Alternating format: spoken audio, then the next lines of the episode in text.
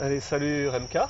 Salut Ludo. Et C'est Yabai numéro 24. 24 déjà? Et oui, Ça passe quand même. ouais, deux ans de Yabai, un peu plus même Nous on pas les saisons, donc c'est que des épisodes, mais du coup, Ouais. euh, C'est à peu près 2-3 ans là. entre le 0 et le 1, il s'est passé genre un an, Ouais. pratiquement. Mais en fait, si on compte entre le 0 et le 1, c'est même 4 ans en fait. non, déjà? Ouais, je pense. Non, tu mens. Je Bon, crois. faudra regarder les dates quoi.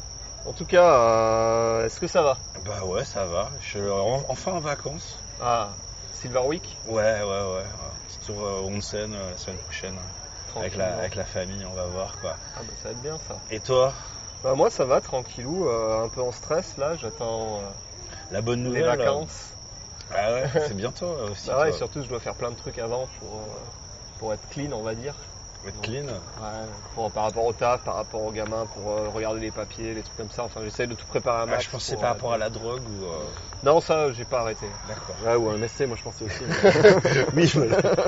Et donc on est avec Fred, ça Fred? Salut, hein. bon salut à vous, salut aux écouteurs. Et euh, bah on est, on, on- bah, tu connais le format, donc Ouais, tu te présenteras tout ça en plus en détail après. Et donc euh, ce soir on est, euh, on est à Yogi Cohen, on, on reprend la tradition de enregistrer dans les parcs. Ouais, ça doit s'entendre parce qu'il y a tous les. euh, comment ils appellent Les ça sémis Les, sémis, mais c'est Ouais, quoi c'est les cigales. Cigales, ouais. en- Et, alors on est sur une petite table magnifique, on est devant un petit distributeur de, de canettes de, de thé, et il y a un peu des gens. euh, Et il y a de la meuf qui passe quand même. Hein. et il y a de la petite. Ouais, ouais, ça passe de temps en Mec, t'as vu le groupe qui est assis à côté là-bas dans je l'ai pas vu mais je les entends effectivement. Enfin, Il y a un énorme groupe derrière, là, je viens de voir ça. C'est assez hallucinant. Donc, il y a quand même du monde en fait qui sort là. la- le couvre-feu a été euh, arrêté là. Avant, tous les Ikaya, etc., c'était fermé à 10h, donc les gens sortaient un peu moins. Et là, c'est rouvert depuis cette semaine. Ah bon Ah je savais pas. Ouais, ouais, ça finissait le 15 en fait. quoi. Bon, bah, si on veut, après, on pourra, Ouais, aller boire un petit verre ou un truc comme ça. Enfin, ça ouais, dépend, ça dépend du dernier train, mais euh, euh, moi je faut que je me lève à 6h demain. Mais ouais. Ah merde, ok, Ouais, d'accord. Parce que je bosse. Moi, au pire, taxi, hein, la dernière fois, Ouais, de toute façon, euh, mais bon, enfin, c'est toi qui verras, Fred. hein. Ouais, parce que je peux éviter le taxi, ce serait pas mal. C'est vrai que c'est pas tout près, quoi. Ouais, c'est pas tout près. Bon, alors, et toi, tu vas nous parler d'un truc aujourd'hui? Euh, ouais, ouais, je vais vous parler, ça faisait longtemps que je voulais en parler. euh, on avait déjà un peu évoqué le sujet de la religion au Japon. Euh, je vais vous parler de la secte Aum. Ah, et euh, de ce qui s'est passé à l'époque. euh, donc pour les, euh, les écouteurs les plus jeunes qui ont peut-être pas, euh, qui savent peut-être pas ce que c'est, euh, puis les plus anciens qui savent, mais euh, peut-être pas en détail. J'ai là j'ai fait beaucoup de recherches. Ah, il y, a- y beaucoup à dire, donc tu vas commencer euh, tôt ou à partir des années 90 ou bien avant? Ah, je fais toute l'historique. Ah ok d'accord donc Ah, ça risque d'être assez long. Et moi je Et vous toi, mot, euh, bah moi je vais vous parler un peu de la nostalgie au Japon et du fait que ben cette année ça fait 35 ans qu'il y a Mario. Ah, Donc jeux l'anniversaire vidéo un petit peu.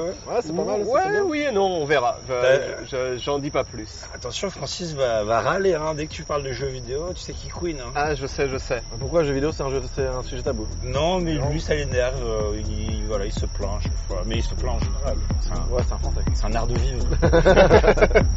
Bref sur ces bonnes paroles Allez, il fallait le dire.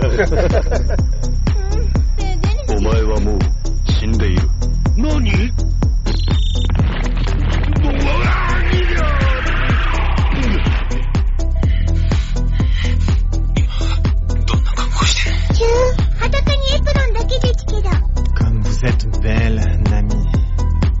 Vous êtes vraiment le joyau secret de l'Orient. Ma mission, c'est de stopper la violence.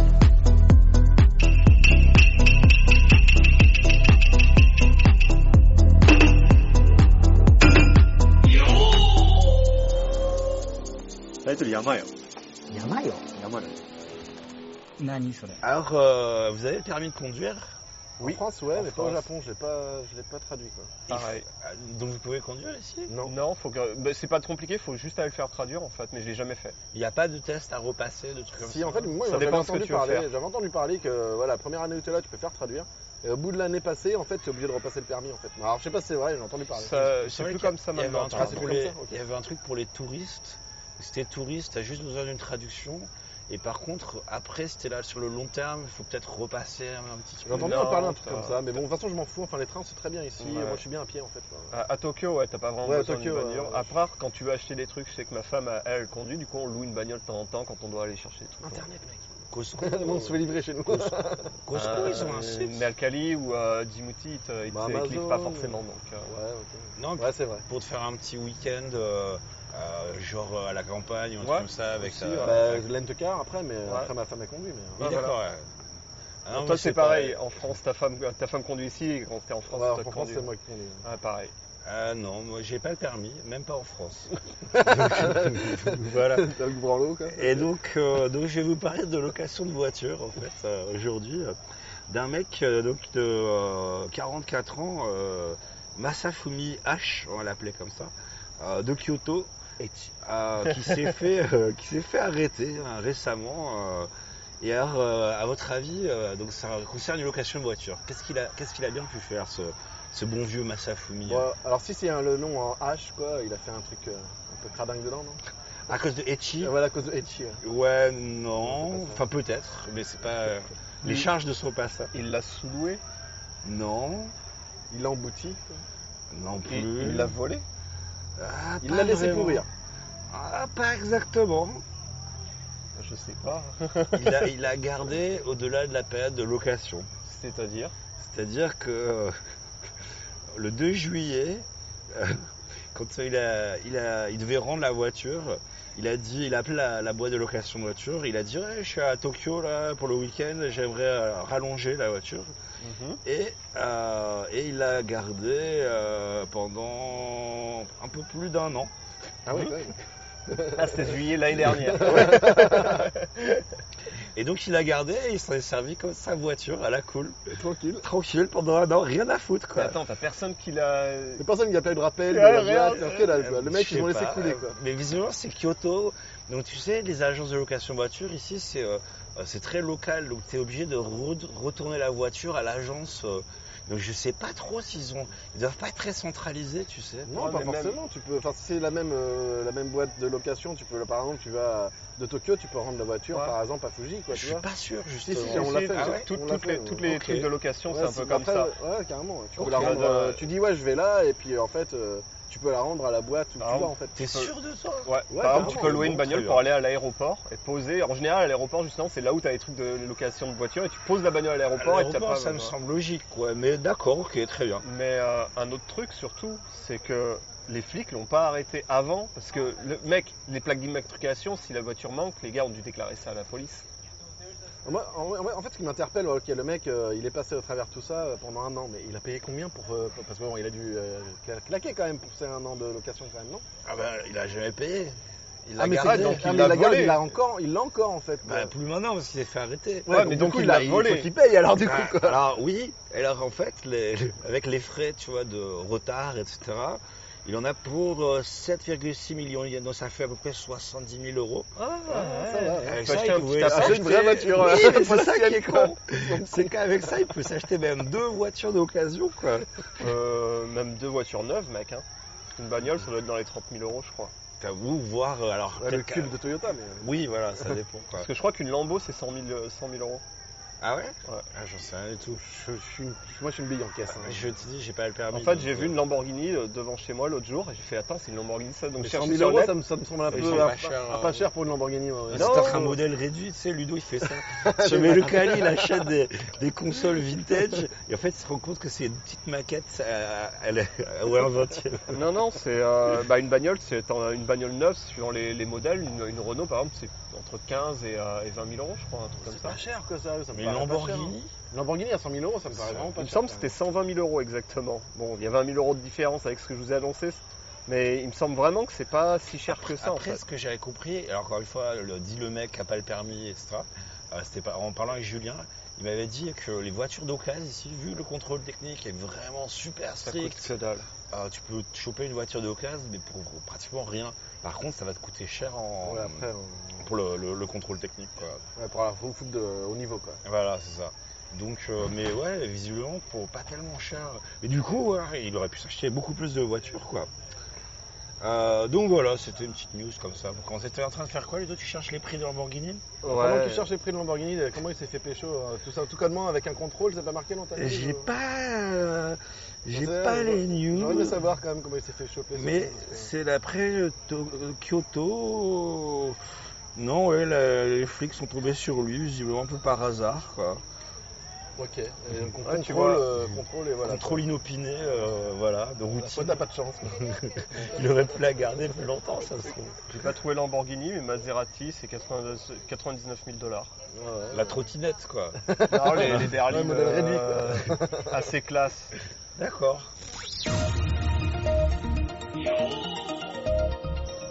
Moi, je vais vous parler un peu euh, de japanisation et de Pokémon.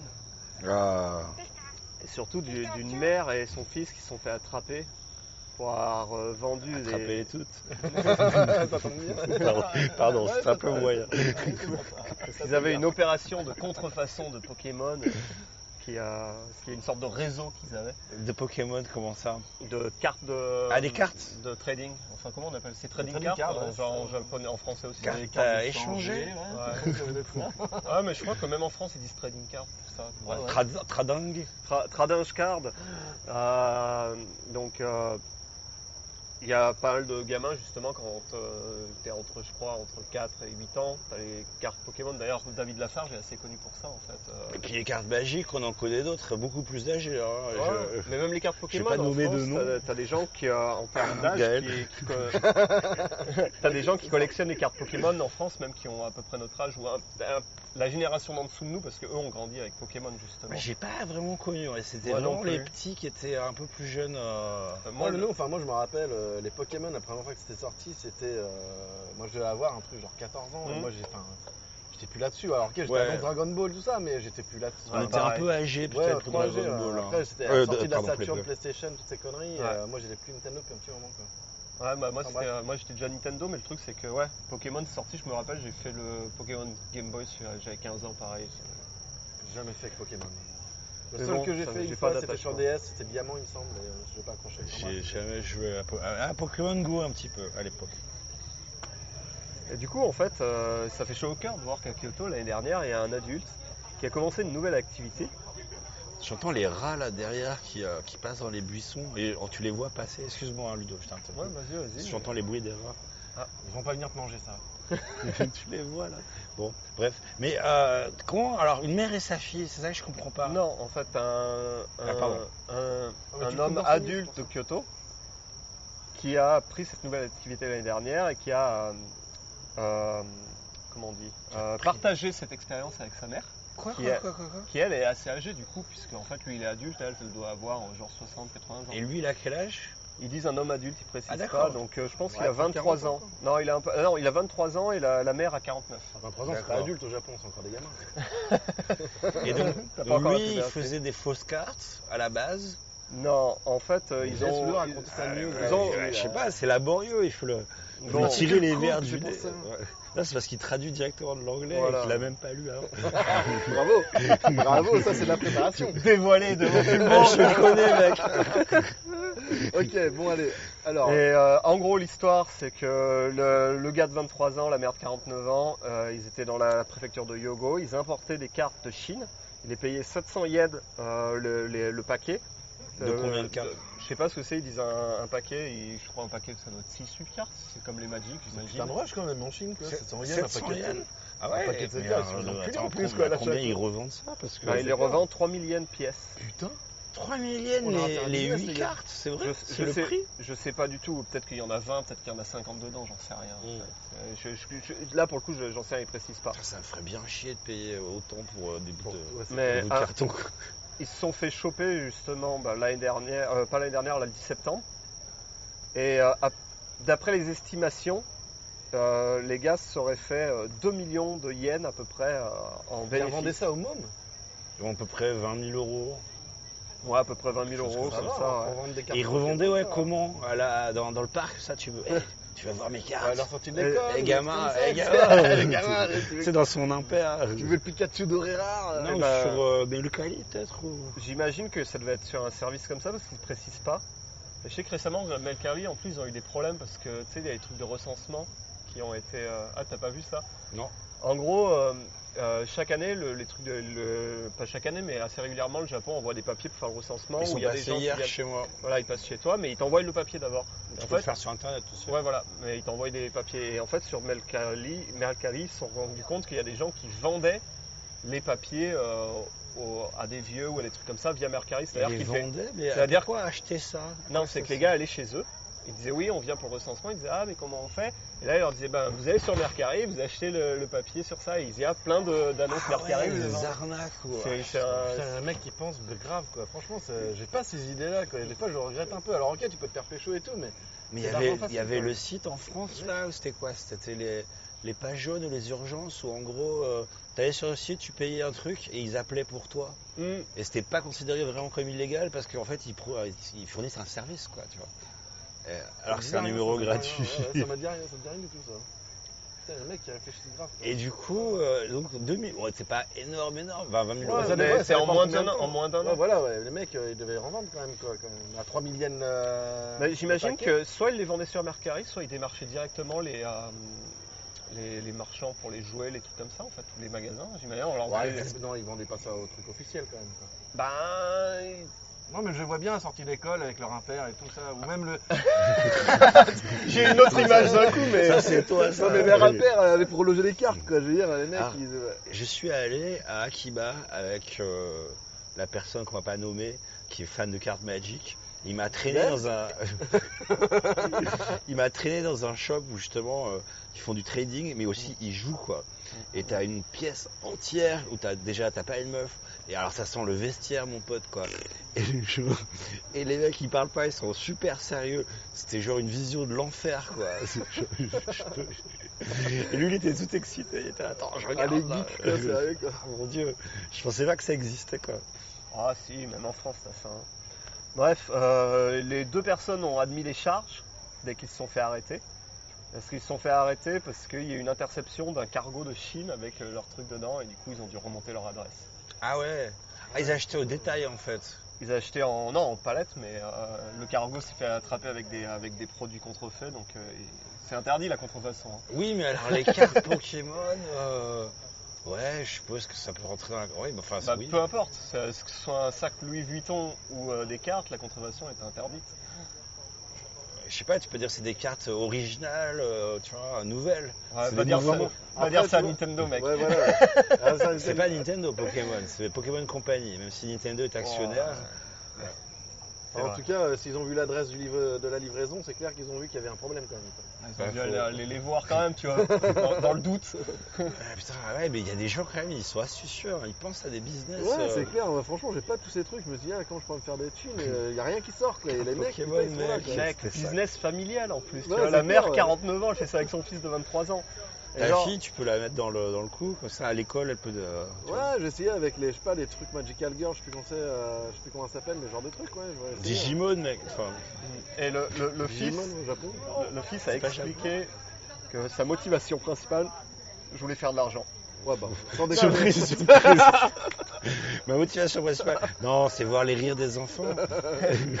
Mais la motivation de la mère, c'est de voir son fils faire de l'argent. Oui, c'est Ouais, bonne- bah, c'est sympa. mère. ouais. Ouais, la gentil. famille, quoi. Très gentil. Donc voilà, ce sera tout pour moi. Va vendre tes cartes, j'ai fait ton petit gorin, ma chérie.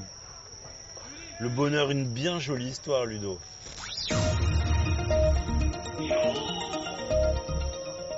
Alors, euh, on va parler tatouage. Ah, Ah. Alors, euh, Ludo, t'avais fait un dossier là-dessus il y a super longtemps. C'était un des premiers épisodes, je crois. Je peux te le dire, je les ai, je, le. Deux ou trois. Ou... C'est le troisième, ouais. Ouais, t'avais pas parlé justement des tatouages euh, traditionnels japonais avec l'aiguille, machin, Ouais, je sais pas c'est quoi. ça. J'avais entendu Et Ça, puis, mais- il en avait gros sur la patate aussi. euh. parce que. Parce que euh, les onsen, et que même encore maintenant, hein, c'est compliqué. Il y a plein de trucs sur lesquels, avec les JO, ils ont essayé de lisser et de faire en sorte que ça marche mieux, mais ça, ça dépend des, des régions. Ouais, mais les onsen, faut aimer vraiment se baigner avec des tas de boules et de bites euh, autour de toi. Enfin, moi, je sais pas, je suis pas fan. Ouais, quand c'est privé, c'est cool, mais se, se baigner avec la bite des autres autour, j'ai du mal, moi. Ah, moi, je m'en ça bats les cradingue, couilles, moi, hein. perso. Après, c'est mon problème, mais. euh, Ouais, moi, à, à la limite avec des potes, un truc comme ça, Ouais. mais genre euh, si tu vas, euh, tu vas avec ta femme, toi, toi t'es tout seul, elle, elle est toute seule, Mm. je vois pas trop l'intérêt non plus quoi. Mais euh, Non, je te dis, les onsen privées, moi, ça me ouais, va, voilà, ça, privé, ouais, moi aussi. hein. Mais j'ai du mal à, voilà, à me baigner avec des inconnus là dans un bain parce que ouais, Ouais, c'est c'est pas si grand que ça quand même. Un- tu un trouves petit- vite à 20. Un euh, petit hammam, euh, tu tu trouves vite à 20 serviette. dans son Tu scène. te retrouves avec- vite avec une boule sur la tête. Voilà, euh. Donc ouais, un gland qui se frotte pas- contre ta je suis pas trop cuisse. fan, c'est pas pas de la les- pudeur, t'aimes pas c'est les plus- hommes nus autour de toi c'est euh, pas forcément de la pudeur, c'est plus de l'hygiène en fait. Alors même si on se lave avant, je sais pas pour moi. C'est ultra propre pour le coup. Ouais, je sais, mais c'est vraiment après c'est plus une pas une psychose, mais c'est un ouais un je sais pas comment dire, mais j'ai du mal avec ça. Même les piscines publiques, j'ai un peu de mal avec ça. Je fais Ah des ouais? efforts pour ma fille. Mais à la base, les piscines publiques, j'y vais pas. Moi, je trouve ça cradin, quoi. Tout le monde se baigne dans la même flotte et Bah, tout. tout le monde pisse. Même si c'est chloré. euh. Enfin, ouais, j'ai vraiment du mal avec tout ça, quoi. Et la mer, Bah, la mer, c'est plus grand et ça bouge, donc j'ai moins de mal, les, justement. les ouais, poissons baissent baisse. dedans. Mais ça, ça me dérange pas, le sperme de poisson, ça coule. c'est bon pour la peau, il paraît. Sperme d'humain par Ça se contre. mange, euh, ici, c'est une, c'est une délicatie. euh. Ouais, j'en ai mangé Ah, la première fois, on m'a dit ouais t'inquiète c'est plein de... Grillé, ça, ouais. hein. Ouais cru, je suis pas fan mais bon. Et donc au Japon, euh, les tatouages c'est assez mal vu, hein, donc euh, vu qu'historiquement c'est lié euh, ben, au yakuza, quoi, enfin à la mafia locale, même si ils sont de moins en moins tatoués parce que justement c'est beaucoup trop grillé. Mais il y a encore plein d'endroits où, ben, Ludo, tu parlais des onsen, les salles de sport, les piscines. La mer, on fait la plage, il y a La des plages il des tatouages, barbecues. euh, Oui, c'est vrai, effectivement. les barbecues au bord de la rivière. oui, euh, bah oui, oui, justement. Voilà. On a fait ça. Et oui, ils nous ont rien dit, quoi. Mais euh, c'est bref. Et du coup, euh, bon, au Japon, voilà, ça a une assez mauvaise image. Et donc, le, le- le- euh, le- le- dans un grand restaurant de sushi, euh, on va parler cuisine aussi, Fred. Voilà. Ah. Un, un- un grand restaurant, un restaurant très classe. Et donc, quand le manager a appris qu'un de ses employés, il avait un tatouage, il a pensé que ça allait euh, Ternir la réputation du restaurant. Exactement. Qu'il allait y avoir des pleins des clients, ce qui est facile à, à concevoir au Japon. hein, euh, c'est vrai. euh, et du coup, euh, bah, Surtout, c'est un truc assez classe en plus. hein, C'est pas le sushi du coin, euh, c'est sûr. que- non, c'est un, un truc assez classe. Bah, c'est le, euh, je suis même te dire le nom du truc, quoi. C'est le, le restaurant de l'hôtel New Otani, donc euh, à Chiyoda, quoi. Donc un truc assez chicos, quoi, paraît-il, quoi. Et, euh, et du coup, non, il s'est fait balancer en fait. Euh, enfin, il s'est fait balancer. Enfin, vous allez voir l'histoire. Un de ses amis euh, qui a dit Ami, euh, je fais des ami, gros ouais. Guillemets ouais. avec les doigts. euh, Les écouteurs, ils voient pas, donc ouais, voilà. précise. Et donc un de ses amis allé voir son manager et il a dit Ouais, appelons-le Tanaka. Tanaka, il a un tatouage. et voilà. Donc le manager, deux jours après, hop, il a viré le mec. Et même pas, il a vérifié, genre vas-y, fais voir. il a même pas vérifié. Et, euh, et comme le mec était dans un, euh, un foyer, en fait, a priori pour les, pour les employés, Mhm. euh, il s'est fait aussi virer de son foyer. Le mec, il Ouais, a sans fini job et à la rue d'un coup. D'un coup, quoi. Merci. Et sans vérifier, hein, évidemment, qu'il y avait un tatouage ou pas, hein, d'ailleurs. Mais bon, bref. Est-ce qu'il en avait un? On y arrive, on y arrive. On- on- vous allez voir.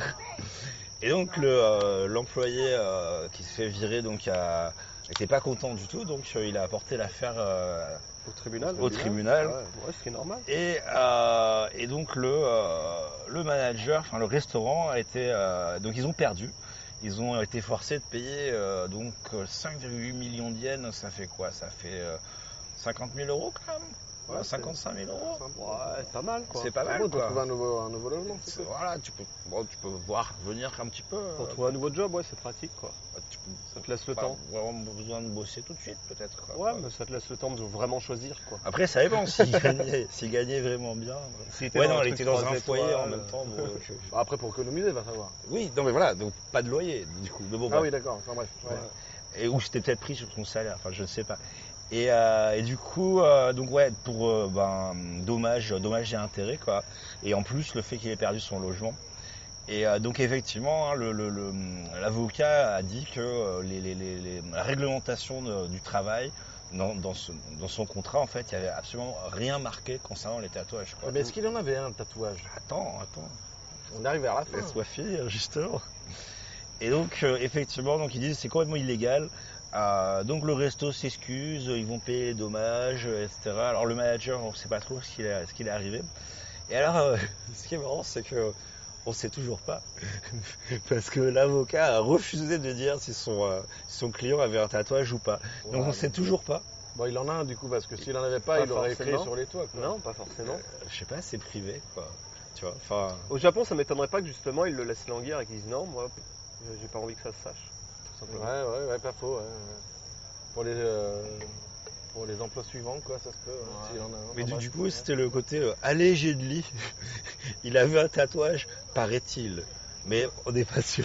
Non, mais en fait, c'est vraiment débile, quoi, parce que c'est vraiment. Enfin, bon, après, c'est. enfin, je travaille beaucoup avec japonais, euh, on en parlera tout à l'heure, mais ça fait 10 ans que je suis là, mais c'est vrai que c'est vraiment très japonais, tu vois, de, de faire ce genre de truc, quoi. Alors, le mec, j'imagine son ami, il devait être peut-être, ça devait être son senpai ou j'en sais rien, et qu'on l'a on l'a cru un peu sur parole, et que le mec, il s'est fait un peu baiser par ça, quoi. euh, senpai, je- il doit pas être dans une très bonne position maintenant. Je pense qu'il s'est Bah, bien que- dégagé aussi, où il a Ouais, dû euh, ouais, bah, aider à payer. le- voilà, ouais, le mec, maintenant, qui, euh, ami, maintenant que le restaurant est obligé de payer, ouais, je pense que ouais, il est mal barré. Ah, je pense que le manager qui a viré le gars. Ah putain, un rat Un rat. Un rat. Mais Là, rat, un c'est rat. là. aucun. Ah, Ouais, ils sont vraiment c'est là, un on les entend. Hein. Mais oui, mais ça va. Attends, il était énorme, mon pote. Au pire, on se le chope, on se fait un barbecue. Ouais, là, pour le coup, c'était la taille d'un chat. hein. Ouais, c'est un petit chaton, ouais. C'était un petit chaton. Oh mon chat, Dieu, mais un petit le- chaton. ouais. Le rat, il est passé juste là, quoi. Bon, Mickey, voilà. Euh, toi, qui, Fred, qui bosses en cuisine, on en parlera un petit peu après. Ouais, Euh, ouais. Il y a des gens qui ont des tatouages. euh, J'en ai jamais vu, mais euh, en général, on se, on se- enfin, même moi maintenant, euh, On n'est pas nu nouvellement en tatoué, cuisine. nouvellement tout tatoué. En fait, normalement, je- moi, je travaille euh, manche courte Ouais. parce que j'étais plus à l'aise. Il fait chaud en plus en cuisine. Oui, bah oui, je suis plus à l'aise pour, euh, voilà, pour travailler. Et depuis que j'ai mon tatouage, je travaille dans une boîte japonaise, j'évite de trop le montrer, je sais pas forcément parce que je risque de me faire virer ou tout ça. On va dire que c'est une forme de respect s'il le voit. Puis bon, pour protéger mon tatouage, j'ai pas envie de me brûler assis avec de l'huile dessus et le baiser. Mais, il y a ça euh, aussi, ouais. mais euh, ouais, non, j'ai- pas, j'ai pas vu beaucoup de tatoués. euh, Toi, t'es en cuisine essentiellement, jamais en salle. euh, Jamais en salle, ouais. Mais même en salle, je pense de toute façon encore. Enfin, même si t'as un tatouage, faut que ça soit, à mon avis, euh, un endroit où ça se voit pas, genre voilà, Sur sur, le gland. sur ton torse, euh, sur tes bras, euh, enfin, dire, euh, les Non, épaules sur le gland, hein, parce que les bras, ils sur peuvent le le voir. Mais tu, Non, mais sur les épaules, ça se voit pas en service, t'as ta veste, t'as tout ça, tu, vois souvent hein, les mecs qui ont des. euh, comment dire, des. euh, pas des gaines, mais des, euh, des machins, tu sais, comme quand tu t'es fait une. Juste ouais, la ouais, manche. ouais, je vois, c'est des nets, enfin les nets qu'on Ouais, voilà. ça, là, genre, Une manche. Et ben les mecs c'est pas parce qu'ils sont faibles, euh, c'est pas une ouais. blessure du tout, hein, c'est qu'ils cachent leur tatouage. J'imagine ça arrive, après, quoi. voilà, les mecs qui travaillent dans. Enfin, voilà, ça dépend où tu bosses aussi. Les izakaya, je pense qu'ils portent peut-être moins importance dans un izakaya que par exemple dans un hôtel ou là où je travaille par exemple. Quoi. C'est vrai qu'il y a le Machan à Lopongi, euh, je sais pas si ça existe encore, à l'époque on y allait souvent. Et euh, moi j'étais très pote avec le manager et en fait tous les gens qui bossaient là-dedans c'était tous des zikos. Et ils étaient tous Ah, tatoués, des donc, pieds à la ouais. tête. Et bon, alors, c'est bon, c'est- alors, bon vu le- c'était pas hyper standing quoi. Mais euh, c'est marrant parce qu'il y a quand même une, une hypocrisie parce que ils savent très bien, tu vois, ils te disent si t'as un tatouage, cache-le. Euh, les gens veulent pas savoir que t'en as un quoi. Donc tu peux toujours prétendre que on sait pas alors que c'est cousu de fil blanc quoi. Ouais, Après, enfin, c'est une question de respect par rapport à, à ça aussi. J'imagine il y a des clients que ça doit pas plaire, trucs comme ça, donc ils préfèrent le cacher. et- Ouais, Même pour le staff, tu vois, par exemple, moi, euh, voilà, j'ai, comme je vous ai dit tout à l'heure, moi, je, bon, maintenant, je travaille en manche longue depuis j'ai mon tatouage.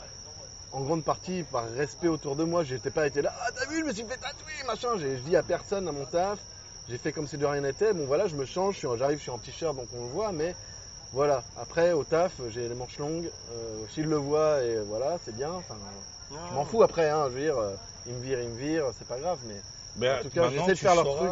Ouais, si vrai le vire. Vérifie ton euh, contrat. 50 millions de yens. Dans mon contrat, je pense que c'est, ils avaient pas, enfin, c'est pas marqué. Quoi. Non, mais en fait, ça aide beaucoup après parce que t'es gaijin quand même. Et je pense que là, Ouais. là, enfin, pour ce coup-là, je trouve que euh, t'as quand même des bons côtés à être gaijin quand t'es au Japon, c'est qu'ils sont un peu plus coulants sur certains trucs quand même. Ouais, Moi, je le parce qu'ils- ressens. euh, Ils n'ont pas le- la même euh, Ouais, voilà. attente de toi que d'un japonais sur ouais. plein de points, c'est vrai. Donc euh, voilà, un gaijin tatoué et un japonais tatoué, je pense que quand même, ça n'a pas la même image au Japon. Euh, Ils se disent, ouais, euh, à l'étranger, c'est normal, et puis au Japon, ouais, c'est. Je sais pas si je vous ai raconté, moi, je crois que c'était la, la première ou la deuxième fois que je suis venu au Japon. Et, euh, et donc, je- le dernier jour de mon séjour, euh, je vais à la gare, donc je vais vers Ueno. euh, et là, euh, il me restait plus de sous, donc j'essaie de payer mon billet de train euh, jusqu'à l'aéroport en carte de crédit. Et la carte de crédit de, de France, elle passe pas, quoi. Il Du coup, la manche. donc du coup, j'ai dû, euh, j'ai dû appeler un pote euh, japonais, nana. Enfin, euh, en fait, à l'époque, t'avais que, t'avais genre la poste et puis euh, Citibank, c'était les seuls endroits où en fait tu pouvais Ouais. retirer avec une carte euh, étrangère. Je me rappelle de ça, j'ai galéré les premières fois que je suis venu au Japon aussi. Et donc je galère, je galère. Je réussis finalement à retirer de l'argent euh, en trouvant une Citibank. Je prends le train, j'arrive et c'était la fin de l'embarquement. Euh, donc je rate mon avion. là, je suis ah putain, qu'est-ce que je vais faire, etc. Je pleure, je pleure, je vais les voir et tout. Ils me disent bon, ok, pour je sais plus combien c'était, genre 50 francs, c'est en- peut-être encore en francs à l'époque, ou genre euh, Ouais, en 30 France, euros. euh, c'était là en 2000 quoi. euh, C'est pas 2002 loin, les- ouais. l'euro. hein. C'est 2001 il me semble. hein. 2002 le changement ou 2001 ouais. Ouais, truc 2001, comme ça. on est resté un an avec les deux monnaies, mais il me semble que c'était Ouais. 2001. mais- C'était à, à- à cette époque-là à peu près, ouais. Et, euh, et donc ils me font ouais ok nan, nan, bon 30 euros on va dire et- mais le lendemain. Donc je suis ah putain bon, qu'est-ce que je fais? Donc est-ce que je passe la nuit à l'aéroport? Non ça me fait chier. Donc, je retourne sur Tokyo, je vais voir un pote à Shinjuku, on va dans un izakaya, on boit des coups, nan, nan. Puis là je me dis bon il faut que je trouve un endroit pour dormir maintenant. Donc là je, je regarde et donc j'étais à Kabukicho hein, qui est la zone un peu comment dire euh, olé olé de Shinjuku. euh, et là, je vois euh, capsule hôtel, et donc je me dis, bon, on va tester capsule hôtel, tout ça. Je vois un mec, tête de salaryman, je me dis, bon, ça a l'air à peu près euh, clean, tout ça. J'y vais. Donc, tac, j'y vais. Donc, déjà, j'oublie d'enlever mes pompes. Enfin, voilà, vraiment l'éléphant dans le magasin de porcelaine. Et donc, euh, tu, je sais pas si vous êtes déjà allé dans un capsule hôtel, Jamais, d'accord. mais c'est pas mixte. C'est que des hommes, quoi. Il y a, les femmes ne peuvent pas y aller parce que, enfin, les, Ouais. les chambres, enfin, c'est pas des chambres, quoi. Ouais, c'est Un rideau, quoi. Je vois ce que c'est, mais je sais jamais. T'en as des spéciaux pour femmes, Marie en avait fait un parce que justement elle voulait tester, elle était dans un spécial pour femmes. Il y en a, mais il y en a pas beaucoup. Non, et c'est plus cher en fait. Ah ouais? Et c'est un petit peu plus spacieux apparemment, c'est ce qu'elle m'expliquait. même. Bah comment elle sait si elle a... Enfin, elle- elle a- parce qu'en fait elle s'est plantée au début, elle voulait rentrer dans un capsule hôtel comme ça et elle voyait, tu vois à peu près comment c'était foutu dedans. non, tu vois pas les capsules, mec. Enfin, elle, a vu, elle m'a Tu dit- vois pas les capsules parce qu'entre la réception et les capsules, il y a le vestiaire. Et le vestiaire, donc en gros, t'as des, des, des vieux gars, la bite à l'air, ça te plairait, Fred. Ouais, c'est mon kiff ça. Et euh, où t'as euh, le mini peignoir, mais bon, euh, encore, tu vois, le, truc qui dépasse. Bah, en fait, euh, au niveau japonais, peut-être pas, mais. Et donc c'est bon, voilà, donc c'est pas mixte. Et donc je me, je change d'un vin, et là je vois un petit vieux qui surgit de derrière. Et alors à l'époque je parlais japonais, mais très mal. Et il fait Ah, le Yajin, il a un tatouage Et donc moi j'ai bon, ai d'autres maintenant, mais j'ai un tatouage sur la jambe, euh, derrière là, sur le mollet quoi. Et, et là, genre, Il me est pas sort gros un- en plus, hein, il est vraiment pas gros. quoi. il est pas énorme, ouais. Et là, il me sort un papier en anglais. Et je l'ai gardé ce papier euh, parce que nos tatouages, nanana, No et nos tatous à l'aude. hein. Et là, je lui dis ouais, nanana, mais moi je suis pas de la mafia, regarde et tout, j'ai rien à voir. Faut juste que je dorme demain. J'ai j'ai mon avion, c'est le dernier jour. euh. et euh, il m'a dit bon, ok, mais alors pas de sauna, pas de piscine, pas de massage. euh, rien, tu files dans ta chambre et je veux pas te voir. Pas chier. Non, et puis surtout, alors d'un coup, t'as découvert que dans le capsule hôtel, il y avait tout ça, quoi. C'est Oui. quoi cette histoire? Il y a un spa, une une Ah, j'étais juste venu pour dormir. Je dis t'inquiète, pas de problème. Et alors, dans le capsule hôtel, dans ta capsule, il y a une mini télé. Tu vois, c'est un truc euh, moulé d'un seul bloc, un peu comme les, euh, les, les- les salles de bain là, tu vois. Ouais. Et euh, donc t'as ta, ta mini télé comme ça, en noir et blanc dans le coin. Avec des chaînes un peu euh, dans tout. Et puis t'as un monnayeur pour euh, les chaînes boulards quoi. Ah, Et donc dans la capsule à côté, t'entends le mec qui s'astique et tout. Donc là, c'est particulier, c'était une expérience. Mais voilà, le premier Ambiance. truc avec les tatouages, moi je- j'en avais vaguement entendu parler, mais je pensais pas que c'était à ce point. Ouais, c'était il y a, Il y a 20 ans, il y a quand même, 20 quasi. ans, ouais, facile, ouais. Ouais. Bref. Désolé, j'ai une digression. On en était où du coup là, l'histoire du tatouage euh, Bah on sait pas, c'était la fin de l'histoire. Ah ouais, c'est ça. ouais. Le mec, il est, on sait pas s'il a un tatouage et en tout cas, l'hôtel il paye quoi. c'est Ouais, ça. voilà, voilà. Il a fait pour leur gueule. moi. Exactement.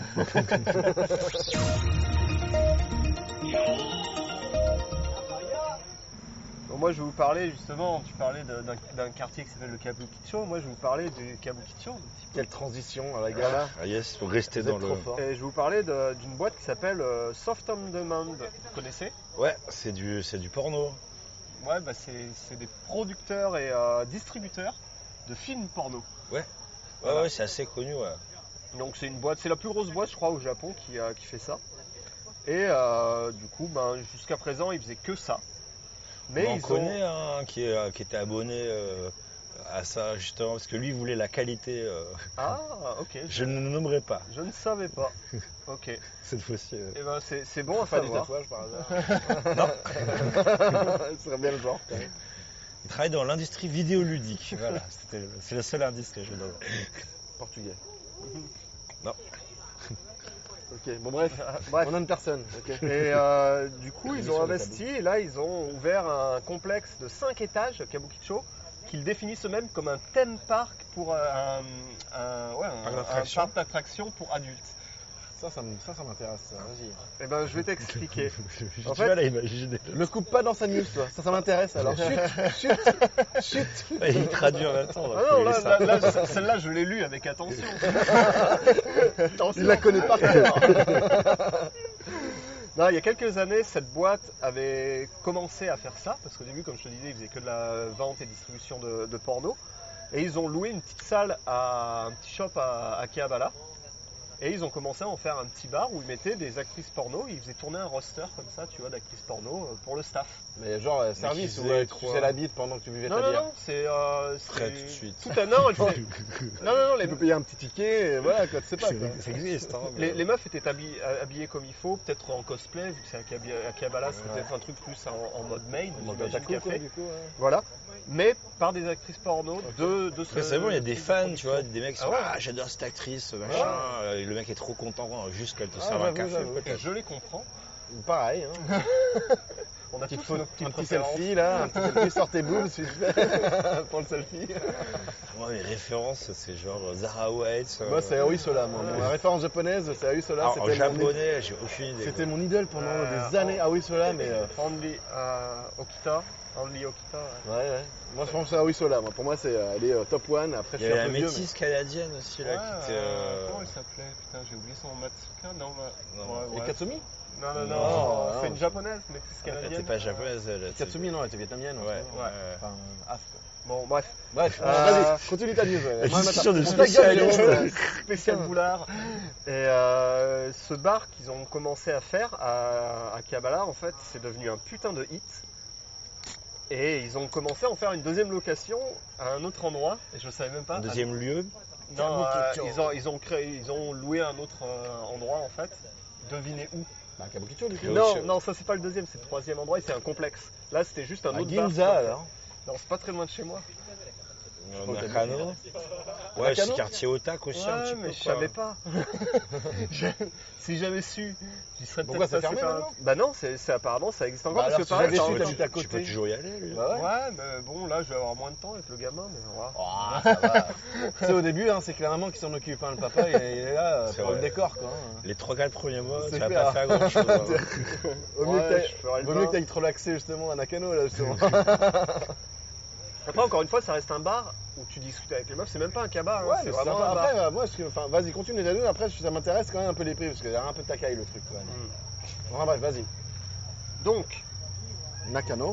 ils se sont dit, il était un peu plus grand celui à Nakano, il marche tout aussi bien. Allez, on, on attaque le gros, on va à Kabukicho, on ouvre un complexe sur 5 étages.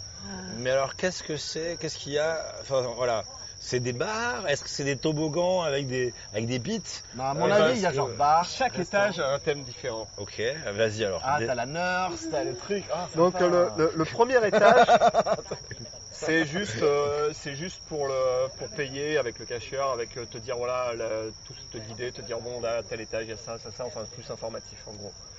Mais il y a aussi un, un magasin avec des, sti- avec des stickers, euh, des, euh, des euh, pelliculas, des, des gachas, tu vois, mais avec des trucs, euh, des, des petites culottes, avec des trucs euh, sex toys dedans. Avec les culottes Allez. sales, putain, quoi que je serais content. là. C'est vrai, c'est vrai. Petite référence. Il avait, il avait sa culotte. Ouais, Et, et donc euh, au basement, donc au moins 1. Dans le sous-sol, là. Ouais, je traduis pour les, les Bah ouais, francophones. bon, c'est B1, c'est basement, tu dis pas vraiment sous-sol, comment t'as dit ça en France Bah si, tu dis sous-sol en fait. hein. Ah, sous-sol, moi ça me fait penser à la cave de mon grand-père, donc bon. Bah ouais, bon, c'est sous-sol. C'est un peu plus glauque en fait dans l'histoire, euh, mais bref. Euh, bon là il y a les... Je sais pas ce euh, qu'ils faisaient de ton grand-père, mais bon. là c'est c'est les- c'est l'étage pour les... L'étage tournante. C'est- c'est- non, là, c'est- ça tourne dans tous les étages apparemment, parce que, mais le... le Les mecs qui font l'hélicobit. Pardon. cet, étage-là, c'est pour les, les newcomers, donc c'est pour les meufs qui viennent juste d'arriver dans l'industrie et euh, qui vont, c'est les nouvelles têtes. En gros, euh, si tu veux des, des- des têtes qui viennent d'arriver dans l'industrie, Si des- tu veux de la fraîcheur. un, un ou deux, un ou deux, un ou deux films max pour le moment, c'est l'étage pour toi. Et donc, on, du quoi Et donc, À mon avis, ça doit être tâches cheap, à mon avis. Hein, Mais non, au encore une fois, C'est un juste- bar quoi. Elles servent à bouffer, à boire et c'est casual en fait. C'est un bar mais avec euh, les serveuses c'est les barmaids et euh, je pense que tu peux discuter un peu Ouais, mais c'est pas elles, un un peu truc genre Hooters ou Non. un peu des tenues sexy, enfin genre Ouais, mini j'imagine que c'est un peu plus un Hooters. C'est pas un cabas, c'est plus un. Hooters dans l'idée où genre ouais les meufs sont habillées sexy et tu peux discuter vite fait avec elles et, euh, et- mais ça s'arrête là. C'est pas un cabas où la meuf s'assoit. C'est quand même sympa. Moi, j'aime bien le Hooters, mais des petites sais, t'as un peu la bidoche qui dépasse du short et tout, suis j'aime jamais bien. quoi. Pareil, C'est- j'aime bien, c'est hein, trop j'aime bien. ricain, quoi. Faudrait que je le fasse un de ces quatre. Ouais, c'est sympa, hein, franchement. Au Japon, ça dépasse un peu aussi parce que Ah ouais, euh, franchement. les pho- entre les photos et ce qu'il y a en vrai, je pense qu'il y a un peu du mensonge. Mais... Mais euh, en fait, je préfère même ce qu'il y a en vrai. Alors oui, alors niveau corps, c'est sûr qu'en photo, euh, c'est plus, on va dire, bombé si tu veux. Mais les meufs sont quand même. Après, t'as des japs quand même. Et c'est moi perso, après, j'ai la fièvre jaune. Et euh, j'avoue que ouais, les petites japs en tenue de hauteur, c'est bien sympa quand même. Ok. Donc au deuxième étage, c'est le Kakubutsu Salon. Donc là où les. Qu'est-ce que ça euh, veut dire? je sais pas. Super. Si, ah, ça, Bah, ça, c'est du journalisme. C'est c'est de pas la pas Si je dois traduire Butsu, ça veut dire. euh, se faire tabasser quoi. Non. Ouais, super, bah, ça, ça donne envie d'y aller. c'est C'est l'étage qui te fait tabasser. Euh, non, mais c'est. Ils l'ont appelé comme ça. tu, tu- tu nous le vends bien. Non, bah, Kakubutsu Salon, donc euh, c'est là où les, euh, les clients ils boivent des, euh, des coups avec des femmes qui travaillent euh, pour la Fuzoku Industry. Donc des putes. Voilà. Donc là, c'est plus du euh, hostess bar. Ok. Donc là, ouais, par contre, Avec, euh, rater, des massages, avec des massages érotiques et euh, tout Ah. plein de. de- Mais parlais mais de au bar bar? Non, là c'est le deuxième étage. Ouais, mais c'est plus un bar là, c'est quoi? Ah bah là c'est un, c'est un Kakubutsu salon. C'est un truc de prostitution. Plus ou moins, oui. En fait, comme les pink salons, tu dois avoir genre un peu des, euh, pas des, euh, des cellules, mais tu dois un peu, un peu isolé, peut-être avec une meuf. ou Bah là t'as un- truc plus, j'imagine que t'as en fait t'as un petit dessin, donc t'as une, sur le deuxième étage, t'as, t'as, t'as un truc où ça ressemble vraiment plus à un, comment s'appelle, t'as une cabine où genre t'as l'impression que t'as un gars qui se, qui se branle. Ah non ça c'est le, c'est, c'est pas le branlette. Tu l'as c'est- pas si vu que ça ta news. Hein. euh. Non non non là, là ça ressemble plus à un cabas en fait, le, le deuxième étage. Ok. Cabas mais à côté il y a aussi des érotiques massages donc il doit y avoir. Enfin, il, reste, il deux étages, mec. Hein. Et- Je dis, à mon Et au avis, Japon, ça ça va monte en crescendo. créneau, ouais. Vas-y, je veux savoir les restes. moi. Et euh, il y a pas mal de, de- de trucs de, de, de services euh, qui, sont, qui sont proposés apparemment au-delà Est-ce que du tu peux décrire massage. les services? Il, il ne précise pas. Franchement, Je- moi je te dis qu'on irait pour podcast, faire un. bah, un- t'aurais, un- t'aurais dû y aller avant de faire ta news, mec, pour vraiment euh, savoir Cache investigation. Bah ouais, t'arrives avec ta Ça carte va de aller presse, voir des là, bim. Bernard de la ouais. Ouais. Zone interdite.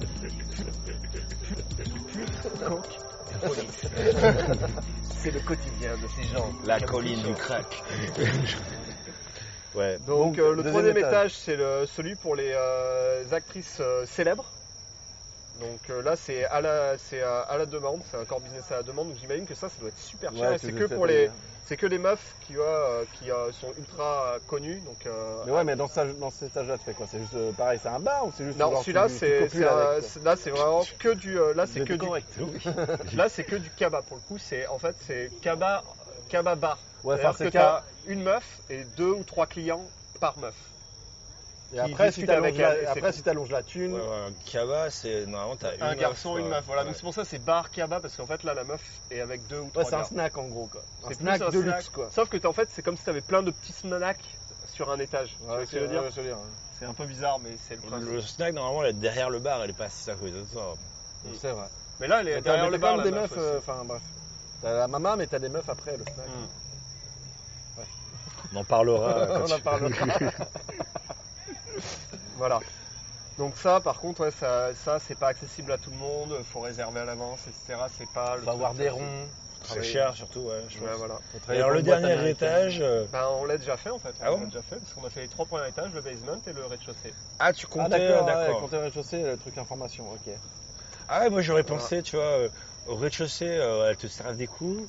Euh, à l'étage au-dessus, teub. non, au pabou, tu vois. Ouais. Euh, après, tac, et en haut, euh, ah, c'est genre euh, Ah, ils auraient faire- ouais, ils auraient dû Bah, faire là en fait t'as les dessins en fait, regarde, tu vois, t'as le basement avec les newcomers, donc tu vois où c'est un truc. Ouais, truc de euh, souvenirs. euh, C'est pas très radiophonique, hein, tout ça. Voilà. Ouais, j'avoue. Deuxième étage, premier étage, c'est des petits dessins mignons, alors radiophonique, il y a des petits dessins mignons avec premier étage, t'as un dessin mignon qui dit que tu peux acheter des souvenirs. Le deuxième dessin, c'est quoi? C'est t'as deux meufs qui parlent avec un escalier, avec un mec qui monte son cul. Non, c'est des boosts. Ouais. Là, c'est Ah les non, pelliculas ouais. en fait. Ah, les pelliculas. Mais il y, a un mec- il y a un mec qui monte son cul quand même. en C'est dessous un mec? Ouais, il montre. Ah, Ouais, mais c'est une meuf. Ah ouais, c'est une meuf qui monte sa culotte peut-être. Ouais, je sais Ah, on pas. dirait une, une- des grosses Ça, moustaches. c'est l'étage avec les massages, mais Ah ils ouais, en d'accord, parlent tu- pas on trop. dirait Doug tu vois. avec une moustache. ouais. Oui. Là, c'est l'étage avec les massages, justement, mais tu vois, ils montrent pas trop les Ah, massages. ouais. Ça, c'est le truc un peu Kabakula que je te disais, tu vois. Un peu Il y a, plus, ah, il y a quand euh, même un tatami. Bah, tu vois, voilà, c'est ça, c'est que les meufs elles sont derrière un mini bar en fait, et elles Ouais, voilà. c'est comme un mini snack en Ouais, fait, que je ouais, disais ça, tout à l'heure en fait quoi. Ouais, il y a quand même la zone tatami où tu Ouais, peux être par terre. Voilà, ouais. Bah, après je pense que que- si t'allonges la thune, après tu te fais un Ça, peu. c'est euh, vraiment en mode VIP, VIP à mon avis, ça. Et alors Et- tout en haut, j'ai Et ça, mal. je sais pas trop. En fait, ça, c'est le truc compagnie privée, c'est ce qu'ils disent en gros. C'est une femme dans un- sous une vitrine. Après là je pense Ouais. euh, le truc c'est genre Ça, t'arrives en avec fait, tes potes euh, et t'es c'est tout que- seul avec la meuf quoi. C'est du peep show, non J'ai l'impression. Ouais, ça, c'est c'est plus du un truc classique, peep show. Bon, Théâtre porno. ouais, voilà. Il y a ça chez du Bon, après, t'as pas, dans ta news, t'as pas quand même les prix des services quoi. non, ou du ils bar et disent tout quand même ça, pas les prix, mais tu peux aller sur place. Le truc si le tu plus veux. intéressant, il l'a pas quoi. c'est- euh, Non. Bah, si, si, je vais te donner un prix quand même, ça peut commencer. En fait, tu, as le, ils cha- tu charges les clients pour la bouffe et, la, et les, euh, et les drinks, les boissons.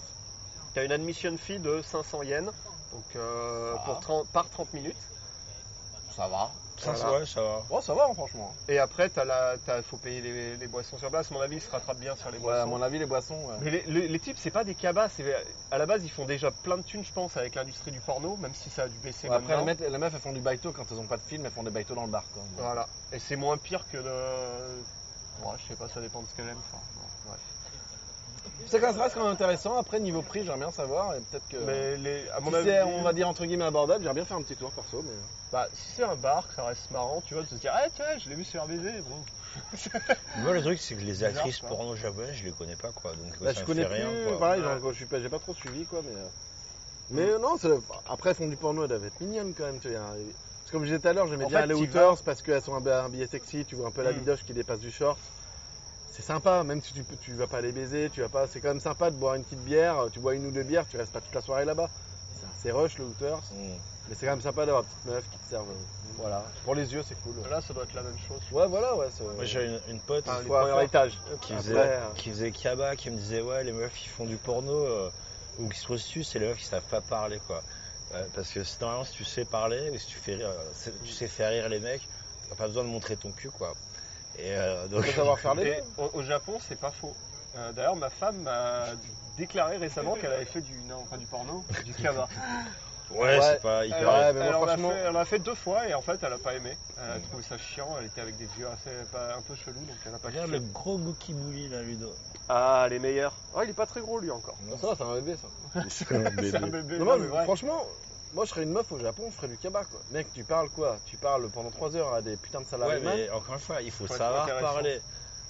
Ah si, faut pas de savoir, problème. faut connaître plein de sujets, plein de trucs qui les intéressent. faut pouvoir, euh, faut pouvoir rigoler avec le mec. franchement, ce qui pouvoir- intéresse les Japonais, t'as- on en a parlé tout à l'heure, t'as les Pokémon, t'as le baseball et t'as les courses de chevaux. Ouais, C'est bon, tu t'as pas beaucoup tu- de sujets à tu, potasser. quoi. gé- tu généralises. Et puis même Kaba, c'est jusqu'à 25 ans quoi. Après 25 ans, euh, t'es, il y a des Kabas de euh, vieilles, hein.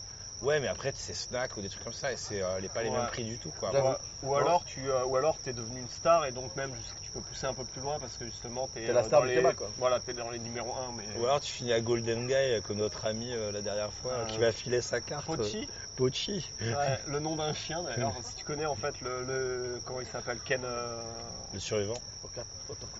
Non, celui qui est mort là du corona récemment, Ah, le, japonais. Un acteur, euh. Ah oui, j'ai vu, oui. Ouais. Et du coup, lui, euh, le nom de son chien c'était Pochi, donc c'est pour ça. en fait. Le nom de chien le plus générique du Japon quoi. Ouais. Après, t'as Talo aussi. Ouais, mais Talos ça peut être un mec quoi. Alors que Pochi. euh, ouais. J'ai beaucoup- J'ai connu beaucoup de chiens qui s'appelaient Talo. J'ai connu beaucoup de chiens.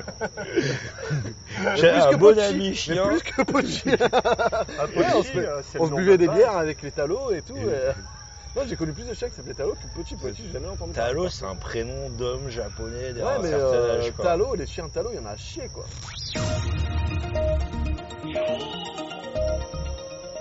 Très bien, alors je vais vous parler de publicité et de discrimination. Ah. Et donc, euh, vous vous souvenez de Yahoo Qui était Ouais. euh, Bah ouais, Yahoo, ce portail euh, qui existait dans les années 90. Ouais, mais tout le monde au Japon utilise encore Yahoo. euh. Eh bien, oui, mais les écouteurs ne le savent pas nécessairement que, en fait, Yahoo, euh, monde et Yahoo Japon, c'est pas du tout la même compagnie. Euh, Yahoo Mm. euh, Amérique, c'était, sont fait racheter euh, par AOL, je ouais, il me semble que ouais, ce qui me semblait aussi. ouais. Et puis ils avaient, ils avaient engagé Marissa Mayer à un moment, euh, puis elle s'est barrée, je sais pas où. Bref. Et, euh, mais en fait, Yahoo ici, ça appartient à SoftBank, je crois, donc Monsieur Son, qui est le, un petit peu le Bouygues Télécom euh, des mobiles au Japon, donc un Mm. peu cheapos, mais qui est aussi le la- l'opérateur de téléphonie qui avait l'exclusivité sur l'iPhone euh, quand euh, il est sorti en premier au Japon Pendant des années, ouais. pendant quelques années, euh, si tu voulais un iPhone au Japon, tu étais obligé d'être chez SoftBank. Et du coup, comme Yahoo leur appartenait, le moteur de recherche par défaut sur l'iPhone, c'était Yahoo. Et donc au Japon, Yahoo est encore... En fait, c'est pas le même management et ils ont, euh, ils font encore des sous, Ouais. quoi, ça existe encore. Ouais, euh, je sais que ma femme, par exemple, quand elle regarde la météo, elle va sur Yahoo. Ouais. Ils ont, des, ils ont une, des- une application pour la météo, mec, qui est géniale, où tu vois les, euh, les trucs en temps réel Ouais. avec un overlap. euh, C'est ultra Bah, bien fait. tous les trucs de météo, parce que j'utilise celui de l'iPhone, mais euh, au Japon, je sais pas en France, mais en tout cas au Japon, leur météo, elle est pas fiable du tout. À chaque fois, ils me disent Carrément ouais, et- pas quoi. euh, bah, là, la semaine dernière, par exemple, l'invité nous dit ouais, on va à Yogi, mais apparemment il pleut. Je fais, ouais, ça fait une semaine en avance, on verra sur place. Et en effet, il pleut pas du tout, il fait 32 degrés. Ouais, je, je suis en train de suer comme un porc, c'est clair. Ce que j'aime bien, c'est qu'ils te disent c'est un pourcentage. Ouais, Donc c'est jamais il pleut, c'est 90%. Donc comme ça, ils se couvrent un petit peu. Quoi. 20%. 20%, 40%. euh. S'il flotte, c'est pas de notre faute. 90% en général, il pleut. hein. Ouais. Ouais, mais quand c'est 40% qui flotte, ils se disent. Enfin, le, le week-end dernier, par contre, euh, ils ont annoncé de la pluie. Et genre, on a attendu la pluie tout le week-end, il y a eu un grand soleil, etc. à Nakano. Avec impatience, d'ailleurs, j'ai envie de dire. On voulait faire notre machine. Oh les papas. Alors les voisins, là, de la table à côté, ils ont trouvé un cafard, je pense. Et donc euh, c'est deux jeunes hommes qui poussent des cris. un T'appelles petit ça peu- des hommes toi, ok. Non, On a une définition de l'homme, hein, mais bon. Ils ont très peur des insectes. Voilà. Euh, donc, le- donc, je vais vous parler de Yahoo Japon, hein, le, Ouais, il y a déjà pas mal, ok. le fameux portail, hein, parce qu'il y a encore le portail ici, ça existe encore, hein, ça sent bon le Internet 1.0 des années 90, ta clope est à l'envers. Euh, ouais, c'est- on, a, on a frôlé le, le Ouais, drame. on a fait- on a fait les mondes de lecture. Et donc, euh, donc ils vendent, bah, ils vendent de la pub, hein, ils font des banners, etc. C'est comme ça qu'ils vivent. hein. Ouais. Et euh, depuis euh, pas très longtemps, enfin quand vous aurez cet épisode, ça sera depuis euh, un petit moment déjà, on dépendra de la vitesse de montage de, de Ludo. Euh, ils ont changé leur pub, ils ont des nouvelles, euh, comment dire, des nouvelles guidelines en français, des nouvelles euh, Ligne directrice. lignes directrices, merci. Euh, pour euh, comment dire, pour ne pas encourager la discrimination. Mais alors, pas n'importe quelle discrimination et pas n'importe comment. Alors maintenant, les pubs qui sont interdites sur Yahoo, si tu veux faire de la pub, tu veux mettre des banners sur Yahoo, trois types de pubs qui sont interdites. National Non, ça, c'est encouragé. Non, pas du tout, c'est pas encouragé, mais ça, c'est pas un problème. D'ailleurs, il y a un nouveau type là, ça y est. Ah, le Premier ministre? Ouais. Ouais. Ouais. Bon, ça c'est un autre sujet. On va pas, on va pas commencer. Ouais, ouais. J'ai pas assez bu. Ah, Ah. Euh, donc, je vous donne des exemples. Parce que j'avais beaucoup, beaucoup de poils sur le corps, je n'étais pas du tout populaire euh, vis-à-vis du sexe opposé. Mais depuis que j'ai trouvé cette solution miracle qui enlève les poils, euh, maintenant, je me tape plein de meufs ou plein, ou plein d'hommes. Ils sont, ils sont cons parce qu'en plus c'est les japonaises, alors, elles aiment bien ça les poils. hein. Ça dépend, tu peux être une meuf aussi qui est très, très Ah. Ça, c'est des pubs interdites ou qui sont autorisées Interdite. C'est des exemples de trucs qui sont interdits. Genre t'as pas le droit de dire que de te raser les poils. enfin, un truc dans le Tu vas voir, attends, je vais, euh, je vais préciser. Mais deuxième type, parce que j'étais gros ou grosse, les gens ne voulaient pas marcher avec moi dans la rue. Mais tu rigoles, mais sur YouTube, il y a plein de pubs comme ça. Enfin, il y a un gars qui s'appelle Tokyo Joe, qui est un japonais qui vit en France et qui regarde les pubs YouTube en fait euh, qui passent, sont euh, si t'es au Japon, qui passent Tu sur ces vidéos. toi aussi pour regarder ce genre de vidéos. Bah, ça dure 5 minutes, mais tu verras, et c'est hallucinant en fait. C'est genre, euh, les pubs, ouais, c'est des trucs, genre, t'as l'impression que c'est un truc de hentai, en fait, non, c'est pour un truc pour mincir, pour des pilules pour mincir, etc. Quoi. Alors, depuis que j'utilise ces produits de- de- de- d'amaigrissement, euh, les gens veulent bien marcher avec moi à nouveau dans la rue. Ouais. La vie est belle. Le troisième, je, je perdais mes vœux.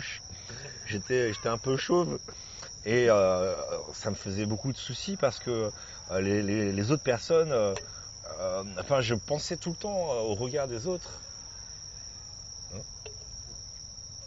Non, je disais bonjour aux meufs là. Ah, elle, nous disais regardait. coucou euh, à quelqu'un. ouais, bah, elle nous regardait, c'était Mimi, je leur dis bonjour. Elle me regardait, je les regardais, elle me regardait, je les Voilà, c'est un regardais. peu ça. C'était vraiment, vraiment un lâche rien. Jusqu'au bout. Et donc, euh, je me souciais beaucoup du regard des autres et ça m'a fait perdre ma confiance en moi. Mais grâce à ces produits de euh, capillaires euh, miracles, eh bien maintenant, euh, j'ai récupéré toute ma confiance. Et tous ses cheveux du coup. Et non, sa confiance. Ah, seulement sa confiance. C'est le plus important. Le produit de garantit pas les cheveux. hein. Alors justement, pour clarifier un petit peu, ce que, ce que Yahoo interdit, C'est c'est plus pas- mensongère. non, justement, les pubs mensongères sont autorisées. Euh, tu peux ok. tu peux avoir des, des grosses arnaques qui peuvent promettre des résultats pas du tout réalistes, euh, avec des, des frais de, de, euh, de cachés, tu vois, en gros, c'est pointer du doigt la discrimination. ou qui, ou qui vont, comment dire, qui posent des gros problèmes de vie privée, c'est pas un problème. L'efficacité des produits, On la transparence, le prix, on, on en a rien à foutre. Le seul problème, c'est ce qui, comment dire, qui pré- Discriminant. présente l'aspect physique, euh, l'apparence, euh, et qui, euh, comme, comme une source de complexe, et qui, est en cela, promouvoit la discrimination. Et donc ils disent que ça c'est impardonnable. Alors, oui et non. Tu vois, l'idée, enfin, l'idée sur le coup, pourquoi pas, tu vois, c'est vrai. Je veux dire, bon, après moi j'adore me moquer des chauves par exemple. Euh, c'est une sorte de hobby personnel. Non, c'est faux. Mais au Japon, euh, c'est vrai que tu, vas- ça- tu vas être très très agressif. hein. Si tu dis à quelqu'un espèce de chauve, c'est vraiment c'est une insulte Ouais, euh, vraiment vénère quoi. D'un côté, tu vois le truc de régime, etc. Mais est-ce que être gros c'est mal? Est-ce que avoir des poils c'est mal? Ah, être gros, c'est mal en fait. C'est quand même un peu. euh, Obésité une- morbide, c'est ouais, mal, c'est oui. une C'est maladie. c'est une ouais. maladie, c'est pas très bien. ouais. C'est pas une maladie. Bah, Euh, l'obésité l'obésité, morbide, si. Il y a des gens qui sont malades, il y a des gens euh, qui ont une, euh, une hygiène de vie pas terrible. Alors, bon, alors, bon, oui, effectivement, c'est peut-être pas bon pour la santé, mais après, il y a des gens, ils y peuvent rien. Et puis, euh, c'est pas parce que t'es gros euh, que. euh, Enfin, j'ai jamais pensé que c'est un problème. euh, c'est peut-être un problème indi pour toi. Non, ce qui est dangereux, moi, ce qui est dangereux. ce qui est les dangereux gens, ils parlent pas au gros au Japon, alors qu'ils ont le sumo comme sport national. Ouais, ça c'est différent. Bah ouais, mais ça reste des gros quoi. Ouais, ça reste des gros, mais c'est différent. non, mais je suis C'est d'accord avec différent. toi, mais c'est C'est différent. un Non, gros, mais c'est pas pareil. Mais non, mais c'est, mais c'est carrément. mais- sauf que, ah non, c'est pas, moi- enfin là, c'est moi qui le dis, mais c'est pas moi qui le dis. C'est-à-dire que les Japonais, c'est comme ça, c'est-à-dire que ouais, ils vont, ils vont vénérer des sumo, mais toi, euh, voilà, toi à côté qui est gros, euh, Ils gimer. ouais, ils vont et compagnie quoi. Ils vont Enfin, pas marcher à côté de toi dans la rue parce que t'es gros, quoi. Bah, donc après, les Japonais ils bâchent pas, mais euh, ouais. euh, Ah, Après, tu as une émission de télé comme ça euh, où c'est des gros, justement, ils te montrent, euh, ils font des sortes de reconstitutions personne avec en des gros qui surpoids. bouffent comme des porcs. la chose politiquement. Ouais, non, mais là, c'est plus qu'en surpoids dans cette émission-là parce que c'est des gars qui font, ils te montrent des photos euh, témoins et en fait, ils ont des acteurs qui sont bien, bien, Bien fat, bien fat, qui font, euh, qui montrent en fait reconstitution, en gros, qu'est-ce qu'il bouffait, ce qu'il faisait, le choc qu'il a eu et comment, et après, il a, il a maigri. Et du coup, après, ils vont taper à sa porte, ils voient le type, comment il est maintenant. Mais à côté de ça aussi, les- dans les pubs dont je parlais, t'as un animé où genre c'est un gros. Il, a- il reçoit une de ses meufs de sa classe, tu vois, il est lycéen, et genre, ouais, c'est la, la meilleure. Elle demande, euh, ouais, j'ai loupé mon train, est-ce que je peux dormir chez toi? Le gars, il pense que c'est une avance, il commence à aller sur la meuf, la meuf, elle fait, tu fais quoi et tout, elle se barre. Le gars maigrit, grâce aux pilules magiques, et là, d'un coup, la meuf fait, ah, tu as maigri, Euh, mais oui Alors ce n'est pas la réalité, Ludovic. Oui, je sais. Tu sais, Mais, tu sais euh, ça. Mais tu vois ce que je veux dire, c'est aussi des, des- de l'advertisement. Tu vois ce que je veux dire, Oui. c'est des trucs euh, qui sont faits pour euh, que des gens justement qui sont en surpoids achètent ça, même si ça n'a pas de résultat. Ouais, c'est du guilt tripping. Je veux dire, bon, ok, ouais, fais du sport si tu peux. Si tu peux. Après, t'as des problèmes hormonaux aussi, tu vois, Oui. bah, voilà. Bon, peut-être que tu peux faire quelque chose. Les poils, bon, bah vas-y, rase-toi, euh, tu vas pas nous, nous, chier une pendule, T'as quoi. l'épilation laser au pire, quoi. Chauve Mec, là, le un nombre de, de vieux manos de 50 ans euh, avec trois poils sur le caillou dans le train, euh, Le mode code barre là. je sais pas. Alors que ici, c'est marrant parce que tu vois, en France, t'es chauve. Bon, nous, aucun de t'as- nous trois n'a ce problème. Tu te rases la tête. Moi je commence à l'avoir moi Ouais. hein, le problème. Ouais. Mais bon, euh, quand ça sera vraiment un problème, tu te fais un Bruce tête, Willis. voilà. voilà. Et alors qu'ici, ils sont dans un trip camouflage. C'est grillé, quoi. barre, ce qu'on disait quoi. euh. Et donc, tu vas avoir des mecs, ils ont des cheveux hyper longs d'un côté, tu vois, genre ultra longs de- du côté gauche, du côté droit. Ils rabattent ce dessus du crâne et vu de dessus, en fait, ça fait comme un code barre. Donc en japonais, tu dis bakodo. Et, euh, et donc effectivement, mais alors que c'est grillé, quoi. Tu vois très bien. Donc Bah, euh, le, le truc qui est marrant par exemple, c'est que mon beau-père, bon, euh, il est bien, mais pour ceux qui connaissent GTO, le, le manga, euh, tu vois le, le vice-président, le, le Ouais, ouais, vice-principal, ouais. franchement il a la même coupe et il a un peu la même tête justement, donc c'est assez marrant. Et, je vois pas du tout. mais, en gros, c'est il a une, une chaussée au moine quoi. C'est il laisse le côté, tu vois, il coupe le côté et genre dessus, bon bah c'est. c'est blanc, je voulais, moi, je voulais dire aux gens, assumez comme vous êtes. Si vous n'êtes pas bien dans votre peau, euh, Faites parce quelque que- chose, en fait, quoi, si vous pouvez, si vous pouvez. Euh, mais il n'y a pas, enfin, c'est ça des, standards de beauté euh, comme ça, universels, machin, c'est de, la- c'est de la merde, quoi. Des gens qui aiment les poils, des gens qui aiment les gens un peu enveloppés, En euh, fait, des gens qui aiment les maigres, euh, tu vois, voilà. Vois, ça parle d'un sujet, en fait, moi, euh, moi, ce qui me gonfle un peu en ce moment, quoi, surtout euh, venant de la France, en fait, c'est ce féminisme 2.0 où elles disent toutes, euh, ouais, il faut être un modèle, machin. Mais les mecs aussi, on est, on est obligé, on a cette pression tous les jours où les mecs, ils ont tous des abdos, machin, quand tu regardes des pubs de parfum, quand tu regardes des Ouais, pubs de pareil. fringues. On est pareil, sauf qu'on fait pas chier, quoi, au bout d'un moment, quoi. On a quand même moins de Mais pression. on a moins de pression quoi. à ce niveau-là, c'est-à-dire que au bout d'un moment, tu euh, le- je pense que les, Alors, les meufs sont beaucoup plus moins regardantes que les mecs euh, sur notre physique, par exemple. J'ai l'impression, Ouais, quoi. je suis. Ouais, enfin, ça dépend quel mec, mais Ah, perso. c'est euh, Ludo parce qu'il dit ça, parce qu'il est beau comme un dieu. Donc forcément, lui. Je- ma femme n'est pas très regardante sur mon physique, donc bon, je suis un peu déçu. Surtout qu'avec ses cheveux longs, il fait vachement romano, je trouve, mais bon, euh, ses cheveux longs et sa barbe. Be- Bec Bédère. un peu. Ouais, un peu, ouais, ouais, ouais, il ressemble pas mal avec Bénard, Il y a ouais, je trouve. ouais. chose, Ouais, ouais, il y a, Il y a- y a un truc, ouais. Il y a un truc, ouais. Mais bon, voilà, est-ce que. Ah, ça dépend, regarde. Euh, Gainsbourg euh, avec Brigitte Bardot, est-ce que l'inverse aurait été possible? Je sais pas, tu vois. Enfin, j'en sais rien. Mais. Euh, façon, j'ai j'ai vraiment pas de problème avec les femmes rondes du moment quand. Enfin, voilà, enfin. C'est plus une question de, Si la femme ronde, elle est là, tu sais, elle, a un peu, elle se cache un peu et machin bidule, c'est vrai que c'est freinant. Si la C'est femme elle est ronde et que confiance ça en soi. suit, même, voilà, c'est un peu ça. C'est plus Mm. une, une, une- une, euh, du comportement plus que du physique. quoi. Ça me dérange pas. de- J'ai j'ai, euh, j'ai été avec une femme ronde et même encore ronde, je suis gentil. hein. Euh, ouais, non, vraiment, hein, je dis ça pour. euh, on sait jamais où ça part le podcast. J'ai pas trop envie d'avoir de problèmes, mais, mais ouais, j'étais. euh, Il va aller dans une. Ah, on donnera ton adresse à la fin du podcast. euh, non, j'étais avec une si meuf. vous voulez vous elle expliquer avec Fred à la fin. Elle était super belle, elle était un peu fat, quoi. Mais euh, j'ai kiffé être avec elle, quoi. Parce qu'elle s'assumait, parce que voilà, après, c'est. Moi, je pense que la beauté, c'est pas forcément le physique, c'est plus comment tu le. Comment toi, tu le. Fais ressortir ton physique, en fait. Ouais, et bon, au-delà du Si la meuf, elle est complexée, c'est sûr que c'est pas attirant. Si la meuf, elle s'assume, je pense qu'il y a moyen. Disons, moi, mon message, euh, ce serait aimez-vous. euh, si Et vous les autres vous pouvez, aimeront. et puis euh, ouais, idéalement quoi. Enfin voilà, essayez quoi. Non, mais Et, dans tous euh, les cas, ouais, c'est le premier pas pour être aimé par les autres, c'est de s'aimer soi-même. On en parlait tout à l'heure avec, euh, avec Ludo justement euh, quand la, la batterie s'éteignait en fait il y a eu une vidéo d'Aaron Quest avec le joueur du grenier qui expliquait lui comment il a fait son régime et comment il percevait sa, son obésité et je pense que voilà c'est un peu quand même assez général ce qu'il expliquait que le mec le du grenier c'est un mec lambda quand même bon ok il a fait des vidéos YouTube maintenant mais le mec c'est juste un gros à l'école et je pense que surtout à notre génération à nous en plus quoi Ouais. donc maintenant comment ça se passe j'en sais rien mais le du grenier c'est notre génération qui a une quarantaine d'années et il expliquait comment ça se passe, quoi, tu vois, les bouffis, les machins, qu'il en a bouffé toute sa life, et même si tu t'assumes en tant que gros, ouais, non, mais je suis content comme gros, au fond de toi, t'es pas heureux.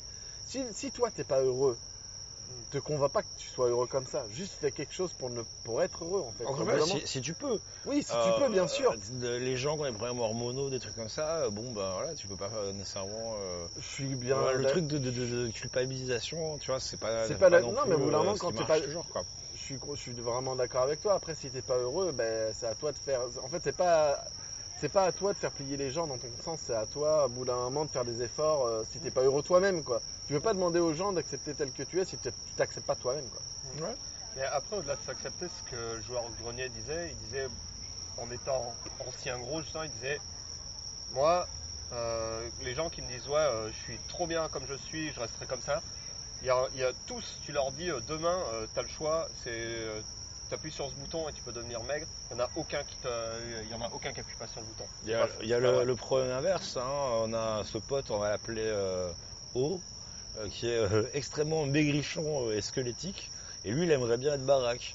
Et il n'y arrive pas, enfin bon, il n'a Bah. pas, il a pas été très assidu à la salle non plus. Bien sûr, mais, j'ai eu ce voilà, problème c'est ça, le problème. Non, mais j'ai eu ce Ouais, problème mais toute ma bon, vie il, aussi. Quoi. il bouffe, il prend pas Ouais. quoi, métabolisme hyper rapide quoi. C'est ça, moi j'ai le même problème. Regarde, t'as vu, je suis, je suis cuss, mais je bouffe.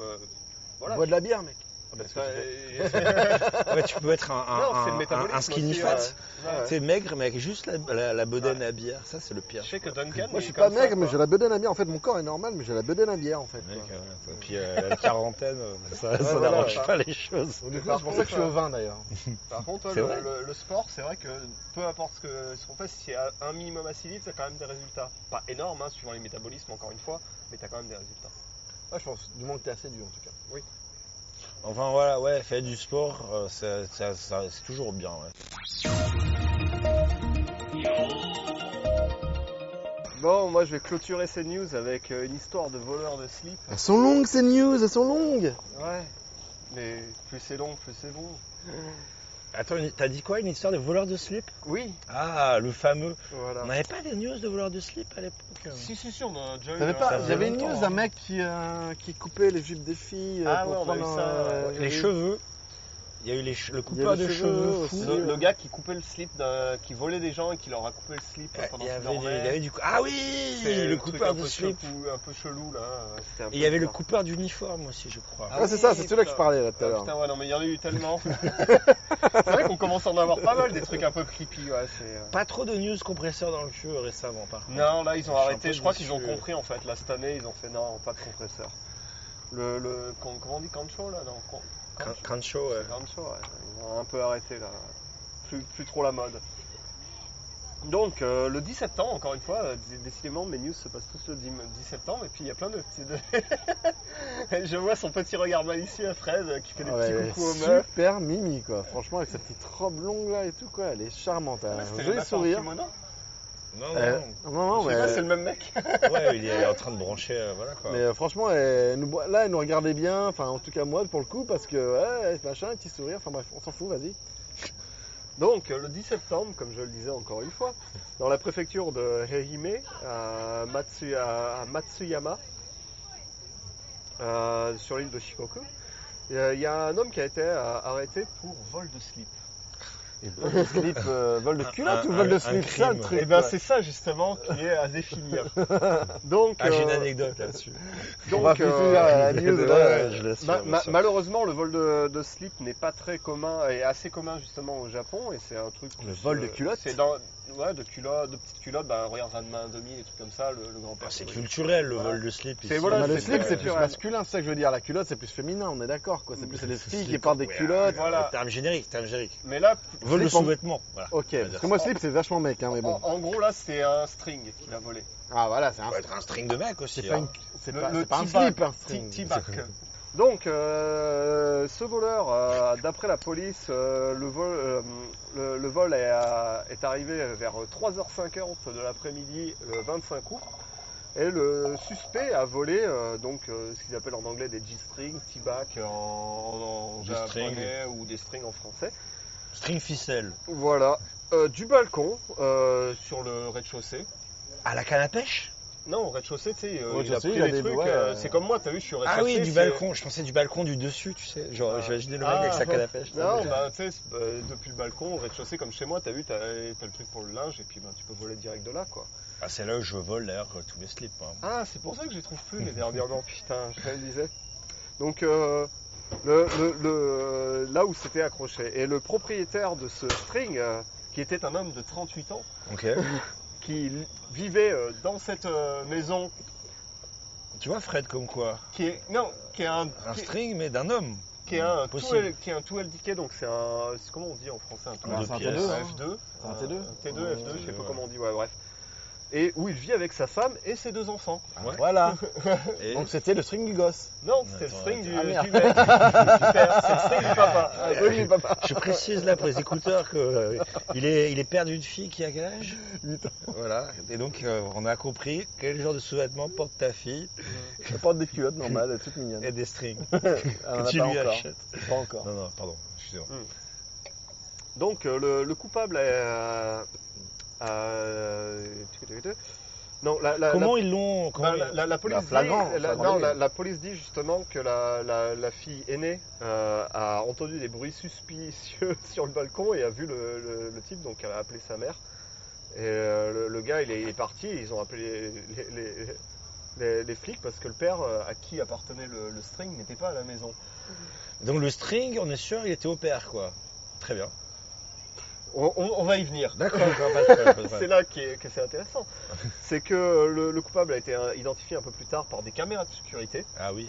Euh, donc euh, c'est un homme de 19 ans qui est un apprenti peintre qui a admis Un le- artiste, un ouais, artiste. un artiste qui a admis le, le vol de- des, des sous-vêtements. La, la- la police Il y en avait a- plusieurs alors. ouais et le- la, la police a, a demandé au voleur s'il avait volé les, les- les strings du mec et le, le gars a été un peu confus à ce moment-là il dit Quel gars? Le Bah, voleur le- Le voleur, en fait. Ah, le voleur. parce qu'il s'était pas rendu compte que c'était le string d'un mec en fait. Il pensait que c'était un string pour femme. Et euh, la- en ligne, les, les- les gens ont bien sûr commenté ça avec ferveur. Et euh, ils se sont dit, euh, bon, mais non, le gars il voulait vraiment un slip de mec, c'est pas possible, tu vois, tu le vois que c'est un, que c'est un string pour homme. Enfin, la poche devant, c'est différent, quoi. Il y, a, il y a la place pour les, pour, pour, pour, pour les kintama et tout, donc c'est pas pareil. Ah ouais, c'est vrai. Mais j'ai pas de pas, string. non, ouais. j'ai pas pensé à ça, moi. Et euh, la, la- la police est allée chez le gars et a trouvé euh, plusieurs euh, strings et de petites culottes de femmes, mais a aussi trouvé le, le string euh, de, de, de, de- de- De notre de- de victime, notre père de famille qui le demandait depuis un moment.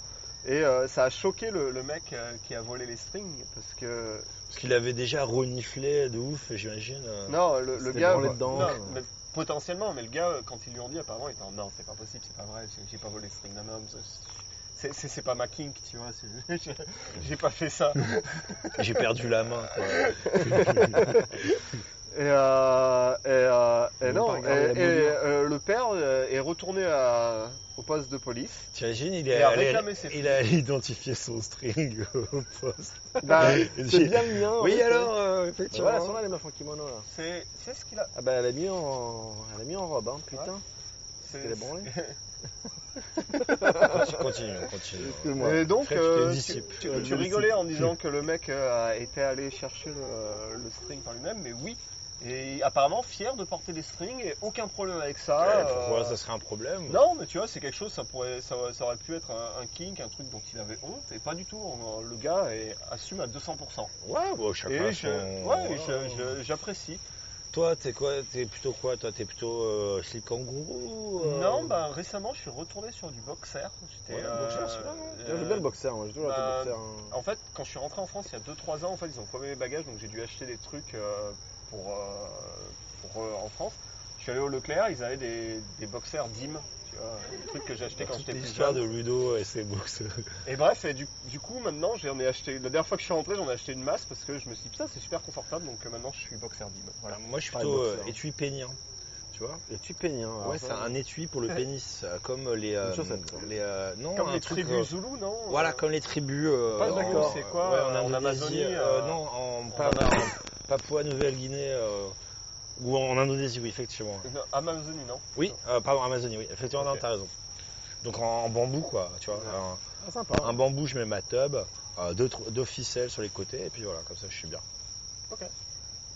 Eh ben. euh, sur Alors, ces- petite anecdote, Ah, bah vas-y, vas-y, pour continue. continuer. J'allais euh, dire sur l'histoire. ces bonnes paroles, mais Ah non. merde, Ah putain. merde, putain. Ah, je suis désolé. le Moi qui étais prêt à torcher. Alors, pour les écouteurs, on fait un, un bingo euh, sur ces bonnes paroles. Donc à 10, euh, 10 fois que Ludo le dit, euh, vous prenez un shot. Voilà. Ah, mais là, pour l'instant, il n'y en a qu'un. Donc, bref. Donc voilà, pour repartir sur cette bonne vieille histoire de voleur de, de slip, j'avais un pote, il habitait dans un, un appart, c'est apparto, tu vois. Donc le truc un peu pas hyper cher, où tu as le, la machine à laver qui est sur le palier devant Ouais, l'entrée. Ouais, j'avais ça en sac là aussi. J'avais ça aussi dans mon- mes premiers apparts ici. Et, euh, et donc, bah, t'as ta lessive, quoi, tu vois. Donc, en général, les gens, bah, ils te, ils te laissent ta lessive, hein, ils vont pas te voler ta lessive. Sauf des fois où, où effectivement, il y a des, euh, les voleurs de slip du quartier, quoi. Et donc, lui, il a été marié, je crois qu'il avait, euh, peut-être un gamin déjà. Et euh, il s'est fait tout voler. Mais le mec a tout pris. Il a pris les slips de sa femme, enfin les culottes de sa femme, euh, tous ses caleçons à lui, ses chaussettes, il a tout volé. Et donc il est allé voir les flics, et les flics lui ont dit oui effectivement il y a un voleur de slip qui opère dans le quartier, Euh, nous sommes sur le sur l'affaire. ne vous inquiétez pas. Il y, a il y a un avis de recherche. Ouais, mais- tu vois, c'est- On a l'habitude. c'est hallucinant. Voilà. Voilà, la police municipale Japon, voilà, c'est euh, voleur de slip, euh, ce genre de truc. Quoi. Et, et en plus, je suis presque sûr qu'ils ont des procès-verbaux déjà pré préfaits, c'est juste pour les voleurs. C'est- Ah, Ouais, Il y a juste le nom à remplir en fait. Mettez votre Le, nom là. le A621, ça c'est pour les slips. Nous devons obtenir le laissez-passer A38. Immatriculer une galère Non, vous a mal dirigé. Vous devez vous adresser à la capitainerie au port. Hein? Non, nous ne voulons pas immatriculer une galère, nous voulons le laisser passer A38. Le port, vous le trouverez au bas de la ville. C'est au bord de la mer. Vous pouvez pas vous tromper. Mais pas le port, nous voulons le laisser passer A38. Hein Hein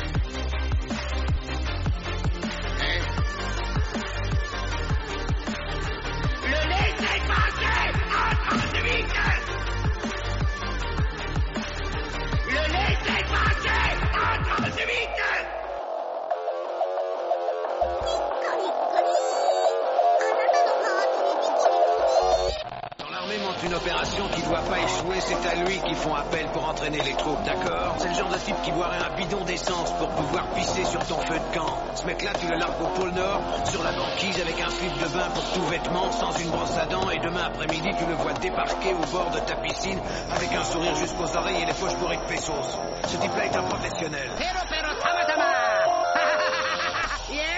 Alors, euh, donc, comme je disais euh, dans l'intro, euh, on avait parlé un tout petit peu de, religion, de liberté religieuse au Japon, quand je parlais du fameux temple du soutien-gorge, qui est un temple désaffecté, maudit, que je suis allé visiter quand j'ai fait un peu d'urbex avec un pote à moi. Ça fait penser à la petite Shindo Kanachan là qui s'est. Je sais pas de quoi je parle. Shindo Kanachan, c'est la meuf qui s'était euh, présentée au municipal euh, japonaise Mais oui. euh, avec son abbé masque bras et elle était bien mignonne cette petite meuf. Ouais, et en gros, elle disait si jamais euh, je gagne, euh, J'enlève le le. j'enlève le. En Bah, fait, c'était des masques de AB en fait qui faisaient euh, le bras. sais, Abbé, en fait, bon, pour ceux qui habitent en France, du coup, quoi, euh, Abbé, il avait, ministre. voilà, euh, le Premier ministre, en fait, l'ancien Premier ministre, du coup, maintenant, c'est vrai, euh, a distribué à l'époque où tout le monde recevait de la thune en France pour le confinement du coronavirus. Nous, on a eu le droit au Japon à des masques. euh, Et 100 000 yens quand même, on a quand Ouais, même mais ça, c'était après. 1000 euros chacun. hein, Ça c'était après. À l'époque, ça c'était après. hein. Ouais. L'époque, à l'époque, on a reçu juste deux masques du euh, de la Moi, je les ai jamais de la reçus, hein. préfecture. Moi, je les ai. Moi, je eus. les ai reçus. Et en fait, cette meuf-là, s'est présentée au municipal avec une affiche municipale avec euh, les, les AB masques, ce qu'on appelle les AB masques, les masques donc avec le masque un, un jeu de mots sur Abenomics, qui était le- le- les réformes économiques que AB voulait implémenter dans le pays et donc il n'a pas vraiment fait grand chose avec ça. Vas-y. Mais en je- tout cas, voilà, euh, je suis pas très calé en politique, mais en tout cas, merci de la précision.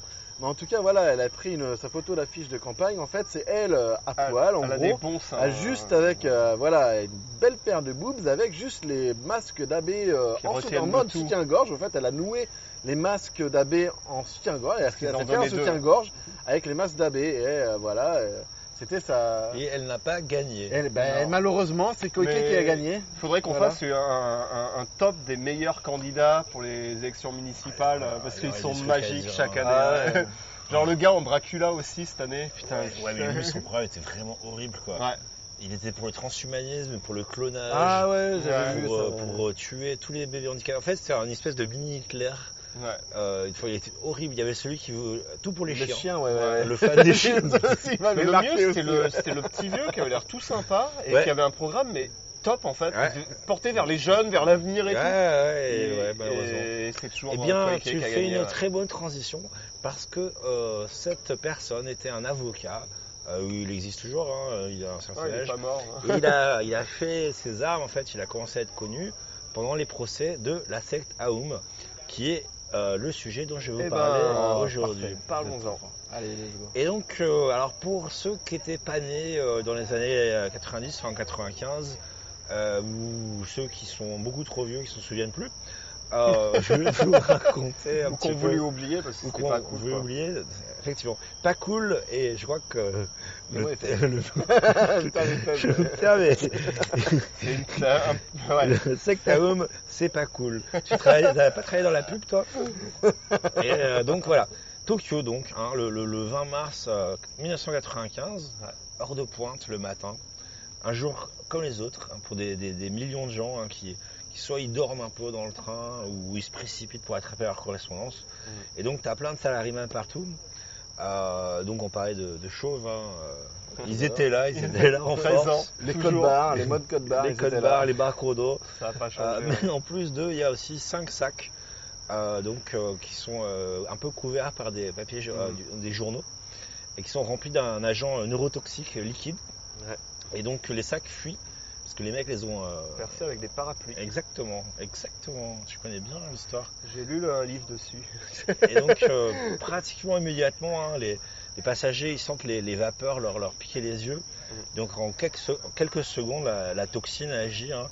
T'en as qui étouffent, t'en as qui vomissent, t'en as qui sont aveugles, t'en as qui sont paralysés. Il y a, il y a- il y a une femme en fait, elle a eu ses lentilles de contact qui ont fusionné avec ses yeux. Ils ont dû lui enlever les yeux chirurgicalement après quoi. Euh, bah, en fait, euh, tu, as, tu as précisé quel gaz c'est Quel quoi le, le gaz en question. tu Oui non mais euh, laisse-moi faire mon sujet. Ok. non, savoir si tu allais dire le nom du, du fameux gaz. il a- ça va être assez long aujourd'hui. Ok. Euh, donc au total, hein, donc 13 morts, 5800 victimes. Déclaré. euh, grosso modo, voilà, déclaré effectivement. Tu as raison de préciser parce qu'il y a beaucoup de gens qui, qui ont, qui ont rien dit. Euh, donc 5 attaques hein, sur trois lignes de train euh, différentes, donc euh, deux sur euh, une, une même, quoi. Donc Chiyoda, Ma- Marunouchi, Hibiya. Et donc les cinq trains, ils convergeaient tous sur Kasumigaseki. Alors pour ceux qui ne connaissent pas Tokyo, euh, Kasumigaseki, c'est un peu le, le centre du pouvoir euh, administratif au Japon, Mm. euh, là où tu as toutes les administrations centrales, les, les- les politiques, etc.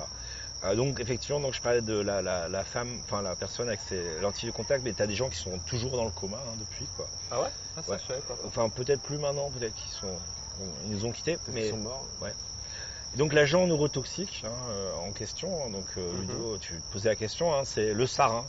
Euh, donc c'est en fait c'est le, j'ai regardé, hein, c'est le, le plus volatile des neurotoxiques. Ouais. Ça veut dire que ça s'évapore ultra vite et ça se répand dans, dans l'environnement. Mais par contre ça reste pas très très longtemps quoi. Mais par contre en, 5 minutes c'est bon quoi. Inodore, incolore aussi, donc euh, tu peux pas le détecter. Par contre tu ça picote. Ouais. Bah tu le sens au début, au bout d'un moment tu commences à être bizarre, mais tu, tu sais pas pourquoi. c'est ça le problème. Alors qui a développé cette saloperie Surprise surprise, les nazis Ah. pendant la deuxième guerre Ah, ouais, mondiale. En même temps que le Zyklon B, tu vois, ils ont réfléchi à d'autres trucs quoi. Euh, ouais, après, bon, y a, enfin, moi, B, je suis pas sûr que c'était. euh, Le Zyklon B, ça a été con- euh, c'était le Zyklon A dans la première guerre qui a sauvé beaucoup de gens d'ailleurs. parce que C'était un produit agricole et qui a été transformé en Zyklon B. Il y a une très bonne euh, vidéo d'un youtubeur là-dessus. mais bref. Très bien. Donc, ça a été l'attaque terroriste la plus grave hein, sur le sol japonais. J'avais parlé de, de l'armée rouge japonaise à l'époque. hein. C'était beaucoup plus grave que ça, quoi. Mhm. Alors, les coupables, c'est qui? Alors, c'est euh, un groupe qui s'appelle euh, Omu Shinrikyo. Donc, euh, je vous expliquerai ce que ça veut dire. À l'époque, c'était un groupe, un groupe religieux obscur. Eux, ils pensaient que la, la fin du monde était proche et ils sont décidés de, de lui donner un petit coup de main, quoi. Ah, donc, euh, après euh, plein d'années dans le couloir de la mort, hein, le, le leader, hein, donc, euh, qui s'appelait euh, Asahara Shoko, il a, il a finalement été exécuté. C'était l'année dernière, non? euh, non, c'était euh, il y a deux ans, Ah putain, ça passe vite. Ouais, non, je me rappelle encore. je crois. Avec un certain nombre des, des autres membres, hein, des, les- un peu les chefs Ouais. et puis les, ceux qui ont, qui ont fait l'attentat. quoi. Alors comment on est arrivé là? Donc effectivement, donc, je parlais un peu en intro de la, la- la grande liberté religieuse au Japon et donc des dérives possibles. Euh, donc effectivement, épisode 11, hein, le temps du soutien-gorge. Si vous l'avez pas écouté, mais euh, le mieux c'est que vous y alliez vous-même pour voir, enfin si ça existe encore, je sais pas. C'est vraiment hyper creepy. Euh, donc en gros c'est un- une secte. hein, enfin, en- fait dans le bouddhisme il n'y a pas vraiment d'organisation centrale comme dans le catholicisme par exemple. Ouais. Et donc tu as des, des, des, hum, des groupes. En, en- quand tu, tu bosses sur les religions euh, au Japon, tu appelles ça des sectes. C'est pas des sectes au sens euh, secte en France. Mhm. Euh, Des groupes religieux. c'est des écoles, voilà, c'est des écoles bouddhistes. Ouais. Et donc, t'en as plein, plein, plein, plein, plein. Et donc, la, la, la, la séparation de la religion et de l'État euh, s'est faite après la guerre. Et les Américains, euh, c'est un des trucs qu'ils ont fait, quoi.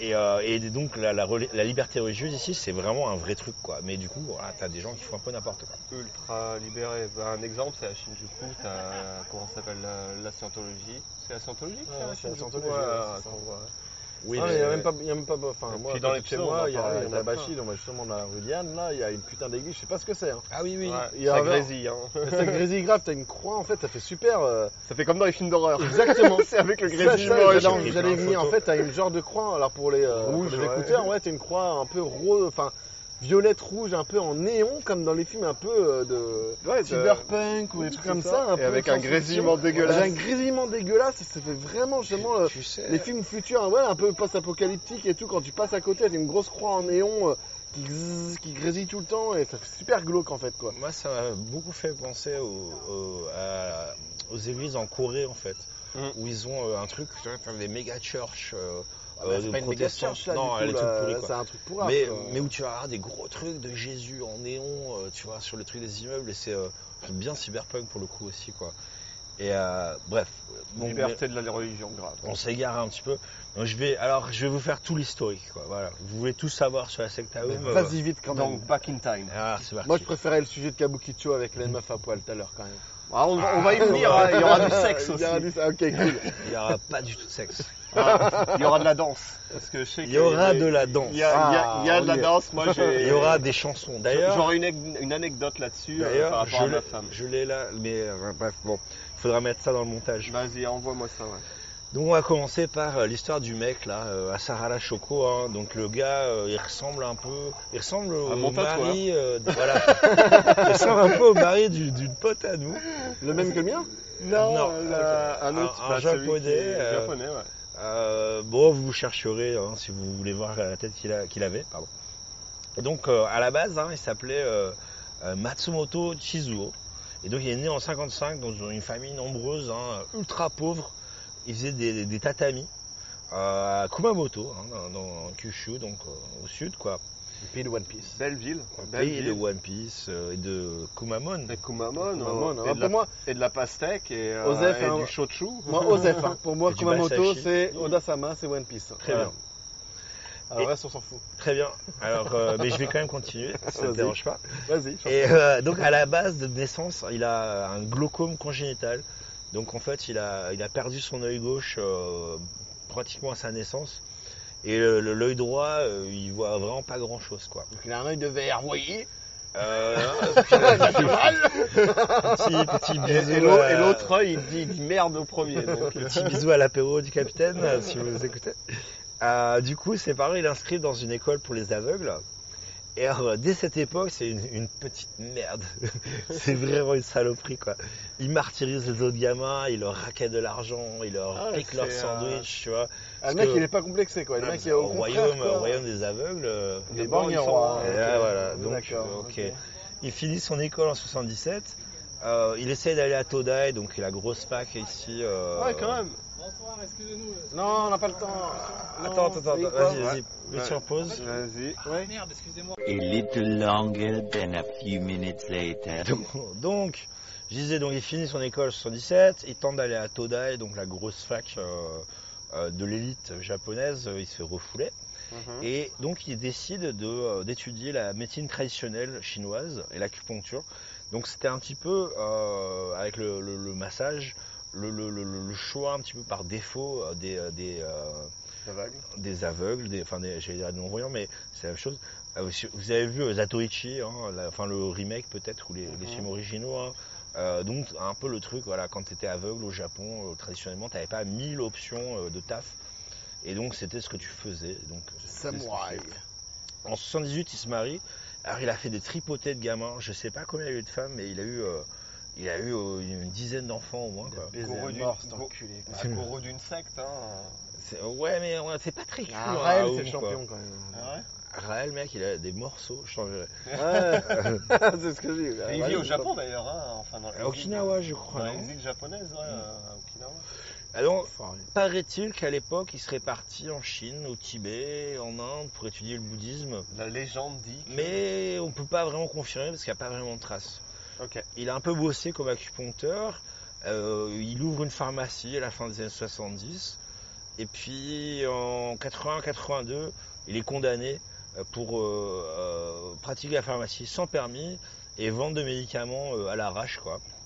Donc il se prend une amende, 200 000 yens, donc c'est quoi? C'est euh, euh, 2000 euros. C'est 2000 euros, mais à l'époque, j'imagine que ça devait valoir beaucoup plus que maintenant.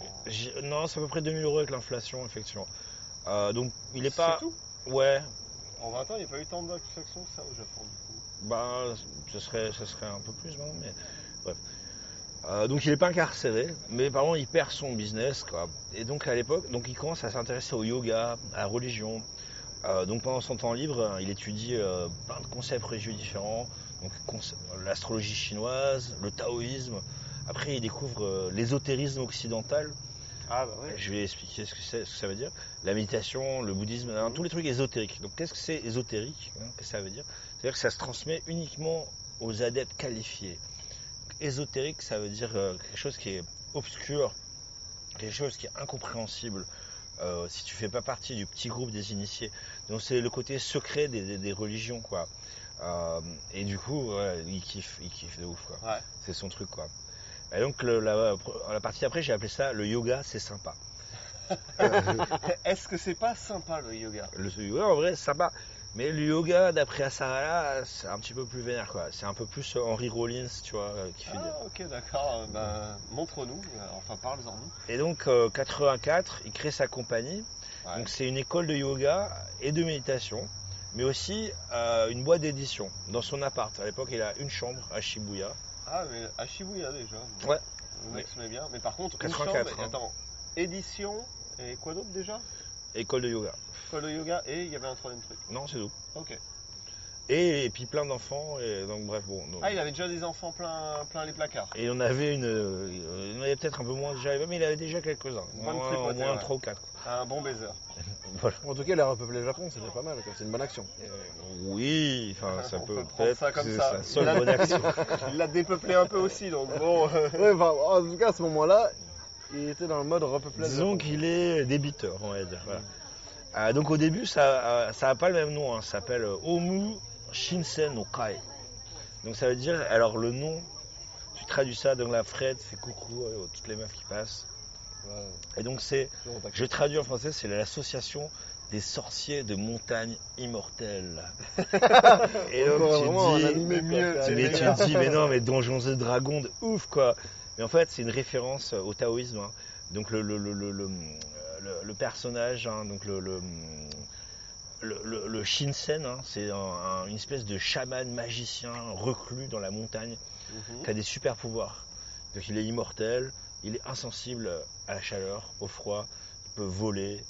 Euh, Donc, il ne fait pas vraiment partie de ce monde. C'est une sorte de Superman, mais euh, en mode. euh, En mode taoïste, et chinois. ouais. Et, euh, et donc il développe son bise, hein, 86-87, donc il change de nom, il donc maintenant il s'appelle Asara Shoko, et change de nom de son groupe pour euh, Omu Shinikyo, donc ça veut dire euh, Omu, donc Om c'est le, le, Mhm. le truc un- un- un- indien là, tu sais, Oh, Om. ouais, vois Euh, bien, ouais. et donc la, Shinikyo, la, la vérité suprême, donc Om hein, du sanskrit. J'ai juste une question. Est-ce que tu sais pourquoi il a changé son nom?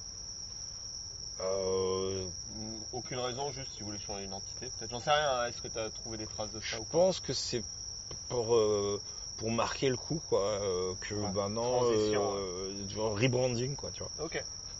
Je dirais ça, mais maintenant. euh, 89, donc euh, énorme lobby, ultra agressif des politiciens locaux. Il fait le forcing à mort euh, en, les, en les harcelant, quoi. Il récupère le statut d'organisation re- entreprise religieuse, Mhm. dont on a parlé donc dans l'épisode 11. Donc ça veut dire quoi? Qui est un bon statut, hein, mine de rien. Parce que ça veut dire pas d'impôts à payer, du tout. Énormément pas d'impôts. Et puis opacité totale. Parce que l'État n'a pas le droit de se mêler du fonctionnement interne des, des- des entreprises religieuses. Et l'État peut te donner de l'argent, par exemple. Enfin, il y a des groupes politiques peuvent euh, te subventionner, ça arrive aussi. hein.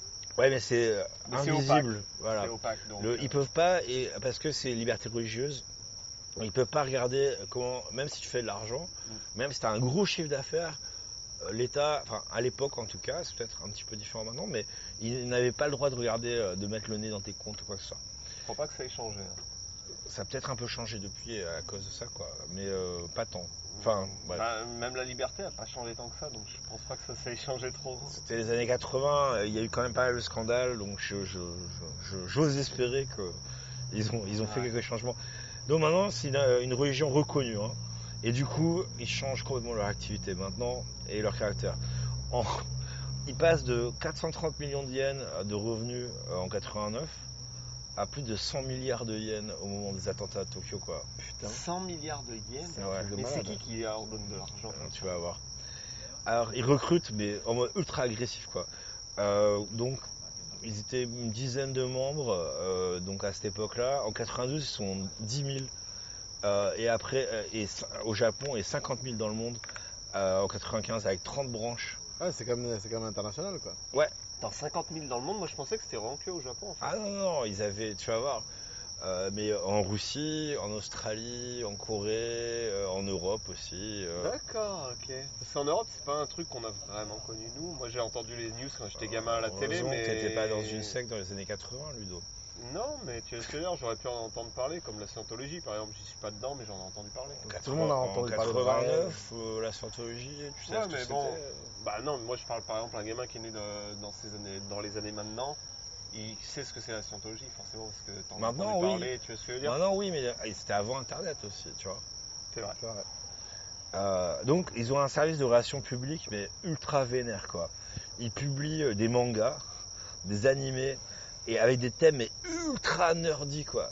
Donc, c'est les missions spatiales, euh, les armes, euh, genre laser, tu vois, la télékinésie, conspiration mondiale. Jedi Mind Trick. Euh, de- ouais, quête de vérité absolue, tu vois. En, en 87, ils créent Home Press.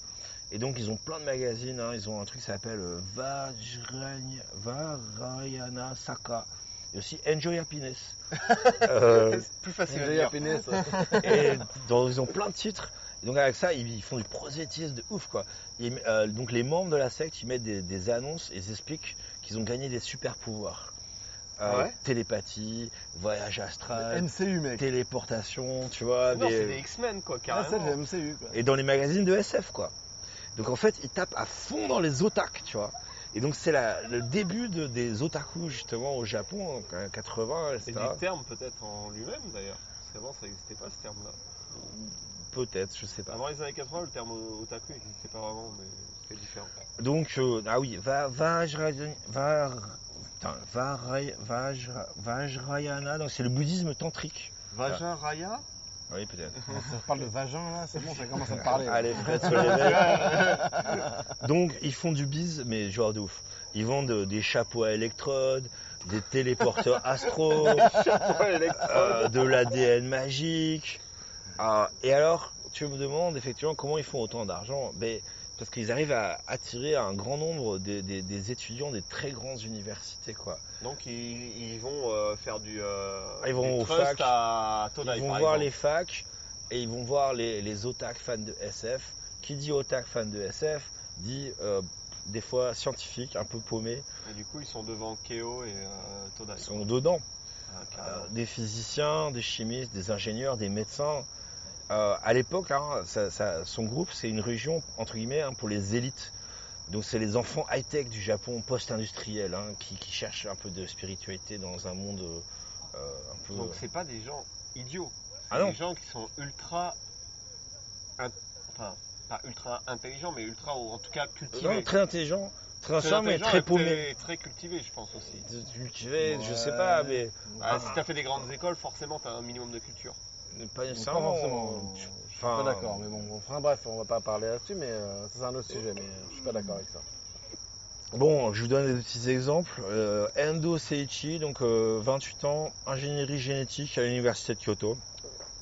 Kyodai, deuxième meilleure fac du Japon. Tsuchiya Masami, université de Tsukuba, donc super université d'ingénieurs aussi, chimie organique. Joyu Fumihiro, Waseda Telecom. Il a Bon, bossé, c'est pas un teubé quand même. hein, il a c'est bossé 15 jours, 15 jours à l'agence spatiale japonaise. Il a dit, euh. Là, là, ouais, euh, il a dit, niquez vos mères, ça- votre boulot est pas compatible avec ma passion pour le yoga.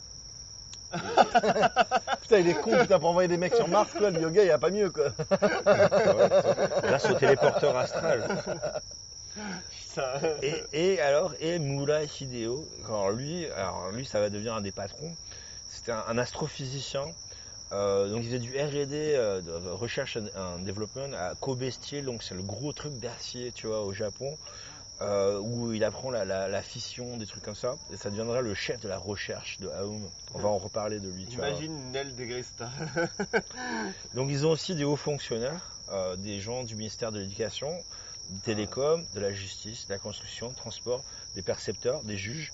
Euh, Il y aurait un juge qui aurait donné un million d'yens au culte, comme ça, tu vois, par, par gentillesse. Il y avait aussi des reporters, des éditeurs, euh, un chef des programmes de la NHK, donc c'est la télévision, euh, c'est comme euh, France, c'est France Télévisions. France Télévisions, ouais, Ouais, C'est c'est ça. France c'est 2, la France télé- 3, c'est la euh. télévision nationale. Les gens doivent payer. Enfin, c'est différent le système d'ailleurs. Il faudrait qu'on en parle un jour de la façon dont ils essayent de raqueter les gens pour la télé. Mais bref, c'est un autre sujet. Moi, c'est la France Télévisions. Enfin, C'est- c'est la- ce serait France c'est Télévisions, ouais. C'est l'équivalent Japon. Voilà. Mais pas que. Ils ont aussi des gens dans l'armée.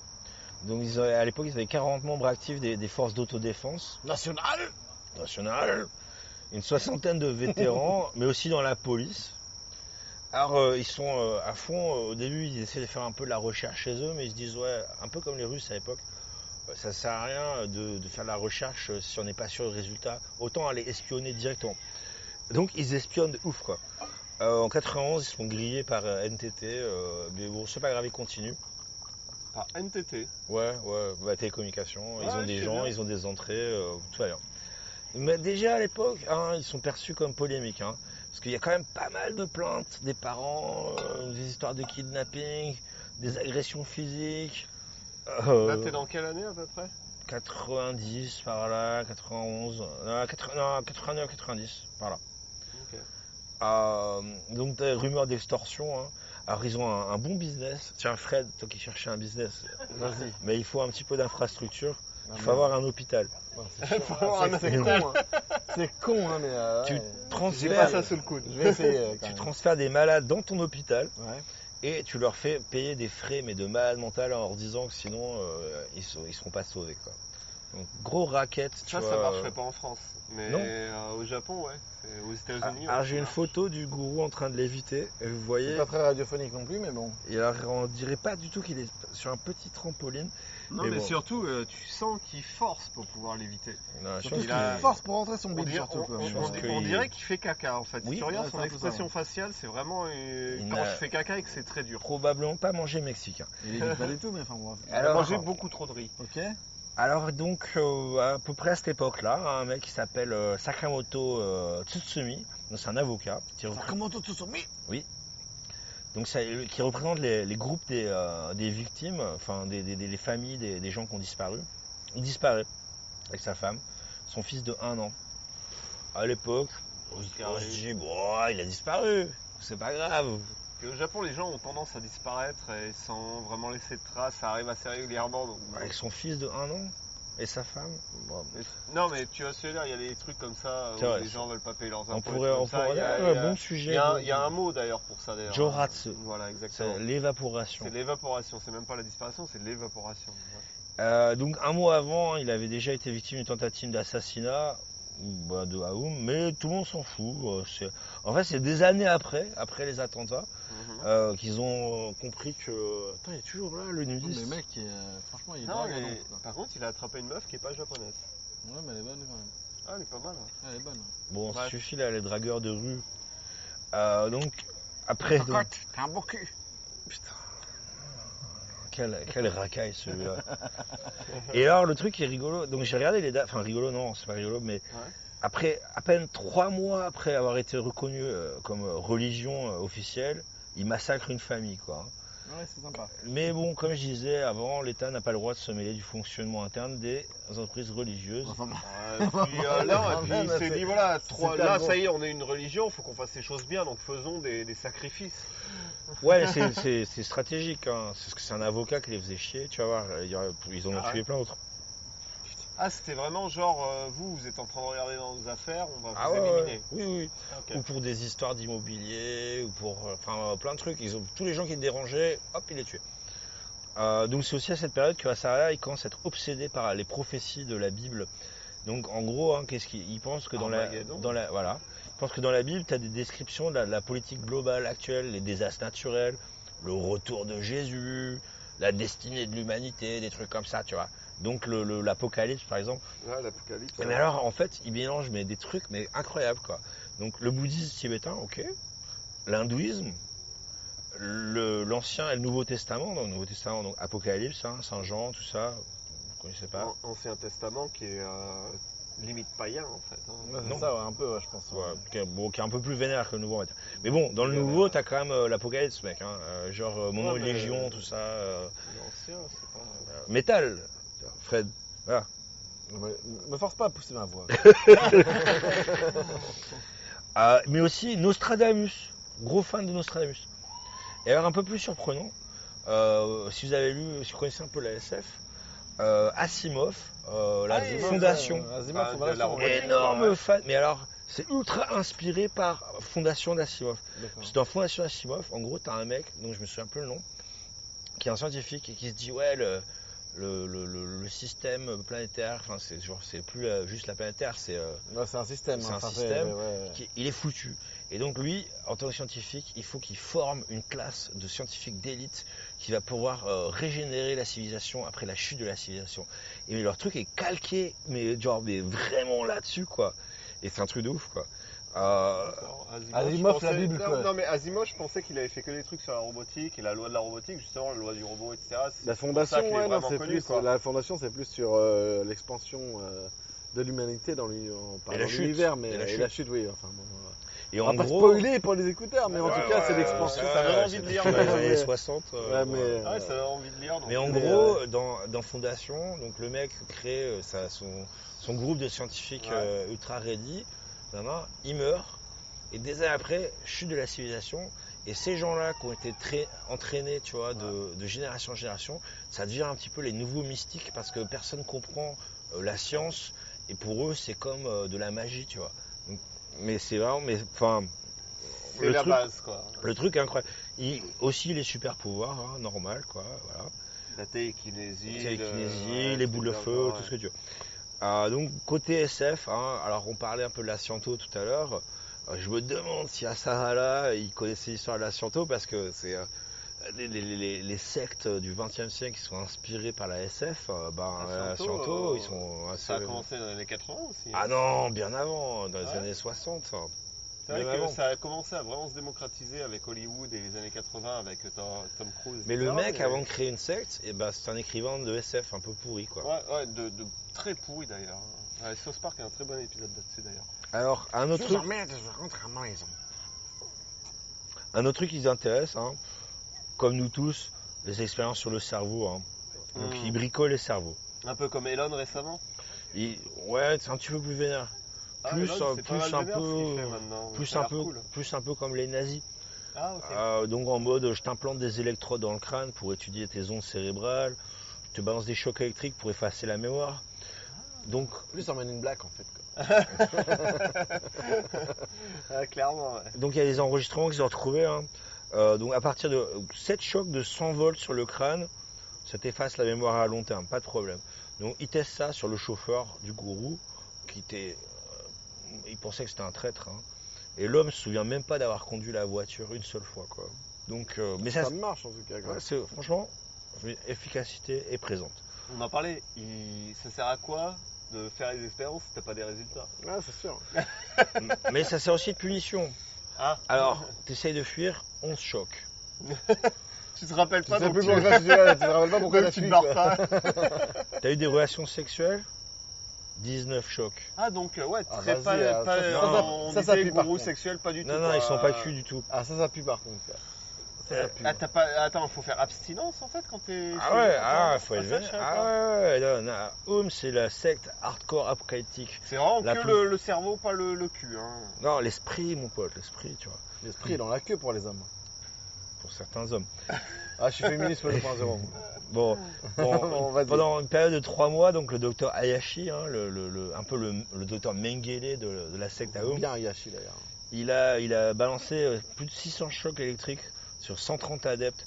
Donc il y en a, ils ont même oublié le culte dans lequel ils étaient, le nom du gourou, ou même leur propre nom.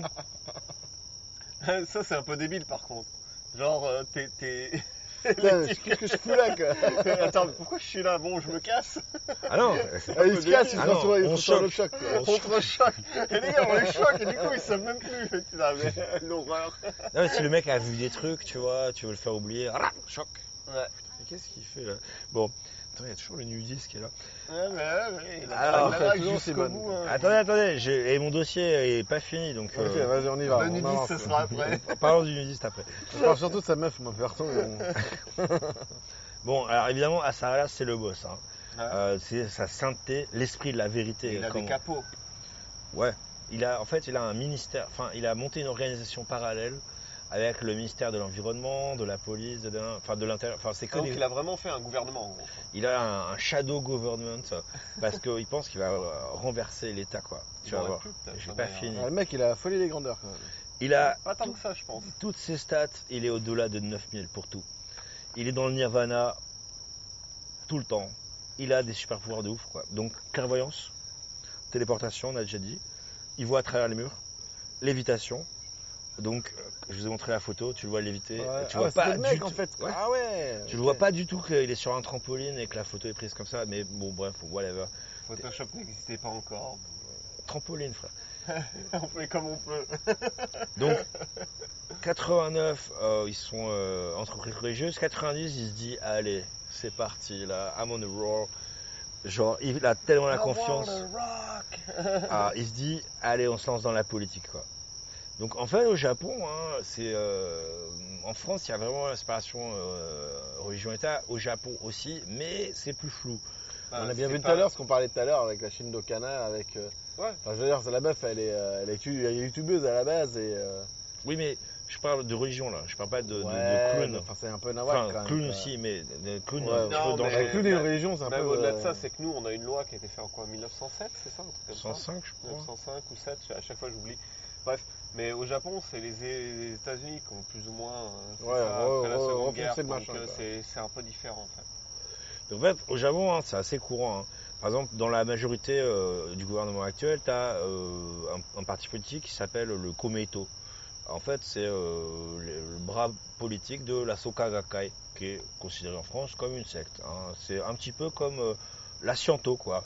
C'est un petit peu comme si la, la Sciento était dans le gouvernement de Macron, tu vois. Ils avaient leur, leur petit parti. Ouais, etc. ils avaient leur, leur, leur voix un peu. euh, En France, c'est juste interdit en fait. Ouais, ouais, carrément. Au Japon, ça va. Mais tu as aussi des sectes plus funky hein, au Japon. Tu as par exemple Happy Science. Euh, Donc euh, eux, ils ont des candidats aux élections aussi. hein. Ouais, ils sont pas si happy science que ça en fait. Alors, ils ont ont des temples incroyables avec des colonnes ouais, et tout, Non, euh, c'est pignon sur rue. il y en a un côté euh, Shewa, c'est assez funky quoi. Ouais. On dirait un mini temple grec. Ouais, c'est sympa, ouais. C'est- tout en blanc, en grand, et mais Avec des. euh, tu avec regardes des leur- petits, des, le- euh, Comment on appelle ça les, euh, des Des pylônes. colonnes, euh, des Ouais, colonnes euh, grecques et tout ça exactement machin. euh, Par contre, Coliseum, Plutôt euh, romain d'ailleurs. Romain, Non, enfin non, romain, mais- grec. Mais par Les Grecs contre- ont copié aux Romains, si vous avez maquillé Camelot, vous comprendrez la référence. mais- Non, mais par contre, si tu regardes derrière, le Happy Science, ça fait flipper. hein. On en avait parlé, je crois d'ailleurs, mais c'est pas. Ouais, j'avais si croisé, j'avais ça, hein. croisé un mec tout en blanc à Shibuya qui est monté dans une Rolls Royce blanche. Et effectivement, il y avait marqué Happy Science sur la, sur la Rolls Royce. Bon, bref. Et alors, le truc qui est rigolo, c'est que. euh, enfin, rigolo, non. Enfin, si. Enfin, un peu. C'est que, Sinon- à, à l'époque, la secte Aum, eux, ils veulent pas de rivaux, quoi. Donc, le leader de la Soka Gakkai, le leader de Happy Science, les deux, ils étaient sur leur hit list, quoi. Les deux, ils étaient censés être assassinés, quoi. Ils les ont pas assassinés, mais c'était prévu, quoi. C'était dans les, dans les cartons. Du coup, pourquoi pas Aum, hein. Février 90, à Sarala, donc, et 24 de ses fidèles, ils se présentent comme euh, candidats, mais alors pas au, euh, pas au, locaux, au local, hein, au Parlement, quoi, carrément, sur leur propre étiquette. Le Shinlito, le parti de la vérité suprême. Il a la grosse confiance. Il est sûr qu'il va gagner, il va gagner des sièges de malade et ça. T'as dit que c'était en quelle année 90 90, ouais. Et donc il faut une campagne, mais extrêmement flippante. Je t'enverrai la vidéo et je voudrais que tu mettes les, les bouts de chansons. euh, En, en Parce fait, que- ma, ma femme m'en a parlé de cette partie-là parce que Akichi Joji, elle se rappelle, c'est un de ses tout premiers souvenirs quand elle est gamine. C'est les gens qui font des danses dans les rues et qui font les trucs comme ça par rapport à cette campagne-là. Alors, ils ont, ils chantent, Et En mode un petit peu Hare Krishna, peu tu vois. Matsuri, et trucs comme ça. ils dansent, mais aussi ils ont des masques du gourou Voilà. en papier mâché qui font full, full face, tu vois. Ça- Et les Bon, meufs. on parlait tout à l'heure de Massacre à contre Sonoïde, c'est un Non, mais, non, est-ce que t'as maté euh, 20 euh, Century Boys Ouais, le- carrément, le, euh, le manga? Tomodachi, ouais. Voilà, Ouais, Eh ouais, ben, c'est inspiré de ça, bah, quoi. c'est inspiré de Ok, ça. d'accord. C'est- C'est exactement ça en fait, avec le masque et tout, c'est c'est ça. Mais aussi des petites meufs en mini-jupe, ça t'aurait plu. Ah, ça, ouais. Avec des petits chapeaux en forme de canard. Je n'ai jamais compris pourquoi. Euh, on est en 90. Bah, c'est plus la mini-jupe qui me botte que le canard, hein, qu'on soit d'accord. Tu prends, c'est un package quoi. Voilà. Mais euh, dis-toi que ouais, ma femme, c'est un de ses premiers souvenirs quand elle était gamine parce qu'en en fait, apparemment, à Kichiroji, il passait régulièrement faire ce- des sortes de, de défilés comme ça. Alors bon, les élections au Japon, hein, c'est toujours un peu le cirque. Euh, Ouais. Ah, pour le coup, ouais, non, mais, Mais- vraiment, euh, faut mais là, pour le coup, pour ouais. comprendre. Mais en même temps, je veux dire, bon, vous avez écouté les disques de Raël. C'est quoi le truc des sectes avec, avec les, les performances musicales? Enfin, je sais pas, je- j'ai mal à comprendre. Non, et pourri aussi, hein, parce qu'elles sont pas non plus extraordinaires, most the time. Bon, en fait, ça passe pas du tout. hein. Sur 500 000 votes, il en a à peu près 1700. C'est moins que le nombre des adeptes. Donc ça veut dire que même dans sa secte, tout le monde n'a pas voté pour lui. Il est, il est dégoûté. Là, c'est l'humiliation, quoi. Avant, ils avaient déjà commis des, des petits crimes, enfin non, des vrais crimes, quoi. Ils avaient tué des gens avant, quoi. Pas des. Euh, mais c'était un peu discret. Après la défaite aux élections, ils deviennent complètement, vraiment antisociaux, en mode vénère, quoi. Tu perds ton sang-froid, repense à tous ces services, etc. etc. Bref. Allez. Bonne. On en parlera après. Check. Tu vois? Euh, Donc ils se, rep- ils se referment, de, ils se replient de plus en plus sur eux-mêmes comme, comme une huître, hein, comme, comme une huître toxique. Huîtres. C'est le début de la, la- la paranoïa et la prochaine partie de mon, de mon dossier que j'ai appelé Armageddon. Ah. Alors je parle pas du film avec Bruce Willis. Je parle de la fascination de Asahara pour la déesse hindoue Shiva, qui est le dieu de la destruction. Et qui est euh, La inspiré euh, d'autres cultures qui ont ouais, pas trop fini comme il faut. Donc, euh, Bah c'est dans l'hindouisme quoi. Et donc Armageddon, hein, donc la fin du monde. Oh, il y a des jeunes là qui passent. hein, ça. Ouais, avec une petite bonasse et tout. euh, Donc Armageddon, hein, donc euh, la fin du monde, l'apocalypse, tout ça, c'est un, un concept familier en Occident, notamment grâce à Bruce Willis. Euh, mais pas dans le bouddhisme ou les religions en Asie, il n'y a pas ça. absolument pas. Il a importé, Ludo qui est un grand spécialiste des religions d'Asie, confirme. Euh, Non, et surtout dans le bouddhisme, en fait, c'est que c'est, c'est pas, tu peux pas le considérer comme une religion comme nous on, on- a en. Ouais, c'est plus de en la fait. spiritualité que. Exactement, c'est, c'est vraiment différent en fait. C'est, euh, c'est pas le même bail, donc euh, c'est sûr que le, l'Armageddon et trucs comme ça, ça repasse complètement au-dessus. Quoi. J'ai un petit insecte. Le- j'ai vu et tu me l'as, tu me l'envoie. l'as, tu me l'as envoyé direct sur mon t-shirt. Quoi. C'est la gentillesse, mec. Sharing is caring, tu vois. Ouais, je vois ça. hein. Alors, dans son truc, évidemment, hein, comme beaucoup de sectes, euh, fin du monde, oui, mais euh, si tu es un fidèle de la religion, tu seras sauvé.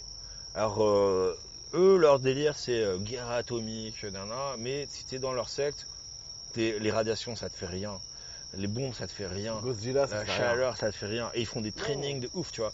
Ils te mettent dans l'eau pendant 5 minutes, tu vois. Si tu te noies, tant pis. Si tu surgis de l'eau comme ça, ça te fait rien. C'est bon, tu vas survivre. Donc ils font des trainings comme ça. T'es un bonhomme. Même si tu meurs, tu seras sauvé quand même, pareil. Pas grave. Et donc, c'est pas une bonne technique en termes de religion.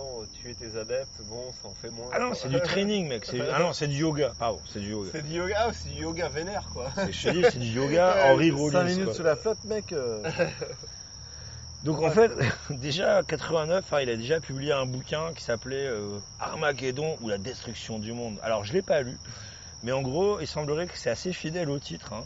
Donc en gros, t'as la fin du monde, c'est une guerre entre le Japon et les États-Unis, qui commencerait à peu près en 97.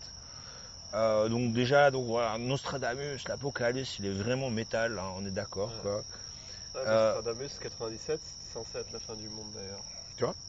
93, nouvel épisode. À partir de maintenant jusqu'en 2000, une série de phénomènes violents et effrayants, entre parenthèses, qui sont impossibles à décrire. Là, t'es mort de rire parce que. Ouais. vrai, euh, Bah attends, il va pas se griller tout seul non plus quoi. Il va ravager le Japon, ça verra un désert radioactif, les grandes villes, euh, 90% de la population va mourir, euh, ça sera Mad Max, euh, tu vois, mais sauf nous, nous ça va. Nous, ça va, tranquille. Donc, On est sur une île, on est bien. ah non non, au Japon. Ah merde. Ouais, c'est c'est les gadgets. Mais nous, on est dans un bunker, on est bien. Enfin, bon. Non, nous on a des super pouvoirs, donc euh, hop, Ah ouais, bon, tu ça parles va. de la religion. Ah, encore mieux. quoi. téléportation, tac tac, on vole au-dessus des gens, que ça. Genre voilà. Mad Max, justement, après on devient des, des dieux pour eux. quoi. Mad Max avec euh, Super Saiyan et puis un des mélanges, tu vois. Ouais, il y a Dragon Ball qui commence à percer à ce moment-là, ouais. Ah, ouais, là, ouais, ouais, troisième guerre mondiale, pour lui, c'est sûr, c'est en 97. Voilà. Donc tu vois, encore une fois, il aime bien Nostradamus.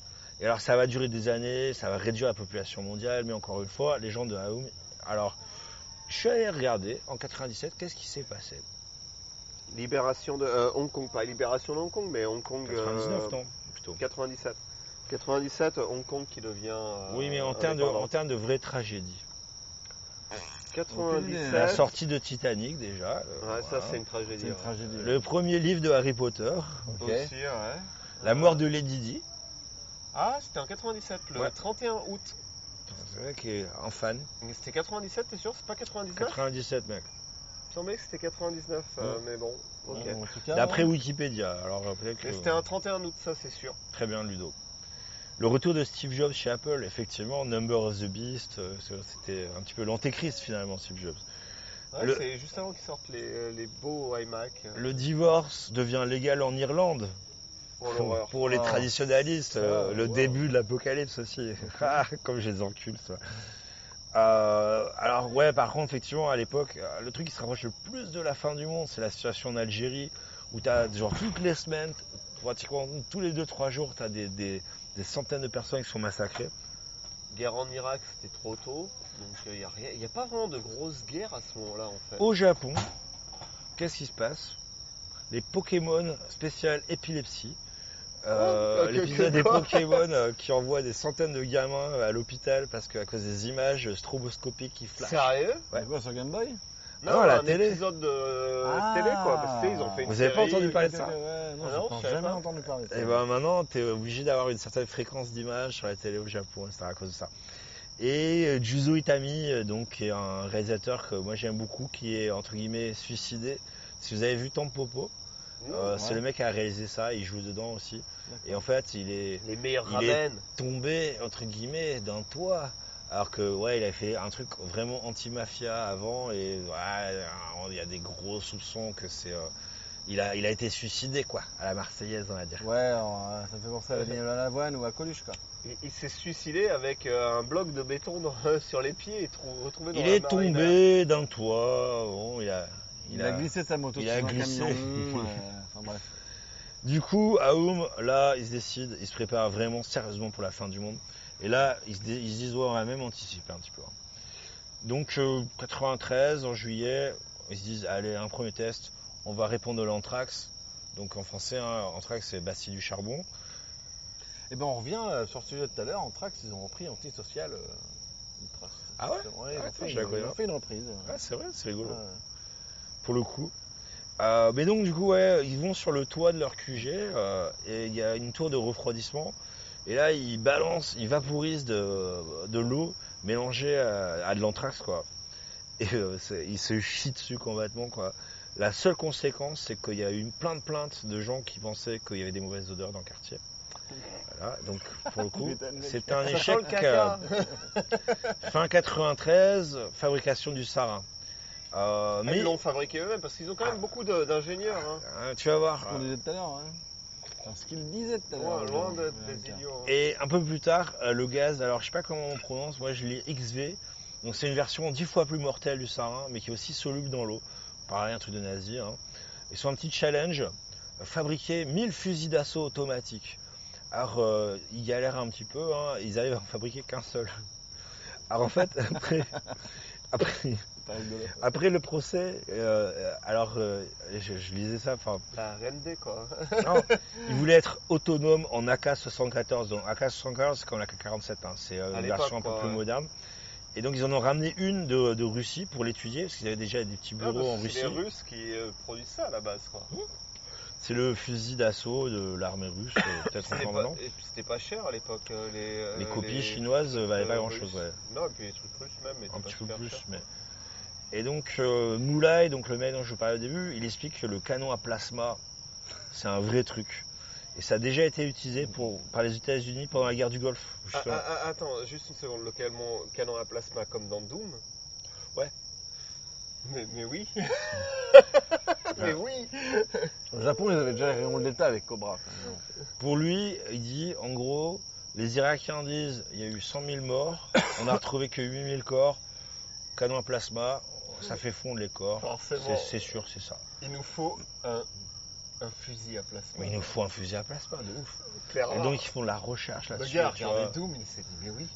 90, Euh, Doom 13, était sorti, ouais, Doom était sorti clairement quoi, à ce moment-là. Ah, C'était 93, 92, je suis hein. pas sûr. hein. c'est peut-être Ah. l'année d'après Doom, hein. Euh, C'était Doom, c'est 94. C'est pas 92 que Doom sur PC Sur PC, moi je me rappelle, j'étais en je check. 6ème. Vas-y, euh, continue, 92, ta- continue ton 93, truc là, euh, je check Doom. Bon, euh, donc à l'époque, ils sont déjà euh, bien implantés à l'international. hein. Ils ont des terrains un peu partout en dehors du Japon, notamment dans l'ouest de l'Australie. 93 Doom. Ah, donc, ouais, peut-être. Alors, c'est possible. Il a Euh, vu Doom, mec, il a regardé Doom, il a fait mais oui. Ouais, mais il était br- branché dans d'autres trucs, tu vois, Tesla, etc. Tu vois, attends.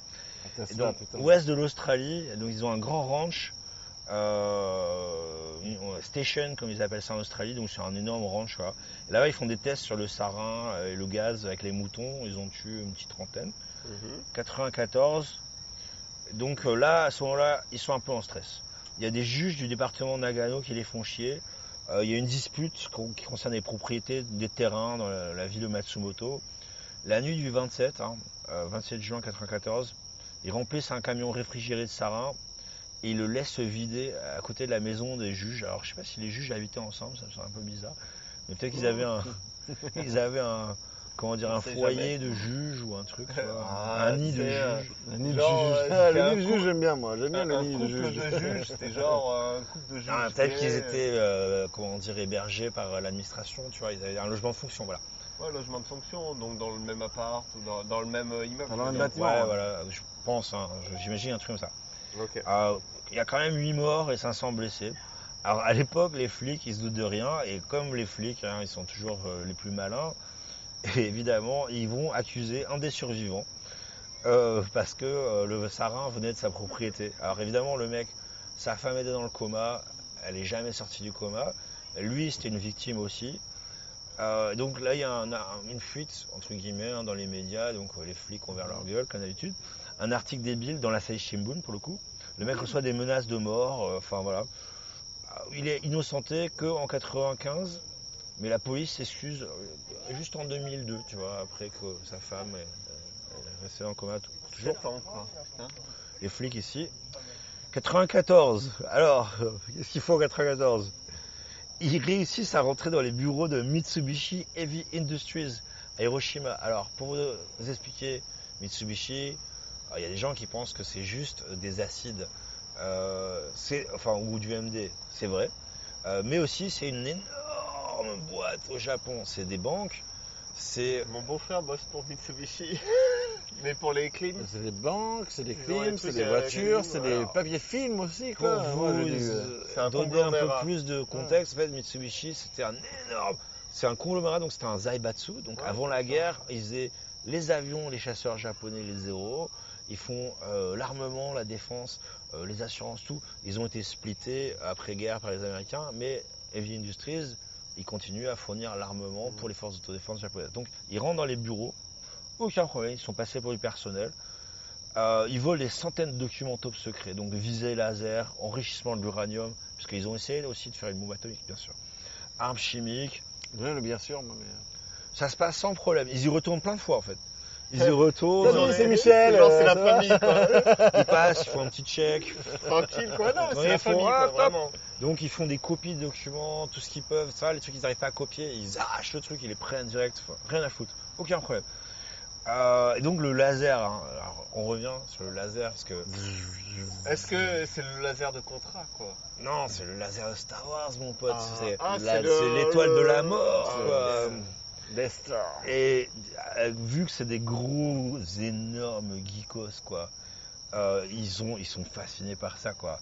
Mm. Et euh, ils se disent, il nous faut un laser, quoi. Il nous faut un laser pour tuer, quoi. Obligé, tu vois. Mais attends, c'est les années 90 Parce que années Ouais. 80, années 70-80, laser, j'aurais fait oui, carrément. Non, mais t'es au Japon, mec. Années 90, mec, c'est autre chose, tu vois. C'est au Japon. plus. Non, mais les la- le laser, bref, bon. Il y a eu pas mal d'expériences, mais tu peux tuer avec un- Enfin, tu peux aveugler en tout cas.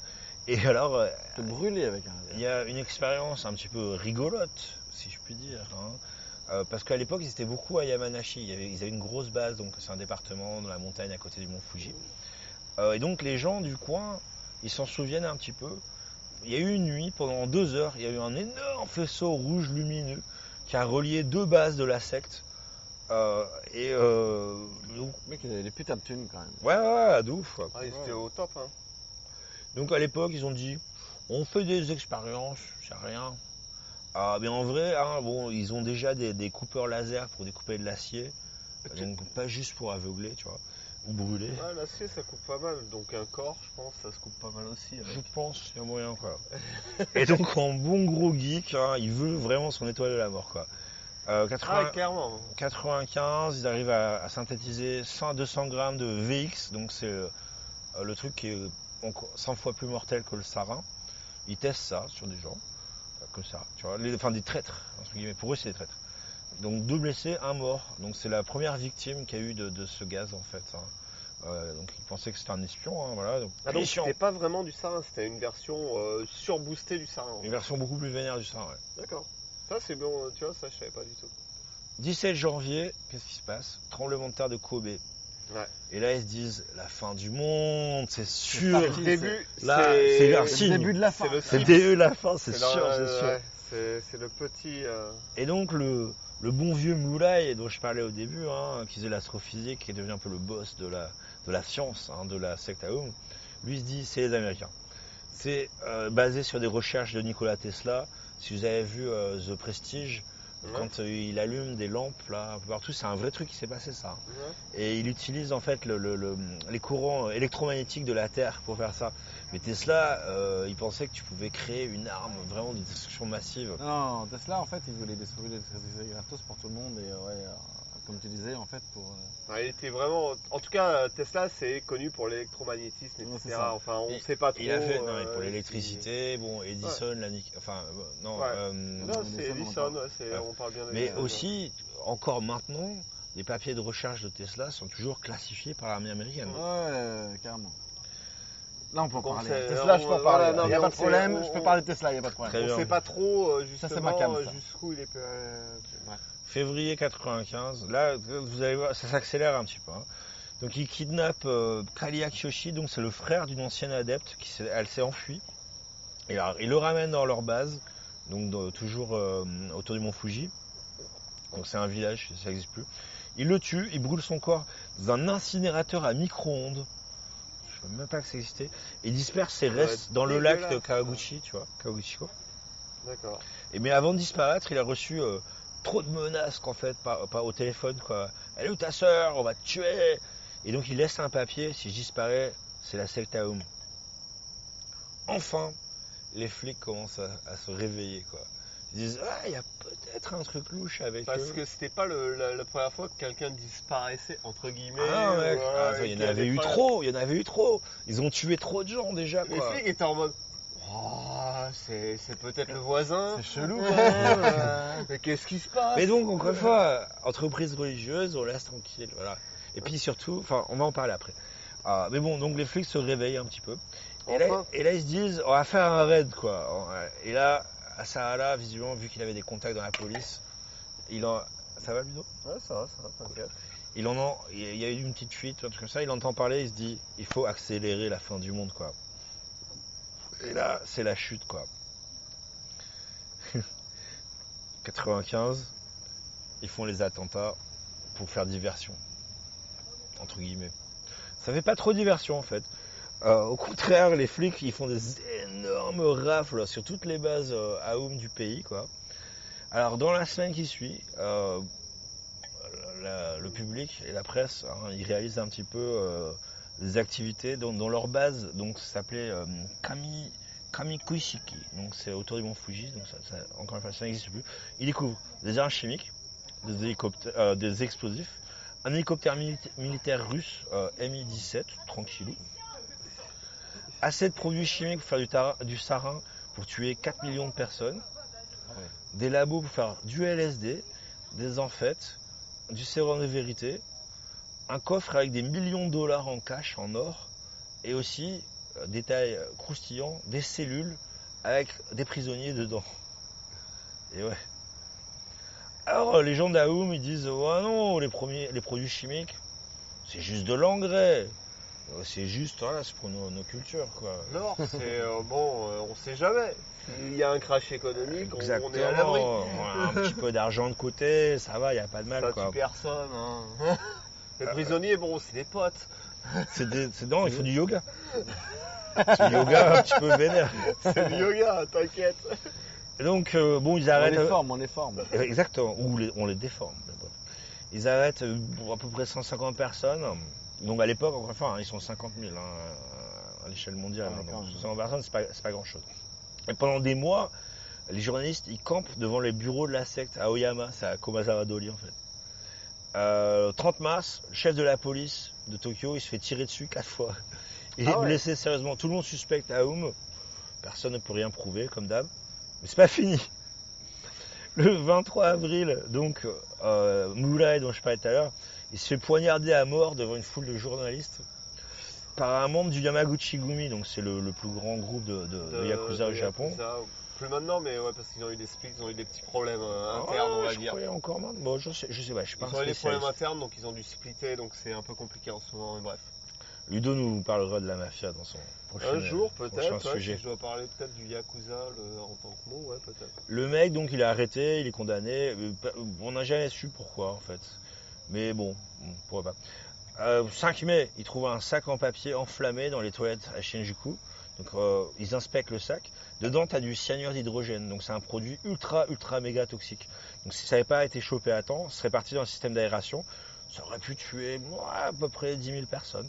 J'ai eu peur qu'il y ait du caca de. Tu vois, et tu tapes dessus et forcément t'as du caca sur ton. C'est pas trop le C de la secte Aum, quoi. Ouais, c'est pas le délire. Ils sont efficacité quoi. Euh, 4 juillet, ils trouvent d'autres sacs avec le même produit à différents endroits dans le métro. Euh, bon, heureusement, le Ah, truc donc est il y a pas eu en des récidives un Ah à ouais, mais ouais. euh, pour l'instant, le gourou est pas arrêté. Et il Ah, est encore en liberté. Il est encore en liberté. ok, Ouais, il est en cavale quoi. Ouais, c'est vrai qu'il y a eu une cavale à un moment donné. ouais, Et donc, ils ont arrêté d'autres mecs, mais tous les leaders principaux, euh, personne ne s'est fait arrêter pour l'instant. hein. Ils ont que des, des, euh, des sous-fifres. Deux mois après, 16 mai finissent par trouver. Et alors, en fait, il était caché dans un compartiment secret dans la base qu'ils avaient raidé en premier, quoi. Mais C'est-à-dire que le mec est resté deux mois dans son compartiment, quoi, à manger des cup noodles ou un Il truc. était en confinement à l'avance, le mec. quoi. Exactement. Il avait senti. On Voilà, avance deux mois, euh, euh, ça te fait un peu plus, quoi. Mais, Non, mais je parle à l'avance, euh, on est en Sur son 2020, temps, ouais, ouais. voilà, on avance sur son temps. il quoi. faire du yoga, il devait kiffer, quoi.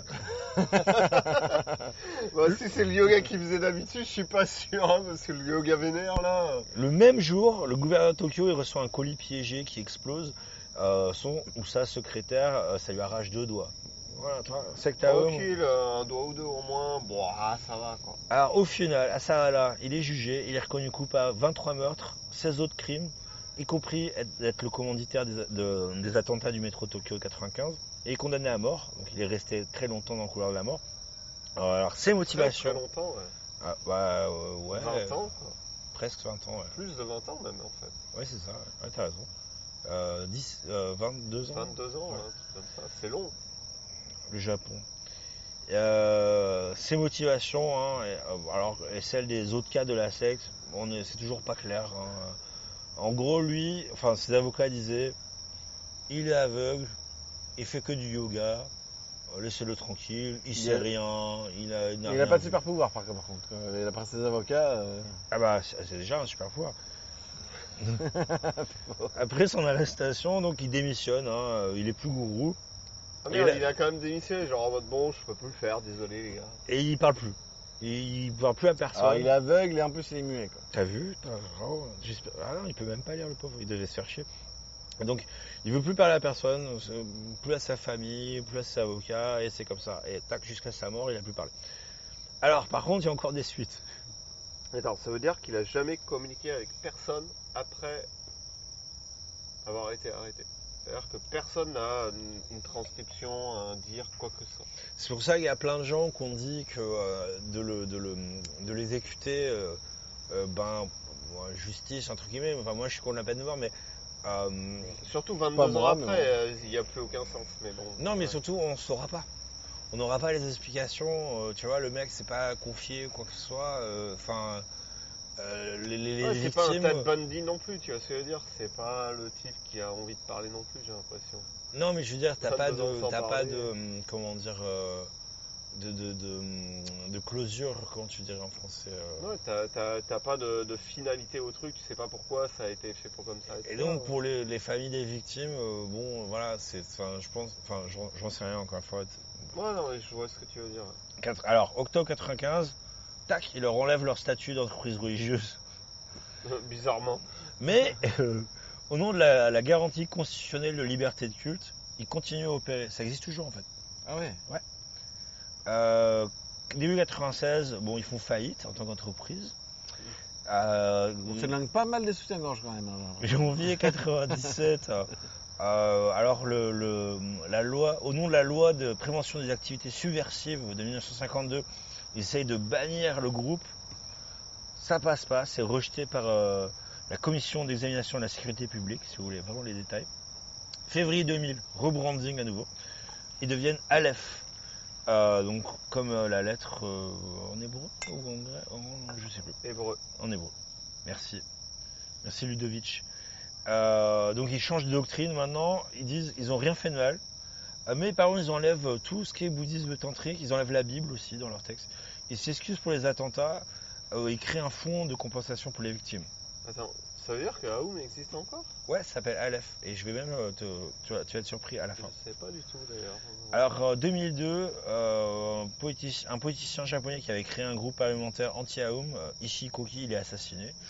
Donc, tu vois, 2000, euh, maintenant on épice et ça, il y a quand même des petits assassinats derrière. hein. Alors, euh, pendant 15 ans, t'as plus que trois fugitifs. Le dernier, le chauffeur des attentats, Il y en a un qui, euh, qui s'est rendu euh, récemment. ils l'ont chopé en 2012. C'était le dernier. Et donc 2018. Non, toujours pas. Ah, ah non, c'est long, je suis à la fin là. Donc, bisous mec, on te contacte bientôt, prends soin de toi. Euh, 2018, donc exécution à Sahala, 12 responsables des attentats. Alors de nos jours, et là on, a, on arrive à la fin, je, je vous rassure. Enfin Ouais. Ah. Désolé, c'est un peu long. On mais- Mais en même temps, c'était super intéressant, donc euh, voilà, continue. Merci pour la ref. D'après donc, d'après un rapport à la police nationale, hein, en 2005, Aleph, donc c'est le nouveau nom de la secte, ils avaient encore euh, 1600 membres, dont euh, 650 ils vivaient dans des communautés, euh, euh, des compounds, quoi, des, des- des bunkers blindés. euh. donc la plupart du temps, tu as des manifestants chez eux. 2011, à peu près encore 1000 membres. Et donc ils recrutaient encore de ouf, quoi, sur les facs, etc., médias sociaux. 2013, euh, donc là, le, le- le- comment dire, la- l'agence gouvernementale japonaise qui s'occupe de la sécurité, euh, donc c'est un mélange entre la DGSE et la DGSI, Ouais. ils arrivent à rentrer dans un des, euh, une des bases de, de la secte, et là ils voient encore des posters de Asahara partout, des documents, des photos des juges avec un poignard sur la tête. Flipper, hein, à mort. Euh, 2016 en Russie, donc euh, voilà, Poutine déjà, les Russes ils sont un petit peu moins, euh, comment dire, euh, Regardons. Moins strict, quoi. un peu plus strict, non, un peu moins, tu vois, démocratique peut-être. Euh, le FSB euh, leur a mis un énorme coup de pied au cul, et donc euh, ils ont fait plein de raids, ils ont tout pris, et puis ils les ont bannis du pays, ils ont déclaré organisation terroriste, comme ça c'est réglé. Parce que- parce qu'en fait, Pas ce qu'il faut savoir, c'est que depuis des années, tu avais une, euh, une antenne de radio basée en Russie, tu vois, en, en Sibérie, euh, qui émettait en langue japonaise euh, les sermons de la secte Aum et les proverbes et les chansons de Asahara en direction du Japon. Donc en fait, ils étaient basés en Russie et D'accord, du coup, ah ouais. Ouais, il faisait malin, chier, mais jusqu'au bout, malin, quoi. malin, malin, malin. 2017, Très malin. raid de la police encore euh, après des, des plaintes d'une femme. Donc, en gros, elle aurait payé des, des, euh, des dizaines de milliers d'yens euh, pour euh, de l'étude. Donc de- il continue à carotter quoi. Alors, nouvel an 2019, je sais pas si vous vous rappelez, il y a un fou qui a roulé dans, dans la foule à Ouais, juste ouais, à côté ouais, de chez nous. Et lui, il se revendiquait sympathisant de la secte. Mais surtout, aussi, d'après lui, il voulait euh, protester contre la peine de mort. Alors, je pense pas que ce soit très efficace. Non, c'est sûr, en tuant des gens, c'est sûr que Il a pas tué de gens, mais il a blessé quand même 9 personnes. Enfin bon, son, à mon avis, son intention, c'était pas de blesser, à mon avis. Hein, bon. Alors, euh, et alors, euh, donc, je suis allé voir, ils ont un site web euh, qui n'est pas très actif parce que la dernière mise à jour est en 2015. Et je suis allé chercher le- leurs antennes locales. Et le, donc, en fait, ils avaient pas ça, enfin, ils, avaient- ils appellent ça dojo, hein, comme quand on fait Ouais, comme des euh, ouais. Et il est à à peu près 20 minutes à pied de chez Ludo. Euh, Ah ben voilà et donc, Bah, euh, je me disais si qu'est-ce que je fais vais rien- faire, qu'est-ce que je vais faire de ma vie quand mon gosse va naître? Bah, surtout que voilà, quand tu t'en rappelles, hein, même après quand le gosse sera né. tu hein, peux aller au bar porno et après, voilà. Et vers dans la foulée, faire Petit- une petit petite, promenade, quoi. petite promenade vers là-bas. Un, Quoi. un petit Enfin, coup de yoga vite fait. Peut-être dans l'inverse, que euh, faire le yoga là-bas un peu vénère, à me faire fouetter, et après aller là euh, dans le bar porno. Alors, moi j'ai une question à moi-même, mais c'est euh, comment ça se fait que les flics, ils ont laissé faire pendant aussi longtemps, quoi? Euh, Parce que tout le monde le savait, personne n'a rien dit, comme d'hab. Euh, et ben, il y a plusieurs raisons. Je l'ai dit 25 000 fois, mais euh, euh, la loi sur les, entreprises religieuses au Japon, donc déjà, voilà, les flics ne se mêlent pas de ça, euh, etc. Euh, mais surtout, Ouais, mais c'est gros quand même là. Quand même. mais surtout le haut profil des adeptes. Ils avaient Ouais. complètement Ouais. noyauté l'administration. Ils avaient que des fils de bonne famille et des filles aussi. Des gens de l'élite, quoi, des grands bourgeois, Et ça quoi. pouvait pas devenir public. Ça, c'est c'est un des gros trucs. En fait, moi, le livre que j'ai lu à la base sur ça, c'est bah, c'est quand je suis venu au Japon, j'ai lu un livre. Enfin, un, un ami à moi m'a offert un livre. Et tu vas au Japon, tiens, voilà ce livre. Et c'est le livre de Murasaki. Murakami euh, Murakami, ouais. Lequel? Fatigué. Underground. Non, Il y en a deux, il y a Murakami Haruki, il y a Murakami Ryu. Et... Bah, c'est Murakami Haruki. Et le, c'est le nom du, du livre s'appelle Underground. Et en gros, c'est euh, sur. euh, en gros, le gars a interviewé des gens qui ont été. euh, en fait, la, la première partie du bouquin, c'est des gens qui ont bien voulu. C'est pour ça aussi que j'insistais sur le fait que ben, les gens qui ont. Quand tu disais, ouais, il y a 5000, euh, 5000 et brouettes. Gens qui ont été 5800 personnes euh, qui ont dit, ouais. Qui ont été avoir victimes, une- ouais. victime, victimes etc. de- Ouais. Euh, lui euh, a voulu faire des interviews des gens. Euh, il a réussi à récupérer, je crois, 4 ou 5 interviews seulement. Mhm. Parce que Putain. énormément de gens disaient non, non, je, je veux pas témoigner, je veux pas parler, etc. Pourquoi tu penses? Bah peur quoi. Parce qu'ils avaient peur. Peur des représailles quoi. Ah. c'est vraiment, ils avaient peur. Apparemment, C'était quand le bouquin a été écrit quand? Je sais pas quand est-ce qu'il a écrit, il faudrait que je regarde parce que je l'ai à la maison encore. C'est, euh, moi, je- mais, mais bref. Et, et la deuxième partie. Parce il- qu'il y a, y a 3-4 ans, il les mecs menaçaient encore des gens, quoi. Tu vois ce que je veux dire? C'est un vrai truc, quoi. Non, les, les gars étaient assez C'est vraiment une menaçants. saloperie, quoi. Vraiment menaçants. Et la deuxième partie, c'est lui qui est allé voir les gens de Aoum Hmm. dans les prisons et a fait des interviews d'eux. Ah, Donc, euh, franchement, donc ce livre, en gros, c'est juste des, des interviews, en gros, de- que tu lis, etc. tu- enfin moi je connais, je vais être honnête quoi, je connaissais pas du tout l'histoire, donc bien sûr je connaissais les attentats de 95, mais mis à part ça je connaissais pas du tout l'histoire de la secte quoi.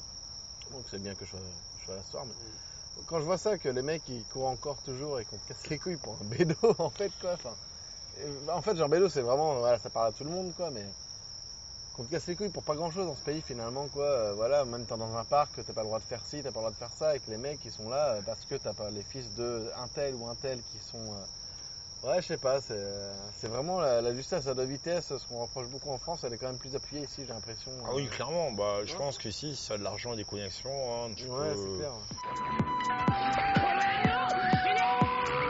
お Ouais, je, et, euh, je vais vous parler de, de Mario parce que ce mois-ci on commence à fêter les 35 ans de Mario. Je sais pas si vous avez Euh, de, remarqué. quel, de, quel, de quel Mario tu parles? Vous en avez entendu parler peut-être hein, un peu ce Mario là qui fête ses 35 ans, non? Ouais, j'ai surtout en parlé, euh, enfin entendu parler du, euh, du pseudo remake, et, enfin en fait la trilogie qu'ils ont fait sur Switch. euh, Que j'ai reçu aujourd'hui d'ailleurs, Ah, qui est une honte d'ailleurs. C'est... Donc, on parle, ouais, donc on parle de ouais. jeux vidéo. On parle de jeux vidéo, bien. euh, pour le Ouais, coup. là, il- non, c'était le. Bah, justement, en fait, c'était le remake de Mario 3D. Et, c'est pas vraiment euh, un remake, c'est un portage, on appelle ça. hein. Ah, là, pour le coup, ouais, c'est un portage. Autant le premier All-Star, c'était de la bombe. C'était vraiment. la NES, contexte, contexte, NES. contexte. quoi. Tout le monde n'est pas gamer. Contexte. Ok, Mario à l'époque, quand euh, la- Dans Mario, le Mario est sorti sur Nintendo euh, en Europe, en tout cas c'était 87, je crois. Ouais, c'était 87, il me semble, euh, NES, en. Europe, sur NES. Et euh, on a eu en 80, dans les années 90, on a eu un Mario All Stars sur Super NES qui reprenait Mario 1, 2, 3. Plus Et le, Lost lo- Level. le Lost Level qu'on appelle le Lost Level qui est le Mario 2 en fait et au le Japon bon, le, ouais. Mar- et le Mario USA au Japon d'ailleurs qui est le Mario qui est repris dans un jeu Mario du qui, est tout, re- qui est repris dans notre jeu pour une euh, expo une exhibition qui est connue Une euh, exposition. une expo, une expo de ouais exhibition non mais expo bref vous m'avez compris. Euh, bref, et là, le nouveau Mario euh, 3D, ils se sont un peu foutus de la gueule du monde. c'est- Il paraît, ouais. Euh, j'ai j'ai déjà fait 12, 12 Attends, étoiles. alors, attends, euh, attends, attends. Quelle console on Alors parle de sur quoi Switch, il y a euh, Mario 64, il y a Mario Sunshine qui était sorti sur GameCube à l'époque, donc dans les Voilà. années 2000. hein, euh, et il y a le Mario Galaxy, le très bon Mario Galaxy qui était sorti sur Mais Wii. pas le euh, Mario Galaxy 2. Oui, le 1. Mais le 1 était déjà très bon. Mais, ils mais ont le 2 est encore ils meilleur ont mis le avec deux. euh, Yoshi Le et 2 qui était sur Wii U. Le- sur, sur Wii, le Wii. Sur Wii. Sur Wii, euh, à la fin de la, fin de la Wii, quoi, euh, qui était sorti à la fin de vie de la Wii, quoi, la- le Mario Galaxy Et 2, qui est trop qui a été omis dans le All Star, quoi, et donc du coup, en fait, euh, Grosse je- polémique. en fait, je, voilà, je- là, par contre, c'est plus mon sujet que, tu vois, la sec, machin. Ouais, non, le, Moi, je suis plus le, sec, le, le remake, le remake qu'ils ont, enfin, pas un remake, c'est vraiment des portages, en fait, c'est-à-dire que le 3D All Star qu'ils ont sorti, c'est vraiment des versions d'origine sur ta Switch, quoi. C'est-à-dire que, voilà, par exemple, ton Mario 64, ce sera le Mario 64 d'origine. Alors, à l'époque, tu n'avais pas le 16 neuvième, c'était du 4 tiers en- sur la Nintendo 64, donc ils l'ont foutu en, en 16 neuvième.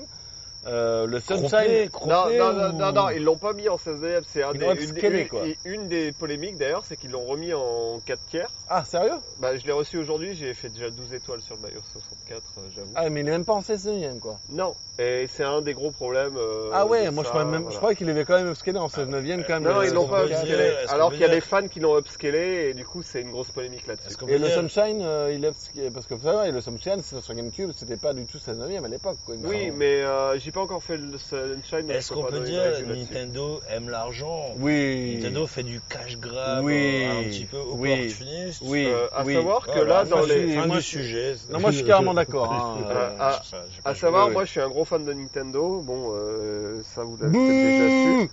Non, très bien Nintendo. Mais euh, c'est une des, des compagnies, c'est la number one qui fait le plus de thunes au Japon actuellement. Ah, c'est la plus grosse compagnie actuelle. C'est pas parce qu'ils ont tout le monde, c'est pas parce qu'ils ont, sont nombreux à avoir tort qu'ils ont raison, mais bon, bref. Bref, euh, mon sujet ce mois-ci, c'était pour les 35 ans de Mario. Vous avez peut-être déjà entendu parler Bien hein, de sûr. Mario. Mario lui-même. Hein, euh, Pas- le- on parle le- pas le de l'acteur de film pour adultes. euh, Non, pas un- Mario. euh, mais bon, avec, tout le matraquage euh, qu'il y a eu euh, au- autour de ça, je pense que vous avez entendu parler. Absolument pas. Mais du coup, bah, pareil. Quel connard de. Mais c'est vrai. Mario. Non mais Mario, je sais, mais alors, les transferts Mario, j'aurais aucune idée. Mec. Et, et ben du Mec, coup, je vais, je vais commence- t'expliquer. J'ai regardé le reveal PS5, ça, ça m'intéresse. Euh, bon, On va en parler tout à l'heure, si tu te permets. Hein, et, euh, Bon, et bah du coup, Mario, qui c'est? Et bah c'est un plombier qui doit, un plombier qui doit sauver une princesse. C'est vrai, c'est une bonne définition. Voilà. Non, je déconne. En, en vrai, c'est Mario qui m'a fait penser à ça, mais quand j'ai préparé ma rubrique, je me suis dit, bah non, en fait, euh, je veux pas parler de jeux vidéo parce que Francis va encore s'énerver. C'est vrai. Oh, Et du coup, on je s'en vous- fout de Francis. Non, on lui fait un bisou. Et ben Ouais, du coup, je fais euh, un moi, bisou, mais je m'en fous quand même, quoi. bah du coup, moi, je vais vous parler de Dagashiya. Ok. Et du coup, Dagashiya, en Il japonais. fait ça, hein, il fait des feintes que ça. Voilà. Il commence, il dit ouais, je vais parler d'un truc euh, qui saoule tout le monde.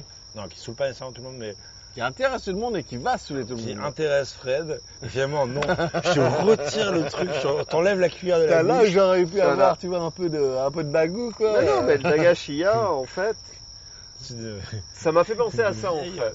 vieille technique de yoga. euh. Ouais, moi, ça m'a fait, pas du tout. moi, ça m'a fait penser à qu'est-ce que je pourrais avoir comme mot japonais. Parce que l'idée, moi, de ma rubrique, c'est d'avoir un mot japonais. Et du coup, qu'est-ce que j'ai comme mot?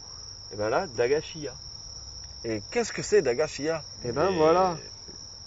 Oncle Ludo. Et donc, Explique-nous. Dagashiya. Donc, si on regarde les kanji, donc t'as Da, donc qui est pauvre ou insignifiant. Et t'as euh, euh, ga- Gashi ou Kashi, euh, Okashi, qui est le, le bonbon, la, La, la friandise. la sucrerie, la friandise, voilà. Et il y a, bon, le magasin. Papa, papa, tu nous achètes une friandise une Papa, papa, comment, on fait les bébés? Non, ça c'est plus les nuls, mais. Mais du coup, euh, un, un Dagashiya, en gros, c'est un magasin où ils vendent des sucreries pas chères. Et Mario, Littéralement. ok. Rien à voir. Fin du dossier. Voilà. C'est tout. Allez, bonne soirée. Merci. Putain, Voilà. merci les d'accord. les Ça- mecs, ils vont, ils vont, euh, rapide. titre- ils vont titler leur euh, podcast Mario 35 ans, ils vont te sortir ça, quoi. Ok. Mais bon. Mais qu'est-ce qu'un Dagashia Enfin, ouais. Donc euh, moi je vais vous expliquer qu'est-ce qu'un Dagashia. C'est un truc où on trouve des guns à air comprimé avec des billes. Et du on, on pourrait, mais, mais, mais non. Moi, je sais, mais je vais laisser Ludo expliquer. Bah, moi aussi. Donc euh, je vais vous dire que ça a commencé pendant l'ère Meiji. Ok. Qui Donc- est. donc de- c'est- C'est 19ème. euh, Ouais, fin du c'est- 19ème. Ouais, voilà, c'est euh, fin du 19e, c'est ça. Donc euh, c'est des petits magasins qui vendaient des glaces, des boissons et plein de snacks. Enfin plein de petits snacks ou de okashi justement. Senbei, des. Enfin C'est voilà, le vendeur de hot dog de Meiji, quoi, tu vois. voilà, pas cher. Et dont les Le fameux kebab, quoi. et dont les fameux dagashi que dagashi c'est vraiment un mot euh, pour ça. Donc dagashiya c'est le vendeur de dagashi. Donc Dagashi, c'est la, la friandise un peu cheapos. Voilà que tu peux avoir pour 10 yens, euh, 20 yens, etc. T'as des exemples de, de, Oui, Dagashi eh Tu vas en ben, parler après? Tu, tu peux en trouver euh, à peu près dans toutes les villes. De moins en moins, en même temps. Exactement. Tu vas en Ma- excuse-moi. Malgré que ça se fasse un peu plus rare. Et euh, en vrai, c'était très populaire avant que les combini ou les vending machines existent. Mais, euh, mais euh, à partir du moment où ça a commencé à exister, ça commençait à être un peu de la concurrence et un peu moins. Les combini, c'est quand à peu près Années 60 Années 60, 70. euh, à partir des années 50, en fait, les Dagashiya ont commencé à down. Ils ont eu une, une sorte de petit renouveau, en fait, entre guillemets, à partir des années 70-80 avec les bornes d'arcade, en fait, les premières bornes d'arcade. Ils vendaient donc des, des, dans les, dans les game dans les centers, game, euh, euh, pas dans les game centers, c'est-à-dire eux-mêmes avaient pris dans leur Dagashiya des, euh, Ah, ça me des fait petites penser, bornes d'arcade. ouais. Inversement, quoi. Et euh, les gens, après l'école, faisaient ça. Ça D'accord. me fait penser, hein, euh, je coupe vite fait, à Vas-y, un animé que j'ai batté il y a pas- longtemps sur euh, Netflix qui s'appelle euh, High School Girl. Et euh, du moment, il y a euh, Hidaka Tien euh, chez Hidaka, ça s'appelle, je crois. C'est ça, et son, ça. Et voilà, son père, en fait, il a une petite épicerie, en gros, et pour amener des clients, en fait, il faut des bonnes d'arcade sur le devant de sa, son épicerie, en gros, et euh, pour amener justement des clients euh, dans son épicerie, quoi. Voilà. Ça fait penser à ça, quoi. Mais, Euh, mais en gros, un Dagashiya, qu'est-ce que c'est? C'est un endroit où les gens, euh, surtout les étudiants, en fait, les, le- les en fait, plus que les étudiants, Plus dirais. après l'école, ben, gakusei, hein, les, les, les petits... Les écoliers. les écoliers, voilà. En français, plus écoliers, après l'école, aller, en rentrant chez eux, Sachez une petite se, se passer, Un- jouer un petit peu au jeu, manger deux, trois petits dagashi, et hop, rentrer à la un peu, maison. un peu, je sais pas si toi t'as eu ça, mais moi j'avais une boulangerie, on appelait ça la boulangerie chez nous, Avec les ventes de bonbons? et les ventes de bonbons à l'unité. Donc euh, c'était en francs à l'époque, Ouais. hein, là je 10 donne, centimes je de donne francs, mon âge. ouais. Donc 10 centimes le croco, 20 centimes la bouteille de coca acidulée. Ouais, je disais je veux ça. 2 francs de ça, 1 franc de Ouais, je me rappelle ça. Sauf que moi, c'est encore pire. hein. Moi, j'habitais à la Cambrousse. J'ai un, pâté- un boulanger qui peut arriver en camion. Et donc, euh, voilà, il arrivait en camion. Il avait du pain et des bonbons, quoi. Et donc, nous, euh, il passait à, je sais plus quelle heure, je sais peut-être 10 heures, peut-être, que je me rappelle plus vraiment, quoi. Mais quand on était gamin, on avait plus ou moins d'argent de poche ou l'argent de la petite souris ou tout ça quand j'étais vraiment gamin. Et voilà, nous, on attendait le boulanger en camion, euh, justement, comme tu disais. Après, on avait euh, le boulanger dans son camion avec son pain et ses bonbons. où On achetait après, voilà, comme tu disais, 2 francs de ci, 2 francs de ça, etc. Donc c'était un petit peu l'équivalent japonais, sauf que eux ils avaient en plus des, des jeux d'arcade. Voilà. Ça, c'est la classe. Et, et même avant les jeux d'arcade, ils avaient euh, peut-être ce qu'on peut appeler les ancêtres de l'arcade, c'est les jeux un peu traditionnels, genre des sortes de flippers, des trucs comme ça, qui étaient installés. euh, à Le truc avec la taupe, Ouais, voilà. avec les, euh, Ouais, par exemple, les- ouais. les Même au-delà de la taupe, euh, genre les, les trucs, genre euh, une sorte de pachinko, alors euh, pas pachinko, mais genre une bille, tu vois, qui, Ah, qui il y en tombe a euh, encore en acier. Il y en a encore à Sakusa. Ouais, voilà. Tu, ouais, il y en a Tu, encore. tu vois des- bien ouais, les, les vois jeux dont fait, je, ouais. dont je parle ouais. avec la bille, tu vois, Ouais, que tu vas mettre dans le. Et tu gagnes, bah tu gagnes un dagashi. Voilà. Tu Tu gagnes un petit bonbon. Ouais. Tu gagnes un petit bonbon, ouais, ouais. petite, euh, petite, euh, un truc de merde. Hein, Mais ouais. c'est juste un peu de d'entertainment en Ouais, fait, euh, carrément. de- de- d'amusement en fait à, à partir de ça. Et c'est c'est un truc qui est très nostalgique. Mais euh, Ça sent vraiment Showa quoi. C'est ça. de ça, t'as des, C'est- voilà. moi j'ai des images euh, que j'ai pas connues, hein, mais euh, Je vois le côté nostalgique Ben, avec la- la- les, vieilles enseignes, La- tu vois. L'âge d'or, c'est le show. C'est vraiment l'âge d'or avant même que les combini com- commencent à vraiment prendre la place, que les vending machines commencent à venir, etc. C'est euh, ouais, distributeur. C'est euh, c'est- vraiment le moment où c'était euh, l'âge d'or. Mais tout ça pour dire que à partir des années 80, cette popularité a décliné. Mm. Les petits ont fini par Mangé par les gros. ben, ils ont commencé à fermer petit à petit, tout simplement. Et maintenant, c'est un truc qui a fermé et c'est Il en encore un petit peu à la campagne. euh, À la campagne, t'en as encore. euh, mais c'est un peu. euh, ils jouent justement sur le côté rétro, je pense.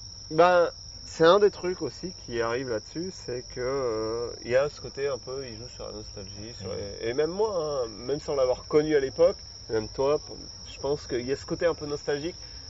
Et je sais que à Tokyo, t'en as plus beaucoup. Tu connais les Dagashi Bar à Tokyo? Il y en a. Ouais, il y en a, il y en a un à Ebisu. Je sais pas si ça existe encore, hein, ça fait des années. Mais en gros, c'est un bar, quoi. Et en fait, euh, bah, tu peux acheter tes Dagashi. Mais et c'est vraiment les prix de l'époque, hein. C'est euh, euh, 10 yens, euh, 20 yens, euh, 50 yens, nan, nan, tu prends tes trucs. Je suis même pas sûr, c'est- je suis même pas sûr que c'est pas gratos. Mhm. Et en gros, ça fait partie du service, quoi. Et je sais pas si ça compte, hein. moi j'ai euh, à Itabashi, il y a un karaoké qui s'appelle le thème quoi. Et euh, pareil tu. euh, Vas-y, ferme ta gueule là. Ouais, ferme ta gueule. Et euh, en fait c'est un c'est euh, 1100 yens euh, Nomi Hodai. Donc euh, Nomi Hodai c'est euh, tu bois tout ce que tu veux pendant une heure, tu payes 1100 yens et tu bois ce que tu veux au karaoké. Notre premier sujet. hein. Et, dans ce karaoké là, justement, t'as plein de. En fait, t'as une, une petite pièce où t'as plein de petits okashi, donc de, plein de petites friandises. Donc ça peut aller des- du sucré au salé, euh, comme au Japon, t'as des petits sembe, euh, tu vas avoir des petits euh, euh, on appelle ça les bonbons à sucer, donc euh, les Ouais. bonbons en français, quoi, tu vois. Des Et en fait, t'as ouais. voilà, des sucreries, des, tu peux avoir des sucreries ou des petites euh, friandises, genre salées, euh, des chips, des SMB, etc. Et donc tu payes ton 1100 yens, euh, ton une heure de, au karaoké de Nomi Hodai, donc euh, tu vas au karaoké pendant une heure, tu bois ce que tu veux pendant une heure, et c'est 1100 yens, et t'as dans cette pièce-là, euh, Ah, voilà, c'est cool, ça. euh, des, petites, euh, des petits okashi, machin, euh, dans ta pièce, tu peux prendre, voilà, tu es dans ta salle de karaoké, tu chantes, tu bois, et là, t'as un petit creux où t'es un, un peu bourré, donc tu veux, tu veux bouffer un peu, tu vas te chercher des, Ça petits pas. hein. Ça nourrit pas, mais c'est- on va dire que, voilà, quand t'as un peu bu, Non, mais l'intention, l'intention est là. Voilà, en Ouais, tout ouais. cas c'est gratos, c'est dans le service, on va dire entre guillemets. Et euh, voilà, t'as ta petite pièce de okashi, tu vois, dans le karaoké. Et, euh, Ah, c'est cool ça, et je voilà. connais pas quoi. Ouais, voilà. Et voilà. La dernière fois que j'ai retrouvé des- cette ambiance-là, c'est que euh, quand je suis allé faire un petit raid avec euh, un ami qui s'appelle Gaël euh, pour faire du hard off. Et on s'est retrouvé dans un petit quartier. Ah, faut expliquer Hard Off. Alors, Book Off, qui est une chaîne de trucs qui te vendent des, des livres d'occasion. Hard Off, ils vendent du hardware.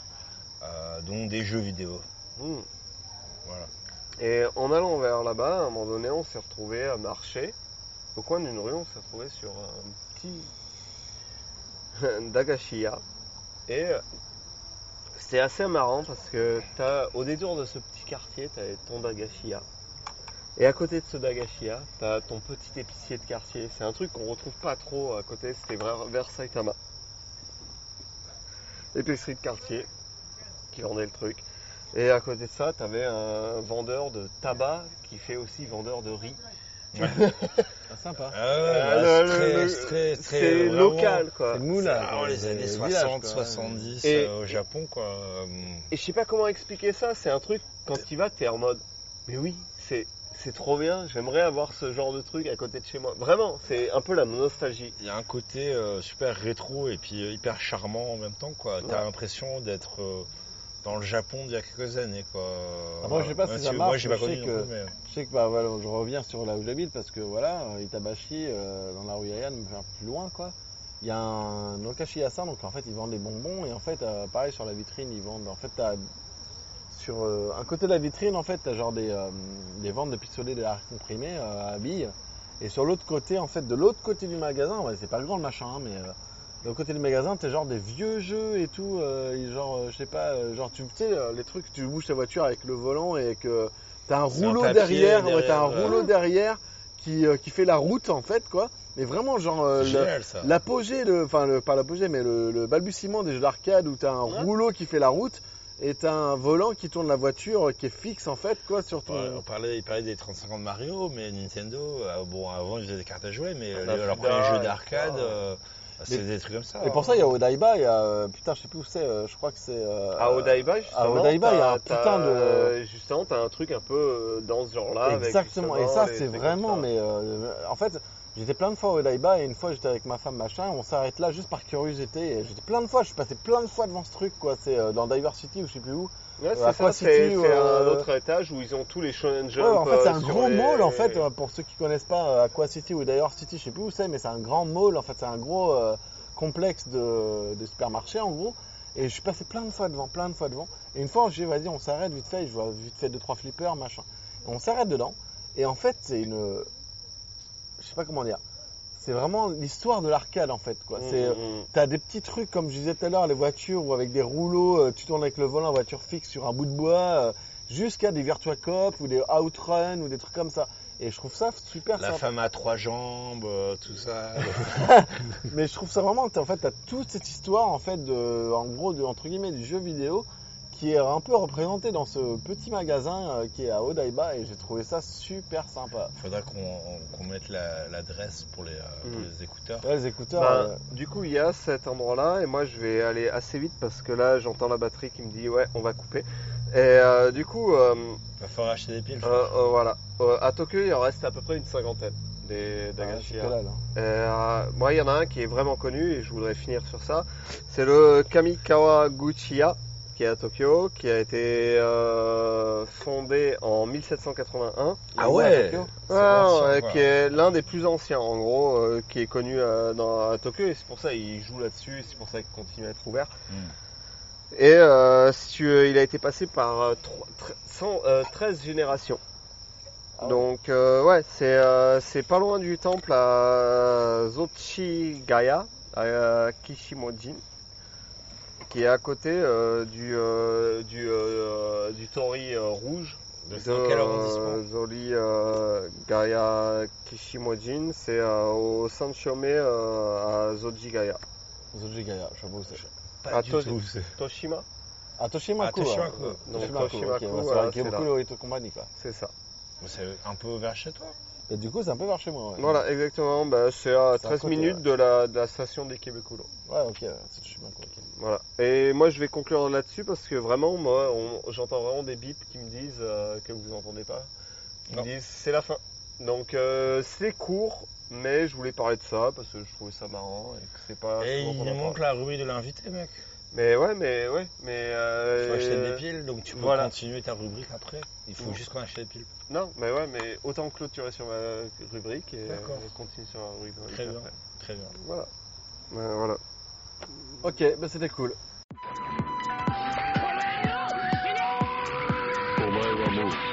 Euh, du coup, on part on part sur la dernière euh, J'ai partie. l'impression que tu as un petit peu du mal à t'exprimer, donc je vais lancer Vas-y, un vas-y. petit peu. Donc, Fred, Salut. ça va, Fred? Bah, ça va. Bon. Ça va bien. T'as Bien torché, là. Ouais, un peu torché. Ouais, ouais. C'est bien. Ah, Tu ouais. vas Ouais, bien ouais, ouais. T'es chaud un petit peu? Ouais, on va dire ça. Alors nous, c'est notre stratégie. hein. Euh, Ah, c'est- les invités, euh, on garde la, la rubrique de l'invité en dernier. On les fait boire. Et comme ça, t'as des gens qui sont un peu timides. J'ai bu tout seul déjà, quoi. J'ai pas eu besoin de me faire boire. euh, je Et me puis on a torché bu dans avec toi, donc euh, Ouais. la, la stratégie se retourne un peu contre nous Ouais, c'est parce vrai, que moi je vrai, commence c'est à vrai. être un peu ivre aussi. Hein. Ouais, Mais, J'ai bu mais, mes mais deux bouteilles de coup- tout seul quand même. hein. Ah bon, alors attends, je vais t'aider un petit peu. Ouais, je t'ai dit un poil. hein. Est-ce que j'ai un verre qui traîne Bah, ton verre, je l'ai foutu. Je sais pas où tu l'as foutu parce que ça. Mais moi non plus. Parce que moi j'ai mon verre, il a c'est son pas verre. Je vais euh, boire un petit goût. Vas-y, à la bouteille, allez, vas-y. Hop Mm. Il boit goulûment euh, à la bouteille. En plus, il est pas mal. Là, il est pas mauvais. Hein. Je disais que j'étais une princesse au niveau du vin et c'est un bon vin. Ah, bah, merci, c'est gentil, ça me fait plaisir. Alors Fred, tu connais un petit peu le format, t'as écouté Bien quelques sûr, épisodes. Bien sûr, ouais. Donc on va te demander, euh, ben, t'es au Japon depuis combien de temps? Ça va faire 10 ans, euh, le 1er décembre, ça fera 10 ans. Ah, eh bien, bon anniversaire, Bientôt, ish, presque, euh, on va Ah, dire. Alors comment tu t'es retrouvé ici euh? Alors, tu es euh, d'où déjà Alors moi je suis d'Angoulême à la base. euh, D'accord. Angoulême, donc la ville de la BD pour la plupart. Ah mais oui, oui, ça, hein. complètement. Moi j'ai fait le festival, Le festival, hein. 3-4 fois. hein. Ah ouais, Ah, j'adore. Il y a- hein. il y, a des bons trucs quand même qui passent là-bas. Mmh. Euh, Très jolie je viens ville. de là-bas, ouais, c'est très vieux surtout quoi, quand tu y vis. C'est, euh, quand tu viens pour la BD, c'est ou cool. les personnes Euh, non, je parle architecture. Je trouve une très jolie ville architecturalement parlant, mais ouais, après euh, les personnes, ouais, c'est très vieux et c'est très redneck quand même, je trouve. quand même, Très hein. bien.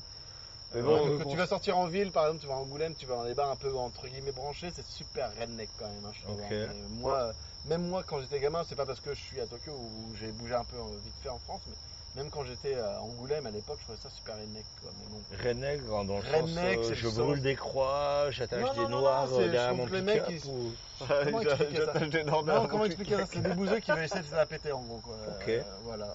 Ouais, mais au moins t'as un festival qui fait que t'as un truc un peu international euh, une fois par an quoi. Ouais, déjà ouais, ça, quoi. Alors tu sais que moi au festival à BD d'Angoulême j'ai découvert les Tortues Ninja à 12 ans et c'était les dessinateurs originaux du truc quand c'était pas venus, ouais, ouais, quand c'était pas super connu. c'était pas connu du tout et c'était une BD noir et blanc euh, Ouais, gritty mais c'est- en plus, c'est euh, super crade ah, en fait. Enfin, Ouais, c'est super a- avant l'animé, le euh, vraiment euh, hardcore, Ouais, c'est euh, ouais. vraiment, euh, du. Revenger. euh, et moi j'avais super trouvé ça tellement quoi. cool j'avais ramené trop de merc etc j'étais trop content Ouais, ouais, ouais, j'étais un petit quoi et euh, bref donc donc t'es à Angoulême d'Angoulême. euh, donc tu fais ta- ton lycée enfin ta scolarité j'ai pas été jusqu'au lycée, mec. quoi. Moi, j'ai fait mon collège, j'ai fait mon, BE euh, mon BEPC, c'était à l'époque euh, le truc après la troisième, quoi. ok Et en fait, moi. euh, dans quelle spécialisation Mon BEPC, en fait, c'est qu'à la fin de la troisième, tu sais, tu passes ton, ton diplôme de Ouais, la fin ton du collège, en fait. truc des Ouais, ouais, ouais, ouais. Et en fait, moi, à l'époque, quand j'étais à l'école, en fait, ça me gonflait vraiment d'être euh, d'être assis sur une chaise à écouter un mec. Et, ce qui est un peu euh, ce qui t'arrive Ce aujourd'hui qui m'arrive euh, aujourd'hui, mais euh, en fait, c'est- aujourd'hui, c'est quand même plus participatif que quand t'es en cours, quand même. c'est vrai c'est vrai J'espère, en tout cas. euh, c'est- en tout cas, tu peux plus s'exprimer quand même. hein, mais, en tout cas, ça me gonflait quand même pas mal au collège et je, je trouvais une issue en fait. Je- J'essayais de chercher une issue. ok J'avais plein de trucs que j'avais en tête, mais bon, voilà, je viens d'une famille qui est pas très, comment dire, pas très, on va dire, pas très modeste en fait, on va dire quoi. Et, j'avais pas trop grand choix quoi. J'avais plein de trucs que j'avais envie de faire, mais que je pouvais pas parce que mes parents n'avaient pas forcément la thune et donc euh, du coup, euh, je trouvais un truc pour euh, moi pour m'é- m'émanciper moi-même et pas pour forcément passer 8 heures. euh, 8 heures par jour derrière un bureau à écouter quelqu'un parler et donc j'ai choisi la cuisine. Je ne sais même pas pourquoi maintenant en fait. Même maintenant, je sais pas pourquoi je faisais la cuisine, mais j'étais têtu à cette époque-là. J'en ai parlé à que ma tu mère. aimes bien manger J'ai bien mangé en fait. Peut-être c'est le moins juste- pire peut-être c'est à su- ce moment-là. C'est quoi. juste peut-être parce que euh, tous les en fait, je viens d'une famille un peu, je suis de la campagne, Angoulême hein, quand même, et tous les dimanches, euh, voilà, il y avait un peu le pot-au-feu euh, du dimanche ou les, les clafoutis du dimanche ou les trucs comme ça, et j'aimais bien aider ma mère à faire la bouffe. Et c'est un truc que j'aimais bien faire à l'époque, quoi, et je pense que c'est pour ça que peut-être je me suis orienté vers la cuisine. Donc à l'époque tu as quel âge? J'avais 16 ans. 16 ans. C'est 4, 15 ans peut-être même. euh, J'étais à la fin du collège. donc tu dis la cuisine on va tenter quoi En fait, euh, j'étais vraiment, euh, comment dire, très irrégulier au collège. En fait, j'étais super bon dans ce qui m'intéressait et super mauvais dans ce qui m'intéressait pas. on en connaît tellement Et, euh, et les, les profs, ils me disaient, et les profs, ils me disaient, et ils me disaient, ouais, c'est quand je, à la fin, t'es un genre de conseiller d'orientation. Ouais. Et quand je disais, je voulais être en cuisine, et le mec, il c'est du gaspillage parce que euh, t'as- t'as des capacités. Et moi, j'écoutais Ouais. pas, et j'en ai un peu rien à cap- les capacités, tu les vois pas forcément quand t'es gamin. T'es en mode mais nique ta mère quoi. Genre Voilà, j'ai envie de faire ça, je- Exactement, c'est carrément ça. Et donc, du coup, je, je faisais la cuisine. Je ne sais même pas pourquoi à l'époque, peut-être parce que, comme je disais tout à l'heure, j'aimais bien aider ma mère à faire la cuisine le dimanche, le pot-au-feu, les clafoutis et compagnie. Et j'ai choisi ça, j'étais tête de mule. euh, puis c'était un truc un peu plus concret peut-être Ouais, euh, et puis surtout, en fait, c'est comme je disais tout à l'heure, c'est que t'étais pas assis derrière une chaise, t'étais un peu plus actif en fait. quoi. ça que je sortir de. Sortir truc du, un ouais, peu, euh, du, du truc un peu. amorphe, euh, rien voilà, faire, exactement. J'étais le truc d'être euh, voilà un peu plus actif, ça me plaisait bien. Et euh, d'ailleurs, euh, je vais en parler justement. J'étais donc apprenti. euh, j'étais apprenti, donc apprenti, c'est-à-dire que tu es une semaine à l'école, une semaine dans un restaurant. Tu es obligé d'être dans un restaurant. Mhm. Euh, donc j'étais une semaine à- à un à restaurant, une Angoulême semaine à l'école, à Angoulême, dans un restaurant, et tu travailles normalement comme un employé normal, que dalle. à l'époque, c'était euh, au mois, je devais gagner peut-être 1600 francs. Ma- Maintenant Donc en c'est euros, qua- ça c'est doit être 400 euh, euros. 200 euros peut-être au mois. ah Ah ouais, ça, ça, ça a augmenté un- depuis, un- c'est 400 euros euh, les apprentis maintenant. Mais maintenant, être euh, première année- parents, euh, Voilà, j'étais chez ouais, mes parents, euh, ils m'ont acheté mon scooter pour me déplacer. euh, moi, j'ai acheté mon essence et tout ça après, mais en tout cas, euh, voilà, les besoins euh, vraiment primaires, c'était euh, vraiment mes parents. Mais euh, j'étais apprenti euh, donc dans un restaurant et euh, je- le premier truc que j'ai vécu dans le restaurant, ça m'a marqué en fait dans ce restaurant, c'est le rush. Le rush, c'est-à-dire tu es dans un service et tu as des Ouais. bons qui arrivent et ah les je veux ci, je veux ça. Les bombes, donc c'est quand les, les gens ils commandent, euh, voilà, je T'as un menu, t'as ton entrée, ton plat, ton dessert et, c'est les en fait. C'est les commandes, voilà. C'est des commandes qui arrivent et ça arrive un peu comme ça. Bon, voilà, dans un restaurant, t'as un menu et ça arrive un peu au hasard, quoi, tu vois. Et T'as un coup de rush à Et t'as un coup de rush et moi j'adorais que- ça en fait. Ce coup de rush en fait quand t'as été euh, pendant le service où on te demande ça, ça, ci. Et là j'étais content, tu vois, de bouger mon cul et euh, même limite d'être euh, d'être limite euh, débordé en fait, quoi, tu vois. un, peu hyperactif quand t'étais gamin, peut-être aussi Peut-être, ouais, je pense. Ouais. euh, je, je sais pas que j'ai pas été diagno- diagnostiqué Ah, c'est pas ce que je veux hyperactif, dire, mais, mais ouais, j'étais super énergique en fait. Quoi. Et le, le premier truc, le premier expérience que j'ai eu dans ce restaurant, c'était ça. Et ça que j'ai aimé, en fait, c'est le rush quand tu es dans le service. C'est pas la mise en place quand tu prépares tes oignons, machin. C'est vraiment le moment où tu es dans le service, où les gens ils commandent. Et Et tu guerre. dois sortir, ouais, c'est la guerre. Et tu dois sortir ton truc jusqu'à. Les mecs, ils ont en plus. Le lunch, ils ont pas le temps, quoi. Tu vois, les mecs, ils ont eu euh, une heure pour bouffer. et Mmh. T'es là, quoi, tu vois. t'es- Et ça, j'ai aimé ça. Mmh. Et euh, c'est la première expérience que j'ai partagée avec mes parents et je me dis putain en fait je kiffe ça parce que c'est pas forcément à l'époque c'est pas forcément faire des plats raffinés ou machin mais c'était le truc où euh, putain tu tapes dedans quoi. Ok. Et ça j'ai kiffé ça. J'ai kiffé ce, ce truc. Et, Et et donc- de là, qu'est-ce qui a fait que t'es venu au Japon, par exemple Non, Alors, non, du non, coup, non, euh, attends, attends, tout doucement. Là, il a 16 ans. J'ai 16 ans, à l'époque j'étais apprenti, j'ai eu mon BEP, euh, j'ai travaillé dans multiples restaurants, enfin j'ai travaillé dans j'ai j'ai bougé à La Rochelle après. Euh, j'ai travaillé dans un restaurant à La Rochelle, Donc pas très loin d'Angoulême. pas vraiment d'Angoulême mais une ville super plaisante que je conseille à tout le monde. Euh, Moi si je m'installe un jour en France, ce sera là. Moi, je connais Voilà. que le Grand Pavois. Mais, Le quai des euh, bateaux, là, ouais, ouais, mais, euh, mais, mais, mais du coup, t'as fait du. euh, comment on appelle ça Du. euh, Ah, Bah, putain, j'ai- oublié le mot. euh, mais bref, c'est euh, t'as fait des- de la saison, en gros. T'es non, non, carrément pas. Moi, j'étais dans les restaurants, j'ai eu mon BEP. Voilà, euh, à l'école, euh, en apprentissage, j'ai eu mon BEP à la fin et après, j'étais employé. Donc, j'étais euh, en gros commis. Donc à quel âge?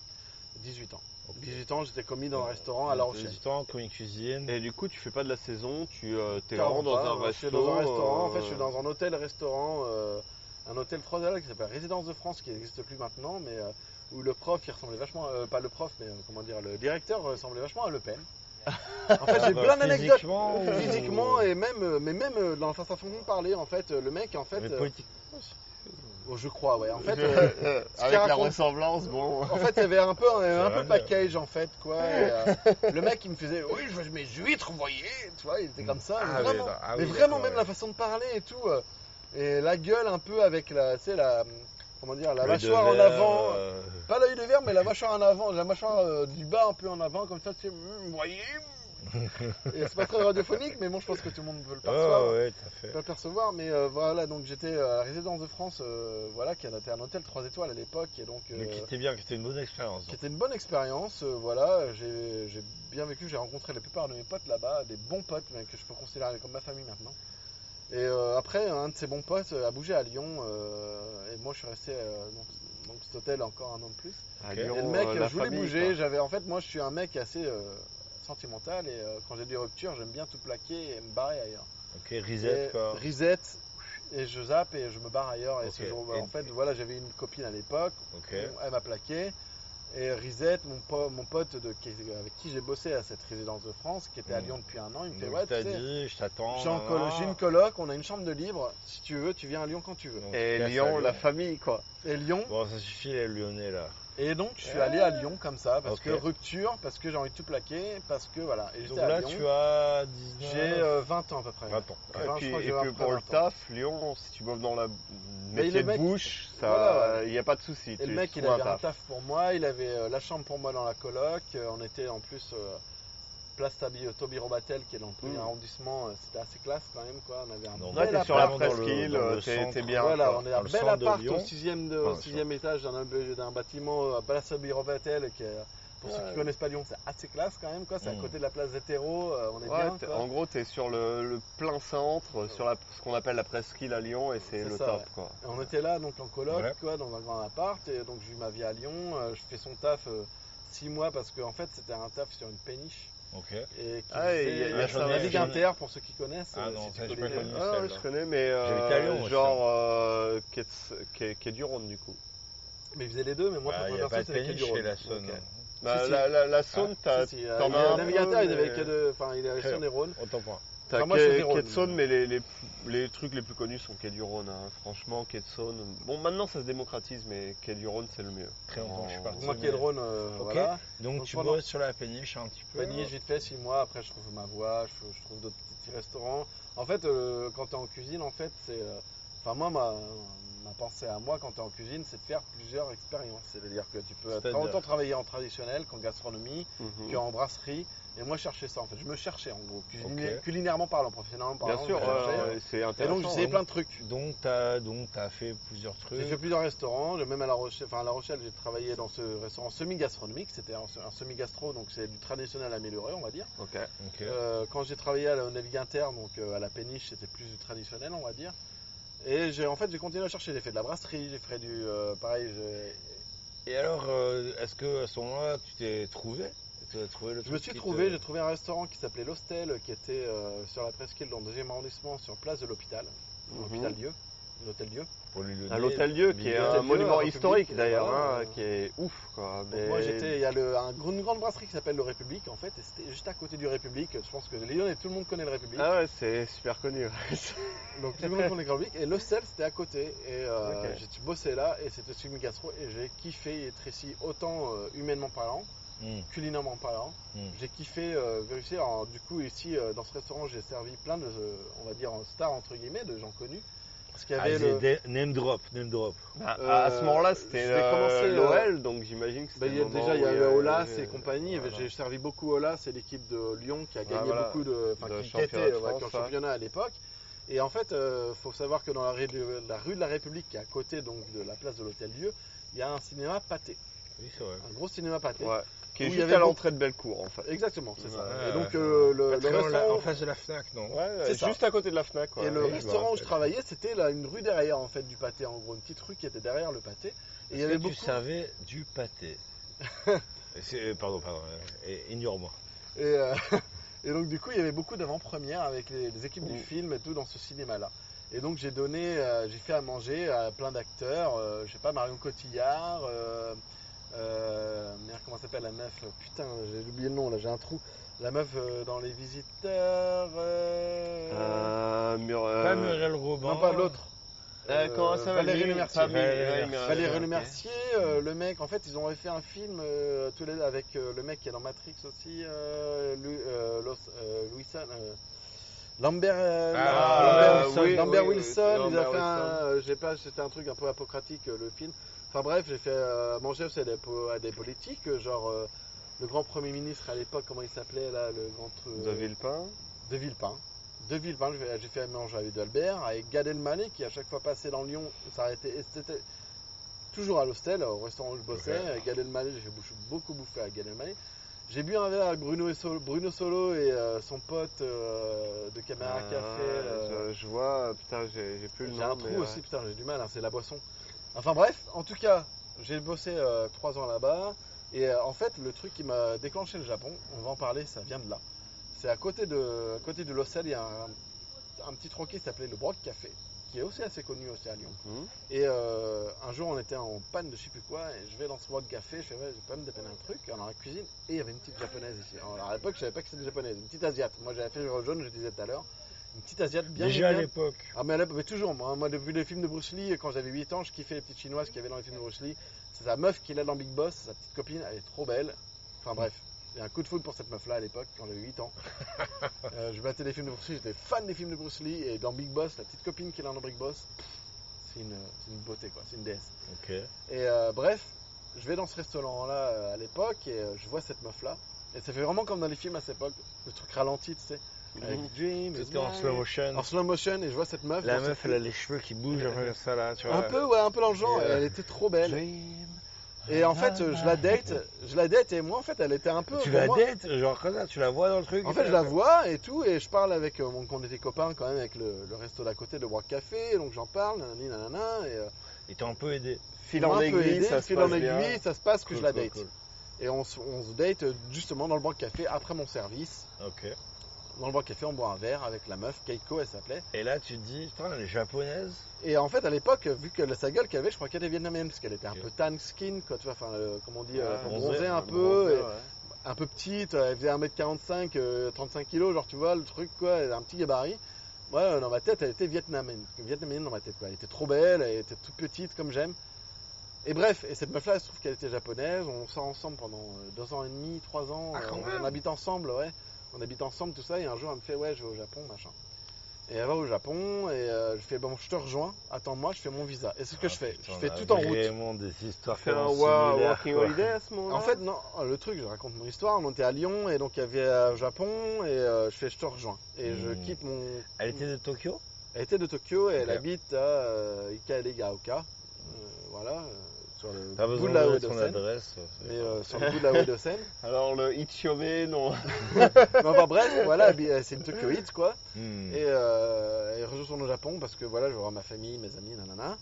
Et euh, je fais bon bah attends-moi, euh, je fais mon visa et machin. Et en fait, je travaille pour faire mon Working Holiday, comme tu disais tout à l'heure, sur. euh, moi, je, rends- je rends mon appart à Lyon, je rentre chez mes parents, je travaille à Angoulême, ça me fait chier, mais bon, je le fais pour la bonne cause. Hmm. Euh, je suis chez mes parents, je travaille dans un restaurant de merde à Angoulême, et euh, je, voilà, j'économise. J'économise, je vais en coloc après à La Rochelle entre temps pour euh, voilà. Et en fait, il se passe un truc que peut-être la France a oublié, mais il y a une, euh, une grosse tornade qui est passée qui s'appelle Xintia. Et moi, j'étais inondé dans mon appartement. En fait, Ah, Euh, j'étais inondé un mètre d'eau de dans mon ouf. appart. Tu euh, chez tes parents? J'étais euh, non, j'étais en coloc en fait Ah oui, dans pardon. un duplex euh, à Bou- Non, c'est un truc Boucheleur. oublie, mais c'est qu'en France, on a eu beaucoup d'inondations euh, sur les dernières années pour des tornades, trucs comme ça, surtout dans l'ouest de la France. En fait. Et donc j'étais un peu en, entre guillemets une victime de ça. Ok. euh, de, du- de la tornade Xintia. De, de- il bouge son cul parce qu'il a mal au cul. Ah, j'ai euh, trop mal au cul. Ah, Et donc bref, plus, en là. fait, le truc c'est que j'ai économisé de l'argent et en plus d'économiser de l'argent, en fait, grâce à cette euh, aides, Xintia, ouais. en fait, euh, en fait, avant que Xintia, en fait, j'ai oublié, c'est que la meuf que je devais rejoindre, moi j'avais mon j'avais euh, ma thune, j'avais mon tous mes papiers de visa remplis. Ouais. Et deux semaines avant que j'aille au consulat à Paris, parce que j'étais à Angoulême, donc bon, j'étais pendé du consulat de Paris. Ouais. euh, elle me dit qu'elle est enceinte de pas de moi, avec un autre mec. Ah merde Ah putain Et Ah, donc je suis rentré en déprime pendant deux ans. Attends, elle était, elle était rentrée au Japon depuis combien de temps? Euh, depuis six mois, huit mois. Quoi. Donc Et en moi, gros, elle t'a annoncé qu'elle t'avait trompé avec un autre gars. Exactement. Et moi, j'avais mon visa à deux semaines près. Oh, euh, j'avais mon visa. Ah. À deux semaines près. Moi, j'avais mon Ah. billet de train, j'avais tous mes papiers pour le visa, j'avais la thune, j'avais les papiers. En fait, Et j'avais mon tu y billet allais de pour elle train, à la base. Et j'y allais pour elle. Et j'avais mon billet de train euh, pour le Paris, donc pour le consulat japonais. Pour mes jours de repos, en fait, je calais ça avec mes jours de repos. J'avais une vie, tout à fait. Et donc, euh, j'avais mon billet de train à Ah. deux semaines près. Et à deux semaines près, elle me fait Ouais, je suis enceinte de pas de toi. Et. Fred, t'as quand même parlé pas mal de jeux vidéo depuis tout à l'heure. T'es quand même un peu intéressé par le Japon à la base aussi. Carrément, ouais. Depuis euh, gamin, euh, quand même, euh, le jeu vidéo, c'est ma- c'est une de mes passions, les animés. Hmm. Bah, tout le monde, voilà, on est génération Club Est-ce qu'on Dorothée. peut dire que t'es un, t'étais un petit peu otak C'est la question que je pose Ouais, à tout le carrément, monde, hein, à tous même les carrément. invités. Ok. Carrément, je pense. Bien sûr, mais le, le- je pense que le, le- le sorte de coup de poignard de ta meuf qui te dit ça, genre, Ouais, c'est genre. fait mal au cul, ouais. Ah ouais, euh, en fait, je suis rentré en déprime pendant deux ans où j'étais vraiment euh, pas moi. Donc tu avais quel âge à ce moment-là? J'avais euh, 27, 28 ans peut-être, un truc comme ça. Ok. 27 ans, 28 Ok, ans. ouais, donc t'étais pas si jeune que ça non plus. J'étais pas hein. si jeune que ça, et après, euh, donc pendant deux ans, j'étais en grosse déprime, machin, quoi. Hmm. Vraiment. encore euh, des nouvelles de cette de, de ton ex ou euh, genre je dis vraiment ou euh, je la baise encore? Non, mais c'est comme tu Ouais, veux. hein. ouais, non, euh, j'ai des nouvelles récemment, ouais. On, se- on se- Donc, voilà. euh, bon, tu la détestes, ça va C'est du À l'époque, ouais, ou- non, non, non, à l'époque, je la À détestais vraiment. je À l'époque, j'avais envie de la dé- j'avais envie de l'égorger. hein. Lui et son mec, sa famille, ses gosses, tout ça, quoi.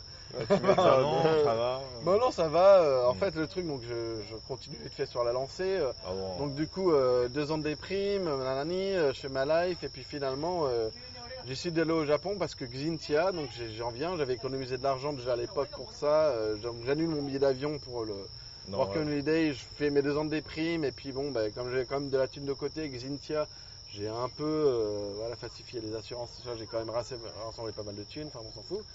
J'ai quand même pas mal de thunes avec ça. Et euh, du coup, j'ai décider de faire mon Working Holiday. Je suis venu au Japon, elle m'a accueilli. Au Ton ex Japon. Mon ex m'a accueilli au Japon.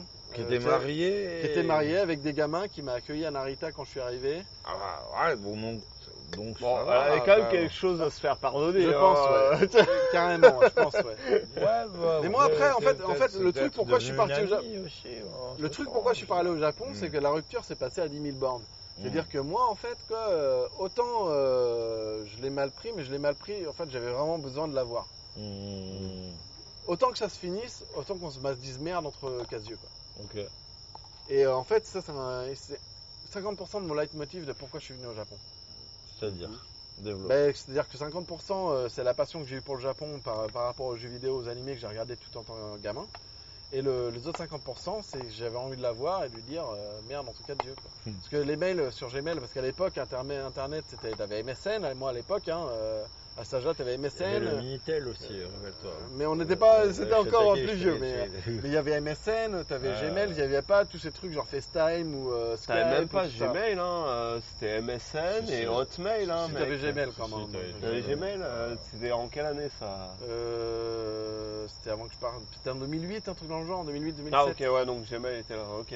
Mais euh, moi, Et donc- moi, je pensais encore. en- 2008, ouais, mais. euh, 1963. Non, mais non, euh, tu me parles de. Tu me En tout parles cas, de. tu que me j'ai parles de MSN, mec. Fred a 73 ans. Non, tu me Il parles. faut dire pour les écouteurs. Non, mais. J'ai 73 Mec, ans. tu me parles de MSN. MSN, euh, c'était avant Gmail, hein. C'était. Ouais, c'est vrai. euh, Ouais, vraiment, il n'y avait pas mille Il n'y options. avait pas Skype, voilà, il y avait mille euh, options de- Comme aujourd'hui. FaceTime, Skype, Zoom, euh, tout ce que tu veux. Enfin voilà. T'avais vraiment, euh, t'étais assez limité. Donc, attends, je reprends. Ouais, Donc, t'arrives, vas-y, au Japon. t'arrives au Japon. En 2010, Ah, non euh, Ouais, je suis euh, 2010, le 1er décembre en 2010, tu 2000 vois. 1er décembre 2010. Ouais. Donc, t'arrives au Japon, elle t'accueille. Ouais. Et donc, elle est mariée Elle est mariée avec un. Français. Non, avec déjà un japonais. Mais alors, comment. Et son alors, mari, il a rien possible dit. Ah, elle l'a connu en France, alors. Non, elle l'a connu au Japon. En fait, c'est quand elle est revenue au Japon, elle s'est. Pas 8 mois, c'était 9. Hein Non, rien. Non, quand elle est revenue au Japon, elle s'est fait encloquer quand elle est revenue au Japon. Le Ah, temps que moi, immédiatement, quoi. quand moi je bossais comme un gros connard pour faire mon visa, elle, elle s'est fait engrosser pendant ce temps-là. Quoi. Bon, euh, Oh, bon. mais le mec, il a rien dit, il a pas moufté quand euh, direct t'es réarrivé.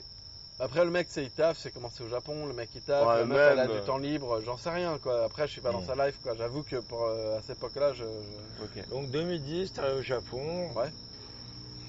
Custo, plein d'expérience. Cuisto, plein d'expérience, j'ai un taf euh, que j'avais trouvé, que j'avais trouvé sur internet. Euh, elle me fait, euh, elle m'avance jusqu'à ma guest house que j'ai trouvé à l'époque, c'est elle qui me, qui me montre où c'est machin. Elle t'a aidé donc- quand même. Ouais, elle m'a aidé un peu. Mm. Je pense que, comme disait un peu euh, La Ludo, culpabilité, euh, je pense euh, et que le fait que je venais au Japon, euh, en fait, comme je lui disais qu'elle venait au Japon, qu'elle me croyait pas, le fait que j'y sois, en fait, elle se sentait un peu entre guillemets euh, pas responsable, mais un, Un- peu euh, Un peu merdeux. le cul un peu merdeuse, ouais, un peu un peu ça. Le cul un peu plein de merde, quoi. donc Un peu. bon, Donc euh, elle m'a- elle me ok. fait- elle m'a filé quelques coups de main au début quand je suis arrivé quand même, quoi. Faut, faut pas le nier. Et euh, est donc cool, voilà, hein, j'ai vécu euh, euh, même pendant cool, ouais. euh, quasi un an dans une guest house. C'est super bien passé. Il y avait plein de gaijins qui ont vécu dans la guest house où c'était un peu merdique. Moi, pour très très honnête, j'ai vécu 11 mois dans cette guest house. C'était la fête quasi tous les jours. hein. Quand Mm. je dis ça, vraiment, c'est vraiment quasi, quasi tous les jours, t'avais une teuf. Mais c'est c'est le bon truc et le mauvais truc aussi des guest house en fait. Moi, j'ai vécu comme un bon truc. Parce Bien que sûr. j'avais un taf en baito, je bossais la nuit. Dire, ça veut dire quelqu'un qui, euh, qui est dans une guest house, qui cherche un truc un peu sérieux, etc.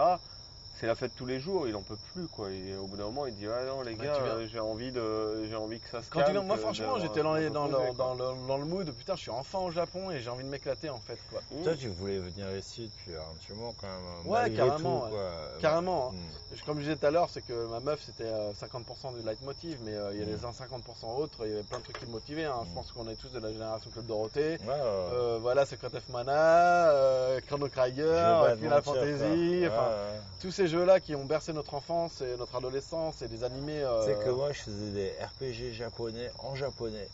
Et à l'époque, euh, je, évidemment, je comprenais pas. Pareil. Donc, je faisais tous les trucs. Je essayais de parler à tous les NPC. Et ça débloquait des trucs Ça débloquait des trucs, mais tu savais pas quoi. Tu savais pas, ouais. Mais ça les débloquait. Et donc, j'ai fini euh, des jeux. Mais oui, ouais, aveugle. euh, Euh, mec, check parce que c'est pareil. hein. Un- en fait, pour, euh, dans l'histoire, euh, voilà, dans ma jeunesse, j'ai eu un pote, mon- mes frangins euh, qui sont un peu 6-7 ans plus vieux que moi, qui avait un pote qui était un peu richou et qui avait un peu toujours les nouvelles consoles, les nouveaux machins. Et il avait euh, donc à l'époque, à l'époque, hein, la Super NES avec l'adaptateur euh, pour jouer aux jeux US Ah, et japonais. Ah, Et donc j'avais joué à Final Fantasy euh, en japonais, comme toi un peu à tâtons. Je savais même pas le RPG, je connaissais pas du tout. À l'époque, ça me faisait chier parce qu'il fallait marcher, euh, parler à des gens, je comprenais pas. À l'époque, t'étais plus dans le beat'em all ou les shoot'em up à l'époque, dans les années 90 en Europe. Quoi. le, jeu, le type de jeu le plus actif, c'est sûr. Exactement, à l'époque, t'étais plus dans le beat'em all et shoot'em up en Europe, quoi. Et l'RPG à l'époque, mais j'ai un peu comme toi, à tâtons, euh, bref. Et donc, du coup, je suis arrivé au Japon en 2010, euh, j'ai bossé dans des restaurants français un peu, voilà. J'ai tâtonné et un jour, je me suis dit, euh, voilà, quitte à être au Japon, autant bosser avec des Japonais, quoi. Enfin, Tu as tatouné. Je vais euh, reprendre ce mot. J'ai Euh, on va tatouné, le ouais. garder euh, pour. euh, je pense pour- pour- peut-être pour le titre. Pour être Précieusement. J'ai tatouné. Précieusement. J'ai tatouné, je me suis dit, si je suis au Japon et que je bosse Le avec des Français, autant rester en France, je me suis dit, en fait. Ouais, c'est c'est tout con, mais. Ce qui est pas euh, fa- ce qui est pas faux. mais, euh, combien de temps? Hein? Au bout de combien de temps Bah tu fais 11 ça? mois en fait le truc qui m'a foutu pareil un autre coup de pied au cul c'est que la boîte pour laquelle je bossais euh, euh, fermée en fait c'était un comment expliquer ça? C'était un laboratoire qui Hein Pas de nom. pas de nom mais c'était juste un laboratoire qui euh, qui distribuait en fait il y avait plusieurs shops dans le Tokyo et moi j'étais dans la cuisine de ce de ces shops en fait moi je faisais la cuisine dedans et après il y avait un livreur qui livrait dans les multiples shops qu'il avait au Tokyo donc on appelle ça un laboratoire un kojo en japonais Une usine. une- en bah, japonais. c'est pas vraiment une usine parce que voilà, c'était un petit shop quand même. hein. Il y avait quatre petits shops euh, ou cinq à l'époque. Et, Mmh. et en fait, le mec, euh, il y a eu le Fukushima. J'étais là. Moi aussi. Ah oui, c'est vrai. Bah Eh J'étais là et il y a eu Fukushima et en fait, euh, bah, voilà, il a eu, il était obligé de fermer des shops Mmh. et donc euh, de licencier entre guillemets, et, entre guillemets des gens. Tu et moi. faisais quoi le jour de Fukushima? Le jour de Fukushima, euh, j'étais au taf. Moi, Ah non, pardon, je, je bossais la nuit moi. Donc euh, le jour de Fukushima, quand ça tremblait, je dormais. Il était C'était un 2 heures de, samedi. Il était 2 heures de l'après-midi ou Non, c'était un vendredi. Est-ce que ça t'a réveillé Oui, ça m'a réveillé. Moi, je bossais de nuit, donc en fait, j'ai bossé à 5h du mat. Ah, Et donc, euh, donc je dormais et euh, ça m'a réveillé. Oui, il y a eu un gros tremblement de terre. J'étais dans ma guest house et euh, je me ré- il y a un gros tremblement de terre et je me réveille, j'étais dans mon pieu. Et en fait, euh, ma, guest house, ma guest house, je vois, je me réveille, j'ouvre les yeux et en fait, je vois le tremblement. En fait, je sens le tremblement, je le vois et je vois le mur de se fissurer à côté de mon lit. Ah putain. Et je vois un truc, un fissurement se faire à côté de mon lit. Et j'étais là, t'as la tête dans le cul, mec. Tu te réveilles, il est 2h l'après-midi. Et tu dis, putain, faut que je me lève, faut que je me casse. pas, quoi. Parce que je comprends pas, parce que, mais là, il y a un truc, passe un truc de grave. Ah. Et j'arrivais pas à marcher, en fait. C'est le truc, c'est en fait, on, s- on s- les, pour les écouteurs, quand t'es en France, on se rend pas compte ce que c'est un tremblement de terre. Un tremblement de terre, c'est pas un truc qui bouge de gauche à droite. C'est aléatoire. Et surtout, ce jour-là, ça peut bouger de n'importe quel sens. Et en fait, tu peux perdre ton équilibre assez facilement. Ça bougeait assez fort. Tu sais, moi, la première fois, j'ai. euh, Encore une fois, je, suis désolé, je, je saoule peut-être les gens, mais euh, la première fois j'ai vécu un de terre ici, et j'étais pas, j'habitais pas ici encore. Et donc, euh, je marche dans la rue, et d'un seul coup, je me casse la gueule, tu vois. Et là, je me suis dit, putain, j'ai un problème à l'oreille interne. Comme je suis un petit peu hypochondriaque, je me suis dit, putain, c'est moi, ah, ça y est, c'est sûr, je suis vieux, je suis foutu, ça.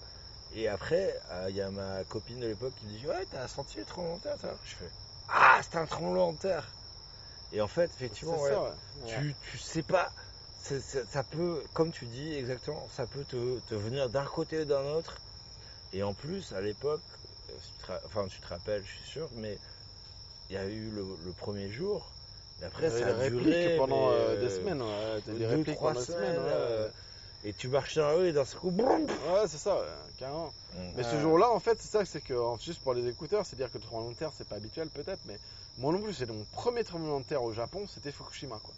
C'est-à-dire que moi, pour moi, pour moi, les Ah, tremblements de terre au Japon, c'était ça, quoi. C'était la, la base, quoi. Tu vois, c'est le premier truc que tu La vis, base, c'est ça. La base, c'est ça. Ah ouais, ça rigole pas au Japon quand même, tu te dis, quoi. Euh, moi, moi, Ah ouais, je comprends, en fait, quoi. Moi, les tremblements de terre, au Japon, au début, ça me faisait marrer. Je disais, ouais, tremblement de terre, bon. Mais moi, ça me fait encore marrer, c'est ça qui marrant, en fait. Ouais, parce que toi, t'as pas vécu Fukushima. Parce que j'ai pas vécu Fukushima. Et justement, tout le monde me dit ça.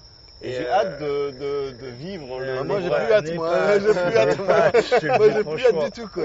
Moi, j'étais dans ma tour à Lopongi, mon pote, et quand il y a la raffinerie de Chiba là, qui a pris feu, je me suis dit, ça y est, c'est fini. C'est the end of the Ma world. vie, non, je me suis dit, ma vie est finie. Je vais crever ici, cool. Enfin, pas cool, mais j'étais résolu, tu vois. Tu vois ce que je et je, ah, putain, et je, je me tape les 26 étages, là, là, comme ça, avec la petite meuf avec qui je parle avant. Je dis, tu crois qu'on va mourir? Elle me dit, ouais, je sais pas, enfin bon, on va savoir. Elle était japonaise. Elle me dit, ouais, non, c'est bon, t'inquiète. Elle Enfin, est train depuis qu'elle est gamine. Moi, à l'époque, en fait, quoi, tu vois, quand- comme je vous ai dit tout à l'heure, c'était mon premier tremblement de terre au Japon. Et euh, sur le coup, ça fait super peur. Et comme j'ai dit, j'avais mon, mon mur qui a fissuré devant mes yeux. J'ai essayé de me lever, non, je me suis cassé la gueule. euh, Ah non, j'imagine pas en fait. je me suis cassé la gueule en sortant de mon lit parce que ça bougeait dans tous les sens. Donc, comme je disais tout à l'heure, ça bouge, ça bouge pas que de gauche à droite, genre comme on peut s'imaginer, mais ça bouge dans des sens euh, aléatoires. Et tu sais pas euh, quel équilibre prendre. Et je me suis cassé la gueule, j'ai même pas réussi à sortir de ma chambre avant que ça se calme. C'est pour euh, vous dire. C'est pas seulement parce que j'avais la tête dans le cul, mais c'est parce que tu- ça bouge tellement dans tous les non, sens. Non, mais même Un petit peu des deux, ouais. Un petit peu des deux, mais je pense à que- 3 grammes encore, tu peux nous le dire. Non, je bossais, Mec, donc euh, c'est pas ça. Mon, mon, mon micro-ondes s'est suicidé. tu vois Regarde. Comment Mon micro-ondes, tu vois, regarde, t'as un frigo, imagine un frigo, Ouais. un micro-ondes. Le micro-ondes est posé dessus, tu vois, Ouais, comme beaucoup de gens font. au Japon ou peut-être Même ailleurs, dans le monde, hein. Bon, le micro-ondes, il a sauté. Il a fait. C'en est fini pour moi. Mais non, avec les secousses, avec les secousses, et je parle pas du style de musique euh, de la Martinique. euh, euh, je, je parle des vraies secousses, quoi. Non, vraiment, non. Enfin, Non, mais vraiment, ce jour-là, c'était. Ah, euh, mon Dieu. ouais. moi, je me suis dit, le monde est. Enfin, moi, en fait, quand j'ai évacué le truc et ça, je me suis dit, ouais, c'est bon, je vais claquer. Je vais claquer. Bon, très bien, c'est pas grave. Bisous à mes parents. Je- je J'ai signé pour être ici. Je fais le truc. Je fais le truc jusqu'au bout. Voilà, c'est comme ça. Et, et après, donc, après, il n'y avait plus de train, il n'y avait plus rien. Donc, je me suis dit, je vais à Shibuya. Putain, c'est la rubrique de l'invité, c'est lui qui parle. Ça va. Vas-y, vas-y, parle, parle pas. Vas-y. Non, et je suis allé à Tatsuichi, normal. Ah, normal, ouais, ouais, après le volontaire. Et Et j'ai en fait, j'ai un peu Ouais. le même sentiment, c'est-à-dire qu'après le volontaire, en fait, ok, une fois que ça s'est calmé, j'ai pu enfin sortir de ma chambre, je sors de la guest house, et euh, j'étais entre un sentiment de, euh, d'effray- de, comment dire, de peur et d'excitation, en fait, quoi. Parce que je me dis, c'est Ouais, mon premier tremblement de terre, quoi. Exactement. J'ai survécu. même dire. Non, non, non. Moi, Non, je me mais- suis dit, ouais, les gens, ils ont, ils ont survécu à la mort, là. Ils vont avoir un- un- une pulsion de vie. Il faut que j'aille à Shibuya, peut-être que je vais choper une meuf. Est-ce que t'as baisé? Non. Il y avait que des gagines qui regardaient. euh, Et qui M- voulaient euh, baiser, ah ouais. non, non, non, non, non, pas du tout. CBS. Ouais, ils regardaient la chaîne d'infos, Ah, voilà. etc. Et tout le monde était mais, traumatisé, mon pote. Alors moi, le truc de, voilà, le truc de Fukushima, c'est-à-dire donc qu'il y a eu tremblement de terre, Mhm. Euh, ce jour-là, en plus, à la Gas House, on avait une soirée vodka. On avait une polonaise à la Gas House qui devait amener la vodka. On avait une soirée vodka. Et donc, bref, moi, j'étais un peu, finalement, après les- l'événement euh, M Ouais. passé, Mhm. j'étais un peu excité par le truc. Putain, euh, mon premier tremblement de terre, quoi, tu Ah. vois. J'étais un peu excité. Et donc, du coup, euh, hop, euh, torchage de vodka. Et puis, il y a un connard dans la soirée qui décide d'allumer la télé dans la Guest House et qui allume, je sais plus si c'est CBS ou un truc dans le genre, un peu une Ah, chaîne internationale. ouais, Très bien. Et là, en fait, c'est là où je découvre en fait l'ampleur du truc, quoi. C'est-à-dire qu'avant ça, euh, moi, moi, c'était fait. juste le fun, en fait, quoi. Tu vois, j'ai survécu à un gros tremblement de terre, et voilà. Bah, Et après, je Mm. découvre le coup- truc de la centrale. ah. Et là, et là, Avec ça m'a les fait vagues et aussi. Non, ils Et ne là, ça m'a ils fait flipper. pas dit. Moi, ça m'a fait flipper. Euh, je sais pas si c'est toi, c'est le vendredi. Mais lui, il est Enfin, CBS, quoi. Donc c'est international. enfin, donc il non, voit moi j'avais mon pote qui était qui travaille dans la dans qui est un- qui est journaliste enfin Moi, c'était le jour même, hein, je te le dis. hein. et moi il m'a dit euh, vendredi soir euh, genre j'avais pas de nouvelles rien pas de nouvelles de toute façon Facebook t'es mort Euh, tous les trucs t'es mort le seul truc Ouais, qui marchait était Twitter. Twitter D'ailleurs, ça a été un gros truc. Tout le monde disait C'est que, que Twitter Line- a Line a hein. existé à cause de ça hein. Bon et le lendemain mon pote journaliste qui bosse avec la NHK ça m'a dit casse-toi casse-toi maintenant parce que là tu vois t'as un- le, euh, le gouvernement japonais va faire un, un gros mensonge et vous allez tous vous faire bouffer dans, un- dans un Tchernobyl mais euh, genre euh, en mode plus plus quoi et là je fais ah putain non je crois pas ça. Tout le monde est à Kyoto d'ailleurs. J'ai pas cru. Ouais, j'ai cru. Le lundi, j'étais à Kyoto. Le Non. lundi, j'étais dans le Kansai. Tout le monde était à Kyoto au cas où. Moi, j'étais à Kobe, moi, perso. Ah, Ben voilà. ouais. Moi, tout, Mais tu vois, mais tu sais, tu tout, sais. tout- ouais, tout- voilà, tout- ouais. tout le monde m'a dit. Tu te rappelles Vous quand êtes à c'était Kyoto, quoi, quoi. Tout, tout le monde m'a dit on était à Kyoto, c'était comme si on était à Kyoto, c'est comme si Kyoto c'était Tokyo en fait. J'ai- Tout- tu voyais tous les gens que tu connaissais on à Tokyo. J'étais à Osaka parce que je préfère Osaka parce que Osaka est la meilleure ville du Japon. Voilà, que si vous n'êtes pas d'accord. je- Disclaimer. je prends et je vous prends et je vous retourne voilà mais et donc euh, j'étais- à Osaka j'allais à Osaka avec comme ça comme une fleur et là je tombe sur euh, une bande de, de, de, de gaijin, de, de je sais pas, de tous les pays, ça. Elles disent ouais, non, non, vas-y, comment on fait hein Et hop, on a tous pris un dortoir ensemble. Et on était tous ensemble. Euh, La vérité, il y avait des Australiens, il y avait des Belges, il y avait des Mexicains, il y avait, il y avait tout le monde, quoi. Et après, le soir d'après, c'est un petit peu plus organisé, quoi. Mais euh, ouais, non, pardon, excuse-moi, je te, je, te, je te vole la vedette, Fred. Mais non, il n'y a pas de vedette à pas parler, c'est juste que tu parles- racontes ton expérience par rapport à Fukushima, chacun a la sienne, je pense. hein. Mais du coup, toi, après Fukushima, justement, parce que t'es arrivé, c'était ta première expérience? Qu'est-ce que Après t'as fait, Fukushima, en fait. euh, Parce que moi, beaucoup de gens se sont barrés, enfin, on fait ouais, bon, je me casse. En fait, à l'époque, je Toi, t'es travaillais- resté. le truc, c'est que dans la boîte où je travaillais, donc le labo, on retourne là, le labo où je travaillais, en fait, je travaillais de Mhm. nuit, et le fait qu'il y a eu Fukushima, ça a eu un peu de chance pour moi, parce que tous les mecs qui travaillaient le jour, ils sont barrés, en fait, c'était des Philippins ou je sais pas quoi. Ouais, il y a beaucoup Ils de gens qui ont barrés, flippé, ouais, ils hein. sont, tous barrés, en fait, quoi, même dans ma guest house, qui était toujours blindée, euh, il y avait, on était que trois, vraiment. Mhm. Trois, euh, trois chambres, euh, il y avait trois chambres euh, sur euh, peut-être. euh, il y avait quoi euh, Peut-être une vingtaine, une trentaine de chambres peut-être quoi dans la guest house où Mhm. j'étais et on était que trois. Trois chambres de. Même pas que les Philippins, je pense que c'est beaucoup Ouais, de gens. tout le monde. euh, hein, euh, même à Shibuya, quand t'allais à Shibuya à l'époque, t'avais personne. T'as parlé, Ouais, à parler c'était japonais, hein. t'avais personne. hein. Maintenant, tu vas à. Shibuya, t'as que des gaijins, mais euh, À l'époque, ouais. t'avais euh, pas un gaijin à Shibuya quoi. C'est Pendant réputé 2-3 pour ans. ça, euh, C'est qu'ils l'ont eu mauvaise ouais, à c'est cause de ça. pendant parce que les 2-3 ans, voilà, ils ont- sont tous barrés. Donc moi, ce que j'ai fait, c'est que. Fukushima, Il y a eu. euh, On les appelait les fly jeans. Ouais, c'est ça, ouais. Tu te rappelles ça? Ouais, c'est ça, ouais. Je me rappelle. ouais. Et en fait, à l'époque, moi, en fait, le truc, c'est que ça faisait 3 mois que j'étais au Japon. Et tout le monde en France me disait, ouais, vas-y, rentre, machin. Ah, c'est, euh, putain. Mais en France, on avait une information. Moi, je Dis voulais très venir. différente. Moi, moi, je voulais venir au Japon cette année-là. Il y a eu ça et j'ai fait bon, bah, je repousse parce que tout le monde me disait non, vas-y pas, vas-y pas quoi. Et moi, tout le monde me disait de rentrer et tout ça. Je me suis dit, Joseph, euh, vas-y, c'est 3 mois que je vais là. Ok, euh, non, non, mais il y a le gouvernement français qui envoie un avion euh, gratos, machin. Je fais, ouais, mais bon, après, euh, moi, j'ai pas de pour retourner. Enfin, vous êtes gentil, mais euh, en plus, ça fait 3 mois que je suis là. euh, Joseph, tout le monde. Donc, ce que j'ai fait, c'est qu'en fait, à un moment, euh, il y a eu un, un- comment dire, un petit moment euh, dans les news. En gros, on dit, ouais, peut-être que ça va exploser euh, la réaction, euh, le, comment dire, la, la centrale nucléaire va peut-être exploser, quoi, tu vois. Donc, à ce moment-là, je me suis dit, bon, bah, je- du coup, je vais aller à Kobe, quoi, tu vois. Pendant une petite semaine, je vais m'éloigner et puis on verra ce qui se passe. Et je suis resté une semaine à Kobe. Bon, il s'est passé que, voilà, il sait ce qui, ce qui s'est passé, tout le monde le sait. Euh, bon, bah, c'est Ouais. pas safe, mais en tout cas, ça n'a pas explosé. Et euh, je suis retourné sur Tokyo, j'ai retrouvé mon taf et j'ai fait un taf de jour, euh, du coup, parce qu'avant j'étais de nuit, du coup, quand j'ai bossé à 5h du match, je commençais à 9h, 9h, 10h le soir, je sais plus, mais je finissais euh, à Donc, 5h C'était mieux mat. pour toi. Et c'était mieux pour moi et j'ai pu commencer à peu, entre guillemets, à vivre, à vraiment faire des fêtes et tout ça, machin. Et donc euh, j'ai rencontré ma femme, euh, qui, est, enfin, qui est maintenant ma femme, euh, Comment tu l'as rencontré les... euh, dans une euh, soirée euh, de la guest house, euh, Sakura House, euh, pour le nommer, euh, qui faisait avec Kyobukulo à l'époque. C'est une soirée française.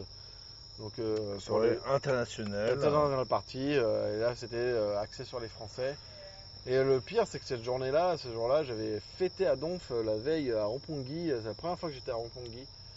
Et ça n'avait pas plu d'ailleurs. Et euh, la première fois que j'étais à Ronpongi, euh, j'avais fêté jusqu'à peut-être, plus, 4-5 heures du mat. Et je, on s'était réveillé dans l'après-midi ou début de soirée. Et euh, moi j'avais en tête cette soirée-là, quoi, la soirée France franco-japonaise. Et j'étais avec mes potes de Legasos et on était là tous à la tête dans le cul à 5h, 6h du soir. Et on se disait, ouais, on n'y va pas. Et je fais, vas-y, on y va. Et toujours à Osef, quoi. Enfin, tu vois. Comme quoi. tu Et vois, du coup, j'ai rencontré ma femme là-dedans. euh, voilà. Et, euh, et euh, Et voilà. du coup, j'aimerais clôturer sur ça parce Ouais. que la batterie elle me dit euh, merci, au revoir quoi.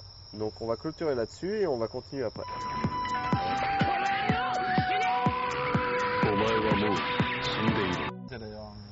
お donc, euh, Fred, tu nous disais, euh, donc tu étais au Japon, tu as rencontré, euh, la personne qui est maintenant ta femme euh, dans une soirée française. Ouais, franco-japonaise, ouais. Ok.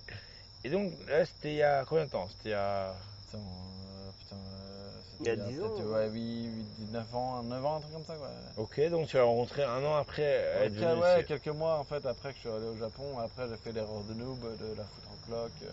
Ok. après au Japon. erreur C'est l'erreur de noob. Erreur de noob. Non, mais c'est ça. hein, c'est- je pense qu'il y en a plein qui sont rentrés dans ce piège en fait. Quand tu quand es au Japon, tu rencontres une japonaise, ça a l'air cool au début et, euh, Et euh, comme tu as l'habitude que les meufs prennent la pilule en France, tu fais euh, comme en France et euh, finalement c'est pas pareil qu'en France quoi.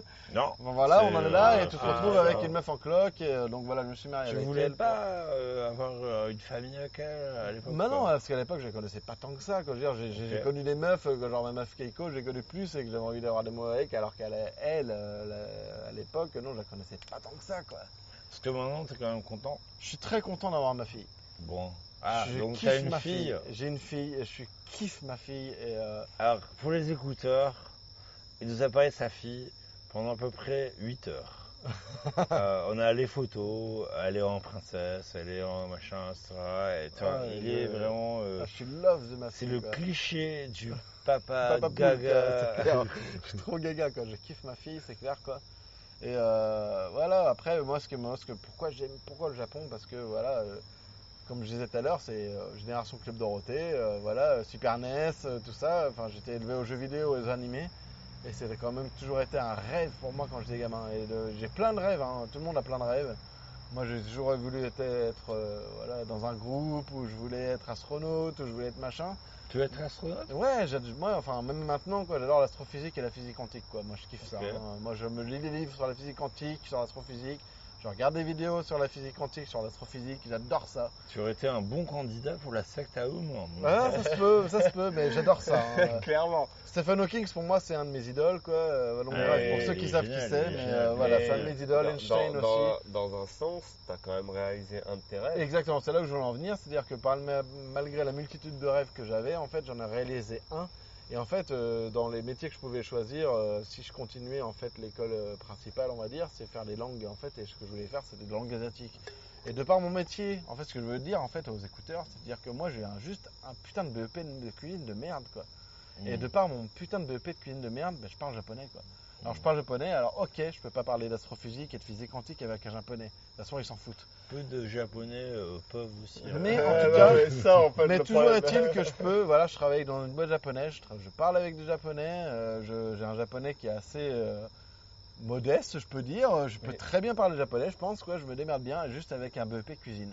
Mais Voilà. comment t'as appris du coup en fait? Alors comment j'ai appris euh, avec ma femme donc euh, qui parle euh, ni qui baragouine on va dire l'anglais et qui parle pas du tout français. quand je dis baragouine anglais c'est vraiment baragouiner. Hein. Ouais. Après avec le taf aussi parce que comme je disais tout à l'heure en fait c'est ce que je me suis dit au bout d'un moment si tu es au Japon c'est bosser avec des japonais et si tu bosses avec des français ça sert à rien d'être au Japon. C'est un bon Donc, me message. suis, donc je me suis boosté à bosser dans une boîte japonaise. Je travaille dans des boîtes de mariage donc pour les, les écouteurs c'est comme un traiteur mais à domicile. Oui. Mais, mais cuisine Question-. Cuisine française. Question, alors, Oui. euh, donc tu as beaucoup appris euh, plus par rapport à ton taf ou par rapport à ta femme? Les deux, c'est vraiment deux japonais différents, quoi. C'est-à-dire que le japonais avec ma femme, c'est plus les trucs habituels, genre Genki, tu veux manger, qu'est-ce que tu veux manger, euh, Un qu'est-ce que ça fait aujourd'hui, ouais. les trucs de base.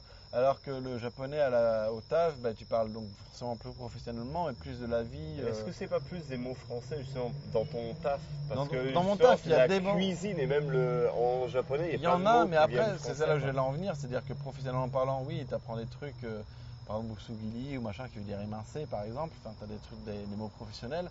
Mais après, tu parles plus de ta vie en général. Genre, j'étais voir des potes, euh, j'en sais rien. Tu parles. Mais c'est. Oui. Est-ce que euh, moi j'ai l'exemple de par exemple un peu Ludo il y a longtemps euh, il parlait japonais uniquement avec sa, avec sa femme et je peux te le dire maintenant mec mais Il parlait comme une meuf. ouais Je pense que, c'est- Est-ce je pense que que ça m'est arrivé. Ouais, je pense que ça m'est arrivé. Je m'en rends pas compte peut-être. Mais je pense que ça m'est arrivé. Je pense que pendant un moment, ouais, t'as une beaucoup, t'as une grande influence euh, avec qui t'es.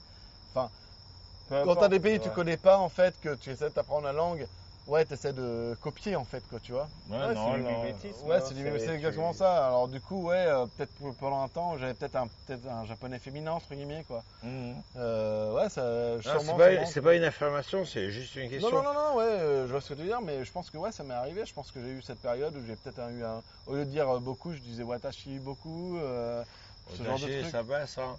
mais disons que pour les Soda, euh, mais- pour les soda soda Soda, yo. soda, Ouais, ouais, soda. ça dépend en fait de la tonation que tu le dis. Soda, yo, Ouais. ne, soda, yo. Faut avoir une voix un peu, euh, Ouais, un peu voilà, basse, de comme l'eau, ça. C'est ce que je te disais, c'est l'intonation que tu le dis. Mais quoi. euh, parce que euh, bah, on m'a posé la question et euh, c'est vrai que beaucoup de, euh, de personnes qui sont pas euh, japonais, japonaises, enfin surtout japonais, euh, ils apprennent avec leur meuf. Et leur meuf, euh, genre jamais elle les corrige, etc. Et donc euh, t'as- tu parles avec le mec et t'as l'impression de parler avec euh, une, une lycéenne quoi. Et en japonais, euh, il y a un truc vraiment genré.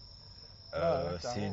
Dans ta façon de parler, ouais. Je pense que pendant une période, ouais, ouais, je pense que d'une période, je parlais comme une meuf, hein, je pense. Ouais, plus qu'en français en fait. En français, Ah oui, oui, oui, complètement. tu, tu, tu vas parler Ouais. genré, c'est compliqué. Enfin, c'est pas que c'est compliqué, c'est juste, c'est, ça existe pas vraiment. Non, ça existe pas. En japonais, ouais, en c'est, japonais, ouais. c'est clairement, un C'est défini, quoi. C'est. euh, Moi, j'ai eu la chance d'avoir une femme qui, au début, m'acceptait comme j'étais et trouvait ça mignon.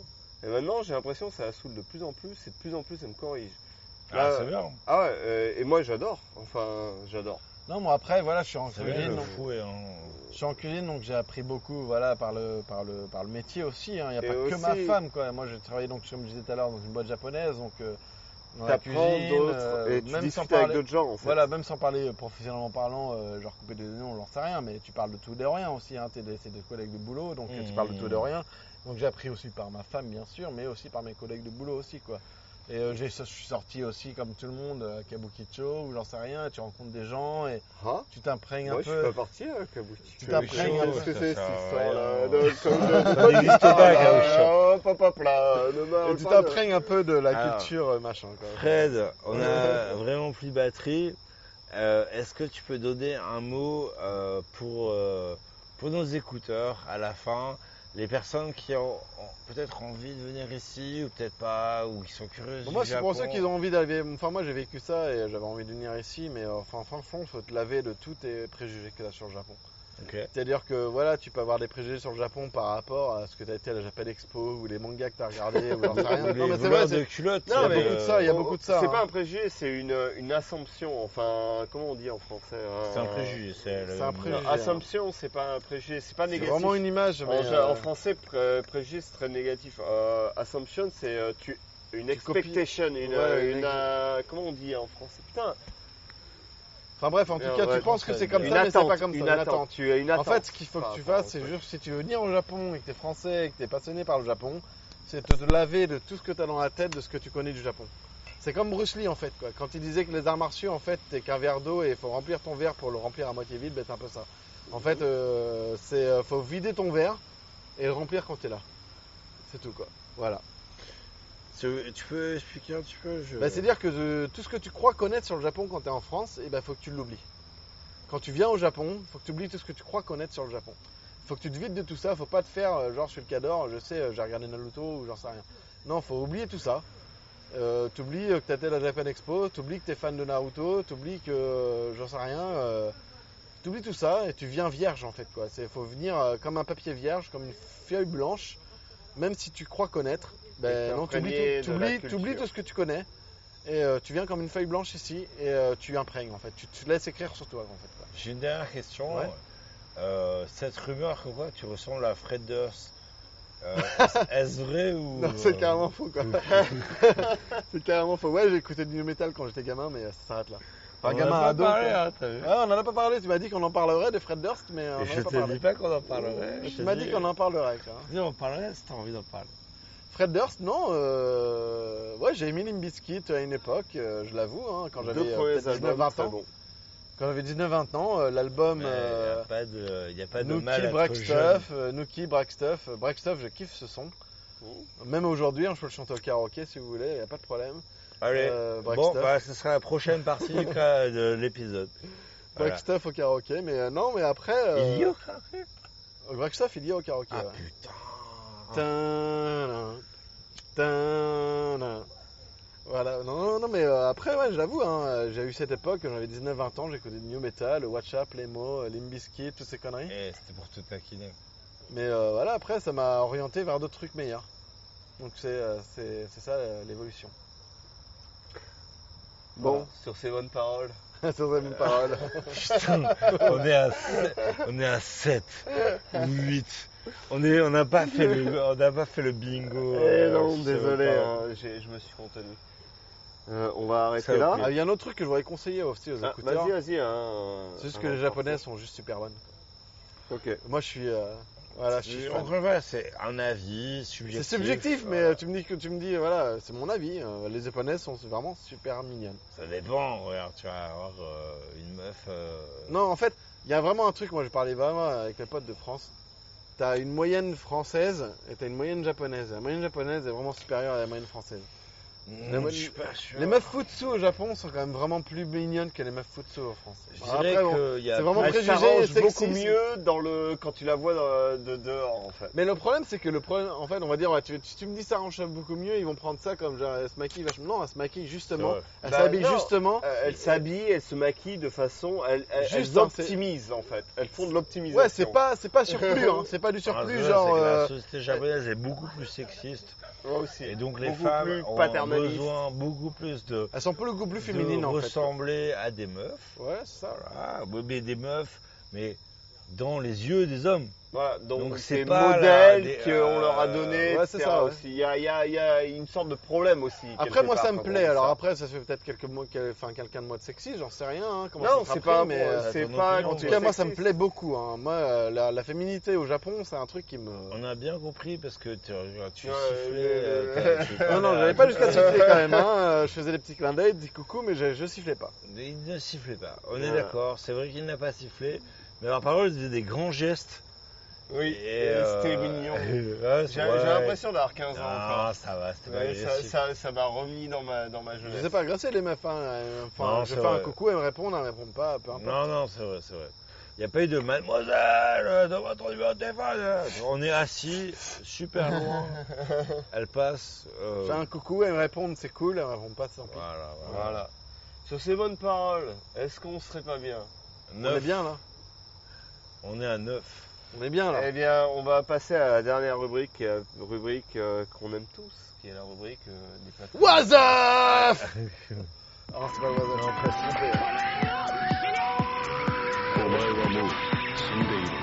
Bon, c'est la dernière partie. euh, enfin, dernière partie, c'est on veut remercier les gens qui nous soutiennent. Je pense qu'on devrait mettre ça au début, Ludo. Je sais pas ce que t'en penses. Ouais, hein. bon, le début c'est bien. Hein voilà, pense, tu, hein. tu fais le montage, tu mets ça au début Ok. Ça sera au début. Hé hé hé, mais c'était à la fin. Euh, vous le saurez maintenant. Bref.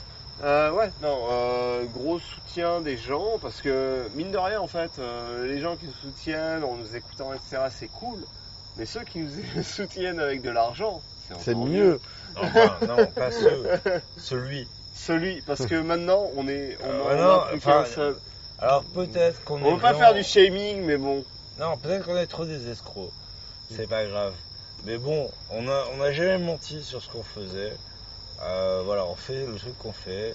Euh, moi, je voudrais vraiment dire un truc, c'est que euh, on fait des trucs avec tous les gens de Tokyo. Euh, C'est-à-dire que on va avoir, euh, on va avoir euh, des ingénieurs euh, qui font de la chimie euh, incroyable.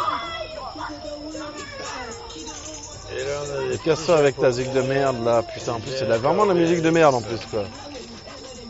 J'ai limite ça envie de me lever quoi, mais bon. Mais non. Alors, très bien. Donc, euh, donc voilà, on a plus que toi, Franck. Donc c'est pas grave. Euh, honnêtement, enfin nous on fait ça. On n'avait pas de follow, enfin on n'avait Ouais. personne avant. On continuera à le faire quand même après. Euh, mais on apprécie beaucoup ton soutien. Donc euh, merci à toi. Et euh, et Fred ne va pas casser la gueule au mec là. C'est limite, hein. Ouais, parce qu'ils écoutent du rap et Fred il est pas trop Ah, rap quoi. Gonfle quoi, c'est même pas du rap quoi, c'est de la grosse merde quoi, sérieux quoi. Ah, c'est du rap de maintenant. C'est du rap et du grodeur, t'appelles ça du rap toi, sérieux quoi. Putain, t'as Ouais. même, pas de- t'as même pas de race quoi. Ouais. Ça, c'est un autre débat. Mais euh, On n'est pas d'accord avec Fred sur la musique, voilà. Euh, ça c'est sûr. Euh, bon, en tout cas, Le merci Franck à toi. Euh, voilà. Euh, nous on va continuer de toute façon. On est des fois un petit peu irrégulier, mais on va continuer avec Ludo, on continue. ouais, on essaie d'être régulier Euh, quand même. À part l'été où c'est un peu compliqué, mais. Une petite le monde news, pareil, euh, donc moi j'ai eu une gamine il y a quelques, quelques temps, il y a- ça fait maintenant presque un an. Ludo va être papa dans pas très longtemps. Ouais. Euh, J'aurais du temps pour faire du montage. Ouais, je suis pas sûr. Pas sûr. Et changer les couches. Pas sûr. Je suis pas sûr. Pas sûr. Ouais. Mais voilà, on vous aime les écouteurs et on fait des gros bisous. 散ってくすまねとぬしゃつま先ひとでわからんごつ近づいてくる場合ぬしゃ悪かばい 小さな刻まといたあざなもかもやめた場合やることは時やっとよううちもそう真剣とったよ強か男あんたは強かでも満足せんばい鍛えとるばってうちのあるかのしママ泣かすのし彼女泣かすのしパパ誘う気もが悪かば